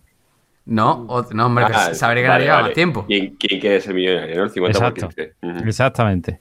Pero se, se llamaba ¿Quién quiere ser millonario o quiere ser millonario? Aquí aparece 50 por 15, ¿quieres ¿Quiere ser millonario? Sí. Ah, vale. Bueno, Sí, es que el, el ¿Quién quiere ser millonario es la traducción del programa original en inglés. ¿Y por qué Claro. dices que es relevante para él? ¿Plisken? Que llamó a un. que hizo de, de comodín, de llamada, ¿no? Sí, para un, para un colega suyo, un conocido o tal, que participó en el programa. no fue más triste, más triste todavía. Era la amiga de un amigo mío. Ah, la amiga de un amigo tuyo. ¿Estaba Vale, buena vale. por lo menos? no conteste, no conteste, no ¿Qué conteste. se pregunta esta? Ah, Y, y seguramente ni, ni siquiera te, te hizo falta saber las opciones de la pregunta, ¿no? No, no, no, no, no hizo falta, ¿no? Directamente le di la respuesta así que me diera la- las opciones. ¿Te, te acuerdas de qué pregunta era? Eh, sí, me acuerdo. Era quién era el albacea testamentario y amigo de Franz Kafka. Anda, vámonos. Igual, entonces, Sobera fue. ¿Respuesta? La respuesta era Max Brod. Que además tú con toda tu sobraera, ¿no? Le dijiste. Te dijo Carlos Sobera. Bueno, pero ¿no quiere oír la opción? Y tú, no, no, no hace falta, ya. Y dice, mucha suerte con el resto de las preguntas, ¿no? Sí, no, claro, me dio la oportunidad de. Porque la, la que me pregunta, la que me preguntaba era ella, ¿no? No era Sobera. Preguntaba Ah, verdad, la, verdad. la chica. Y, y cuando me dice, bueno, te- ¿pero estás seguro? Y digo, siempre claro estoy seguro. Dice, bueno, pues nada, pues gracias. Digo, nada, suerte para el de la, de la respuesta. Dice Y que quedan efectivamente. 20 segundos. Bueno, pues Sí. ya está. pues, Sí. ¿Te canto una sevillana o...? Luego- estaba viendo, fue un lunes por la tarde, me acuerdo, porque estaba viendo un partido de la NBA que estaban re- repitiendo en, en el Canal Plus y estaba yo tan tranquilo viendo el partido de... Yo recuerdo que me, me había pedido el teléfono hacía bastante tiempo, me dijo, mira, es que voy por si me, por si, claro, tenía que salir ella eh, y, y concursar y luego después que me eligiera a mí entre los, porque tenía varios números para elegir, ¿no? Y lo más triste de todo fue que antes de elegirme a mí, eligió otra persona que llamaron y no contestó al teléfono. Y luego yo fui el segundo plato. Entonces digo, bueno, pues llamaba entonces a Valdi. Pero lo- Entonces luego fue- me comentaste que después empezó a llamarte todo el mundo por teléfono para decirte que te No, habían claro, escuchado. luego cuando emitieron el programa, porque eso lo emitían los sábados por la noche, me parece. Eh, a mí me llamaron el jueves, me llamó, o sea, el lunes, perdón, me llamó el lunes de cuando ocurrió y como dos semanas después, porque eso lo grababan, dos semanas después emitieron en televisión el programa y claro, la gente, mi familia, todo el mundo me llamó, tío, tío, eres tú de la tele, ¿no? ¿Te hemos, te hemos escuchado en la tele? Sí, sí, era yo, era yo. Y, y nada, y luego después la, la chica falló la siguiente pregunta, pero bueno, se llevó bastante dinero gracias a que... Era, era la pregunta del campamento base, ¿no? eh, El campamento base era en la que, digamos que Era había... una, era una pregunta con la que te, te quedabas fijo y a partir Sí. de ahí no perdía más dinero. Hmm. ¿no? Entonces, no sé si eran 3 millones de pesetas o algo así, ¿no? ¿Y, y ll- llegaste a saber cuál fue la siguiente pregunta? Vi el programa, pero no me acuerdo la siguiente cuál era. O sea, vi el programa. ¿La sabías? ¿Y qué opciones eran? No me acuerdo. No, no, tío. no me acuerdo. No, no, no era- es lo que, lo- la pregunta es si, si se acuerda de, de si te sabías la siguiente pregunta. No me acuerdo, sinceramente, de la siguiente pregunta, la verdad. Ni si me la sabía en su momento, que no me acuerdo tampoco. Pero vaya, que ese. el- tampoco. no, a veces las preguntas no eran tan difíciles. Depende también, yo creo que a veces algunas veces las ponían difíciles, otras veces no tantas, no sé. Teniendo un poquito de cultura general, generalmente llegabas con facilidad a una cifra mm, relativamente alta, ¿no? Sí, pero si te preguntan por Futurama, la has cagado. Por, por eso, por eso no voy. eh, tengo mucha gente, muchos amigos, mi familia, tío, tienes que ir a A mí probar me la lo tele, dijiste, concurso, a no sé qué, ¿no? Y digo, no, no voy a ir a un curso de tele porque y tú que me preguntan quién es el fulano del Triunfo. eso, el que eso, ¿Quién es Operación Nerea? Triunfo o no ni puta idea. O quién se ha casado, cómo se llama la novia de no sé cuánto de Pero para eso están los comodines, tío. Ni claro. Claro, Dice, primera normal. pregunta. ¿Cómo se llama la hija mayor de la familia de los Simpsons? No, es así, Elisa, ¿no? Lisa Simpson, esa sí me lo sé. Eh, Pero, pero, por ejemplo, habéis estado hablando de los personajes de Padre de Familia, y yo no he visto Padre de Familia en absoluto, y no sé quién ya cumpliría, estaría en la universidad, no sé qué. Pues no he visto nada de eso, ¿no? Pues vale. Exacto. Entonces, bueno, que hay, hay muchas cosas, hay muchos temas de los que no tengo ningún tipo de conocimiento. Después, para que vea el programa de televisión, para que me humille luego públicamente, no, no. Hombre, no sé. Si, si a lo mejor mm, te echan por no sabe quién es Belén Esteban, pues tampoco es tanta humillación, ¿no? Joder, como que no, lo sabe casi toda España, y no lo sabes tú. Sí, pero bueno, es como. Es una luego me dirían, mira, es el que no sabe quién es. No, no, no, deja, deja. Te haría famoso, Baldi. La gente va Sí. por la calle, mira, mira eso. Ese, ese. Asocial. Hace, hace un cerco alrededor de, de tres metros. Bueno, y con esta, con esta anécdota vamos a terminar. En otras ocasiones haremos más efemérides ya de películas, de discos, de canciones salidas en Y te este lo año, más. En condiciones. Y la documentación. No, la próxima ser- vez que le pregunte Ben Almadén Mangante, oye, ¿de qué va hoy? Ese servicio de documentación capitaneado por don Jarmari Alfaro. Y, Y Alfaro. y bueno, terminamos ya esto, que hay que hacer los comentarios del, de los oyentes. Venga. Y- Pero un momento, un momento. antes- tenemos, tenemos un comentario de los oyentes. Uno. Espera, espera, antes, antes del comentario, bueno, no tiene nada que ver con el cine, pero bueno, hace 20 años precisamente fue la matanza de Columbine. Ah, mira, mira, eh, de puta 20 años madre. De puta madre el documental. Esa, esa efeméride sí que está bien. O sea, quiero decir. Sí, pero no tiene nada que ver con el cine y nada de eso. No, Sí. sí, sí. Hombre, tangencialmente, sí. El bueno. Bowling for Columbine. Bowling for Bueno, Columbine, vale. Fan de la que he Elephant hablado antes. Mm. Pero Sí. el hecho, el suceso ocurrió en, en el 99, hace 20 años, Ujú. en abril. Sí, fan que, que sí era. O sea, realmente no se decía que era Columbine, ¿no? Mm, Pues yo no lo sé, yo creo que sí, ¿no? Yo creo, yo creo que no, yo creo que, eh, que no se decía el nombre de colegio Era ni nada. creo que era un instituto. Era un pero instituto también es cualquiera. verdad que salían con las gabardinas. Sí, no, que- oh, que, que estaba basado en eso, sí, pero que no Sí, se relataba que, que fuera eh, Columbine. que- que fuera Columbine. Luego, Bowling for Columbine ya directamente sí. Pero... Sí, pero no, en la noticia sí, vamos, yo estoy viendo aquí en el país, el, el- en el 21 de abril del 99, dice, al menos 25 personas murieron ayer en el Instituto Columbine High de Littleton. Y en fin, y la noticia sigue, pero es muy larga, pero no la voy a leer. Que de, que de repente Marilyn Manson se, se, Sí, sí, conver- se salió. convirtió en un personaje bastante conocido. El demonio. Mm, No, de- dejó, dejó de ser, pero en el documental. en el El, el tío más sensato eh, de... pero con mucha diferencia. Totalmente, totalmente. Si no, hombre, el, el normal, el que dice que habría que haberlo escuchado y no haberlo ahí, aislado los chavales y, Claro. y en fin. Hombre, Ya se le veían maneras cuando hacía de Paul Pfeiffer en aquellos maravillosos años.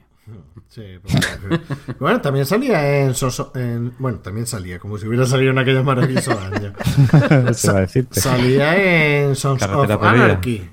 Ah, salía... Ah, esa En no, la la vi, Anarquía esa no la vi. Sí, Que ahí, en esa, esa era la que salía la mujer de Albandi, ¿no? De... sí, Sí. la prota. Hmm. La prota, que era, que era la, la mujer de, del guionista. De- Ah. Bueno, guionista y creador de la peli de la serie. Vale, vale, vale. Y también salía en aquellos maravillosos años, ¿no? No, eso No, es una leyenda urbana. Valdi, ¿tú sabes quién es Albandi? Eh, el de padre de familia. No. No. ¿No te acuerdas de matrimonio con hijos? Ah, eh, Eso, perdona, matrimonio con hijo, he dicho padre de familia. Sí, sí, el de, el de matrimonio con hijo. Love, Love and Marriage, en inglés, sí. Eh, ¿no? Eh, la, can- la música, exacto. No, no, no, no. Se, se llamaba eh, Married with Children.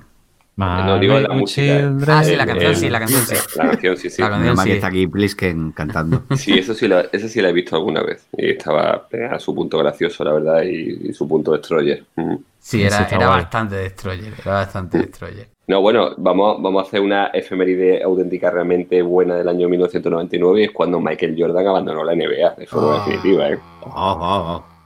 Eso sí es un acontecimiento del año 99, no las cosas que cuenta Luigi. Sí, con, con- con- con la canasta en la final, la última canasta. Bueno, lo- la última canasta fue robo de balón y canasta partiendo tobillos. Y Ah, que, que- que- a Russell No, no, fue. no, no, no, No, no, eso tú fue- dices con- eso fue cuando, anterior. Tú dices cuando Yo estaba con de los. Wizards ya, ¿no? Vale, Exacto. vale, después de los Wizards. Vale, vale, Exacto. vale, vale, vale. Sí, cuando ya se fue del todo. Exacto, mm, Que estaba ahí con una abueleta y seguía sacándose el rabo. totalmente. Yo, yo creo que a día de hoy todavía lo pone en la CB y es MVP, ¿eh? MV eh, MVP no sé, pero en el Unicaja podría jugar en cualquier puesto. ¿Tan mal va la Unicaja? No, no, bueno, eh, eh, está ahora mismo en un momento un poco regular, pero bueno.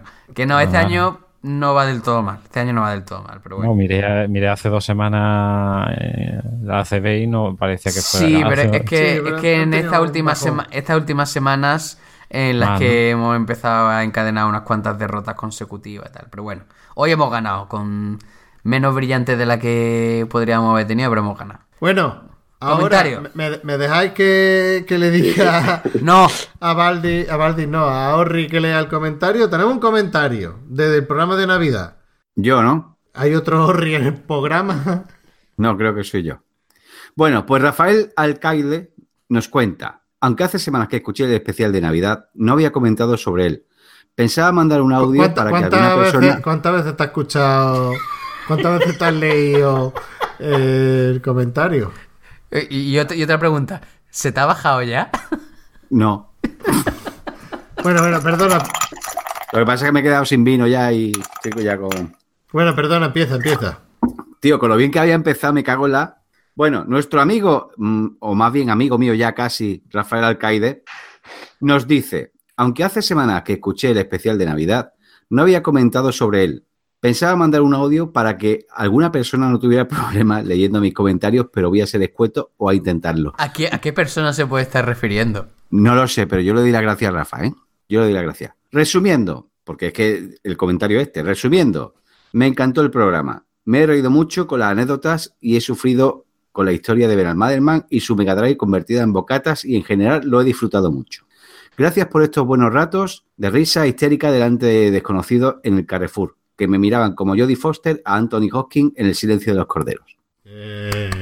Sí, bueno, ¡Del mí, tirón y a la primera! a mí me, me- me estuvo, estuvo hablando con él por privado y me comentó eso, que, que estaba en el Carrefour escuchando el programa y que eh, pues vino, no sé si fue la anécdota de Benal Madelman y su consola. Bueno, dice que, que, que entiende que tenga un lado Benal Führer después de ese trauma de, de la niñez que tiene.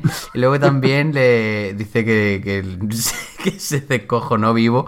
Creo que estuvo que para de la bici eh, oyendo la anécdota de, de la, de, de la china de, de, la, de la madre que le encontró en la china de Hachi a, a tu antiguo compañero de piso. Pero bueno, sí, que le, que le, le hizo gracia, vaya. Bueno, desde aquí un abrazo a Rafa. ¡Un abrazo! Bueno, ya con, ya con esto vamos a poner punto y final a este primer programa de cine de barra de 2019, que anteriormente grabamos un cine de tapa del episodio de Black Mirror, pero de cine de barra este sí es el primero en versión larga, versión larga que se va ahí pues a la- casi a las 4 horas, 3 horas y media larga. Bueno, y hablando del, del cine, de bueno, del, del capítulo de, de Black Mirror, tú antes fuera de antena me has comentado una cosa, ¿no? Del, de... Sí, que le han puesto un pleito. Han puesto un pleito que le piden 20 millones. La empresa que, teni- que tiene, bueno, que tenía y tiene los derechos de Elige tu propia aventura, de los libros, le ha pedido 20 kilos a Netflix. Por- sí, porque ellos tienen los derechos de, de- de esa idea. Hombre, qué guay, ¿no? Sí, claro, nos ponemos así, entonces eh, también San Agustín o los herederos de San Agustín nos podía demandar por idear lo del libre albedrío que y la elección personal de cada uno, ¿no? O sea, es que vamos a llegar a unos niveles absolutamente demenciales. Me, me- me has contado antes que además que la empresa le iba diciendo a Netflix... Sí, la empresa cuando se enteró del proyecto, la empresa le era, era como decía Gila, ¿no? Decía Gila. Aquí ah, dice eh, mm, iba soltando en directa.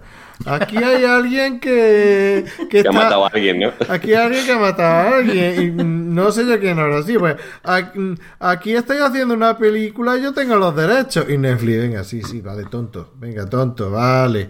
Que si no voy a denunciar, ¿eh? Venga, tonto, venga, vale. Y al final eso le ha puesto una demanda y le pide 20 millones, que luego ya se verá qué es lo que pasa.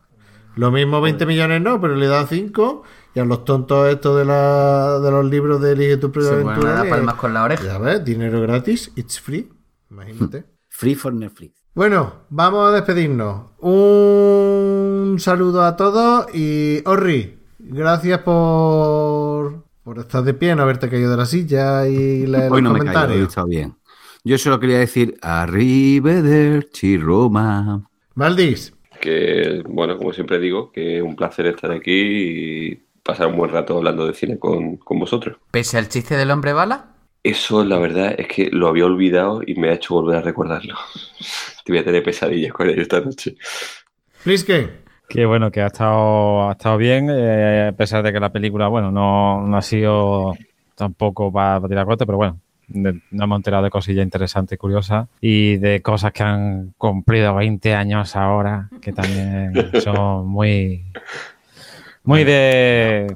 Muy de Luigi. Pero a Sí, ver, pero que aclaro, que yo es que esto también, eh, esto también eh, lo he cogido eh, que no, que no, pensando que en no que habría más, emeride- más efemérides, Que no tiene más específicas de, de- Que no tiene excusa. El daño ya está hecho, Luigi. Y bien, y bien hecho. hecho que está. Bueno, Agur. Yogur. Ayatola. No me toques la pirola. Ya está, esa es tu despedida. Pues venga, pues ya está. No, mejor, escueto. Bueno, y nada, daros las gracias, deciros que estamos en Facebook, estamos en Twitter, arroba cine de barra, estamos, nos podéis enviar audio y comentarios, además de ponerlo en iVoox, eh, en el correo de Gmail, cine de barra arroba gmail.com. Y estamos disponibles para bautizos, bodas y comuniones. Sí, y, y si tenéis suerte, hasta nos podéis, nos podéis encontrar alguno que otro en Tinder. Y en entierro y funeral. Sí, porque la de Badu se ha cerrado ya, ¿no? ¿O no? Hem- ¿Hemos aprendido ya para qué lado hay que darle o no? ¿Pero a quién le estamos preguntando? A la audiencia en general. Ah, vale, vale. A la audiencia que responde a la audiencia, entonces. Y a ti en particular. Bueno, Agur. Yogure. Si te ha gustado, no olvides suscribirte. Puedes seguirnos en Twitter en arroba cine de barra y en Facebook. También puedes ponerte en contacto con nosotros en el email cinedebarra arroba gmail.com.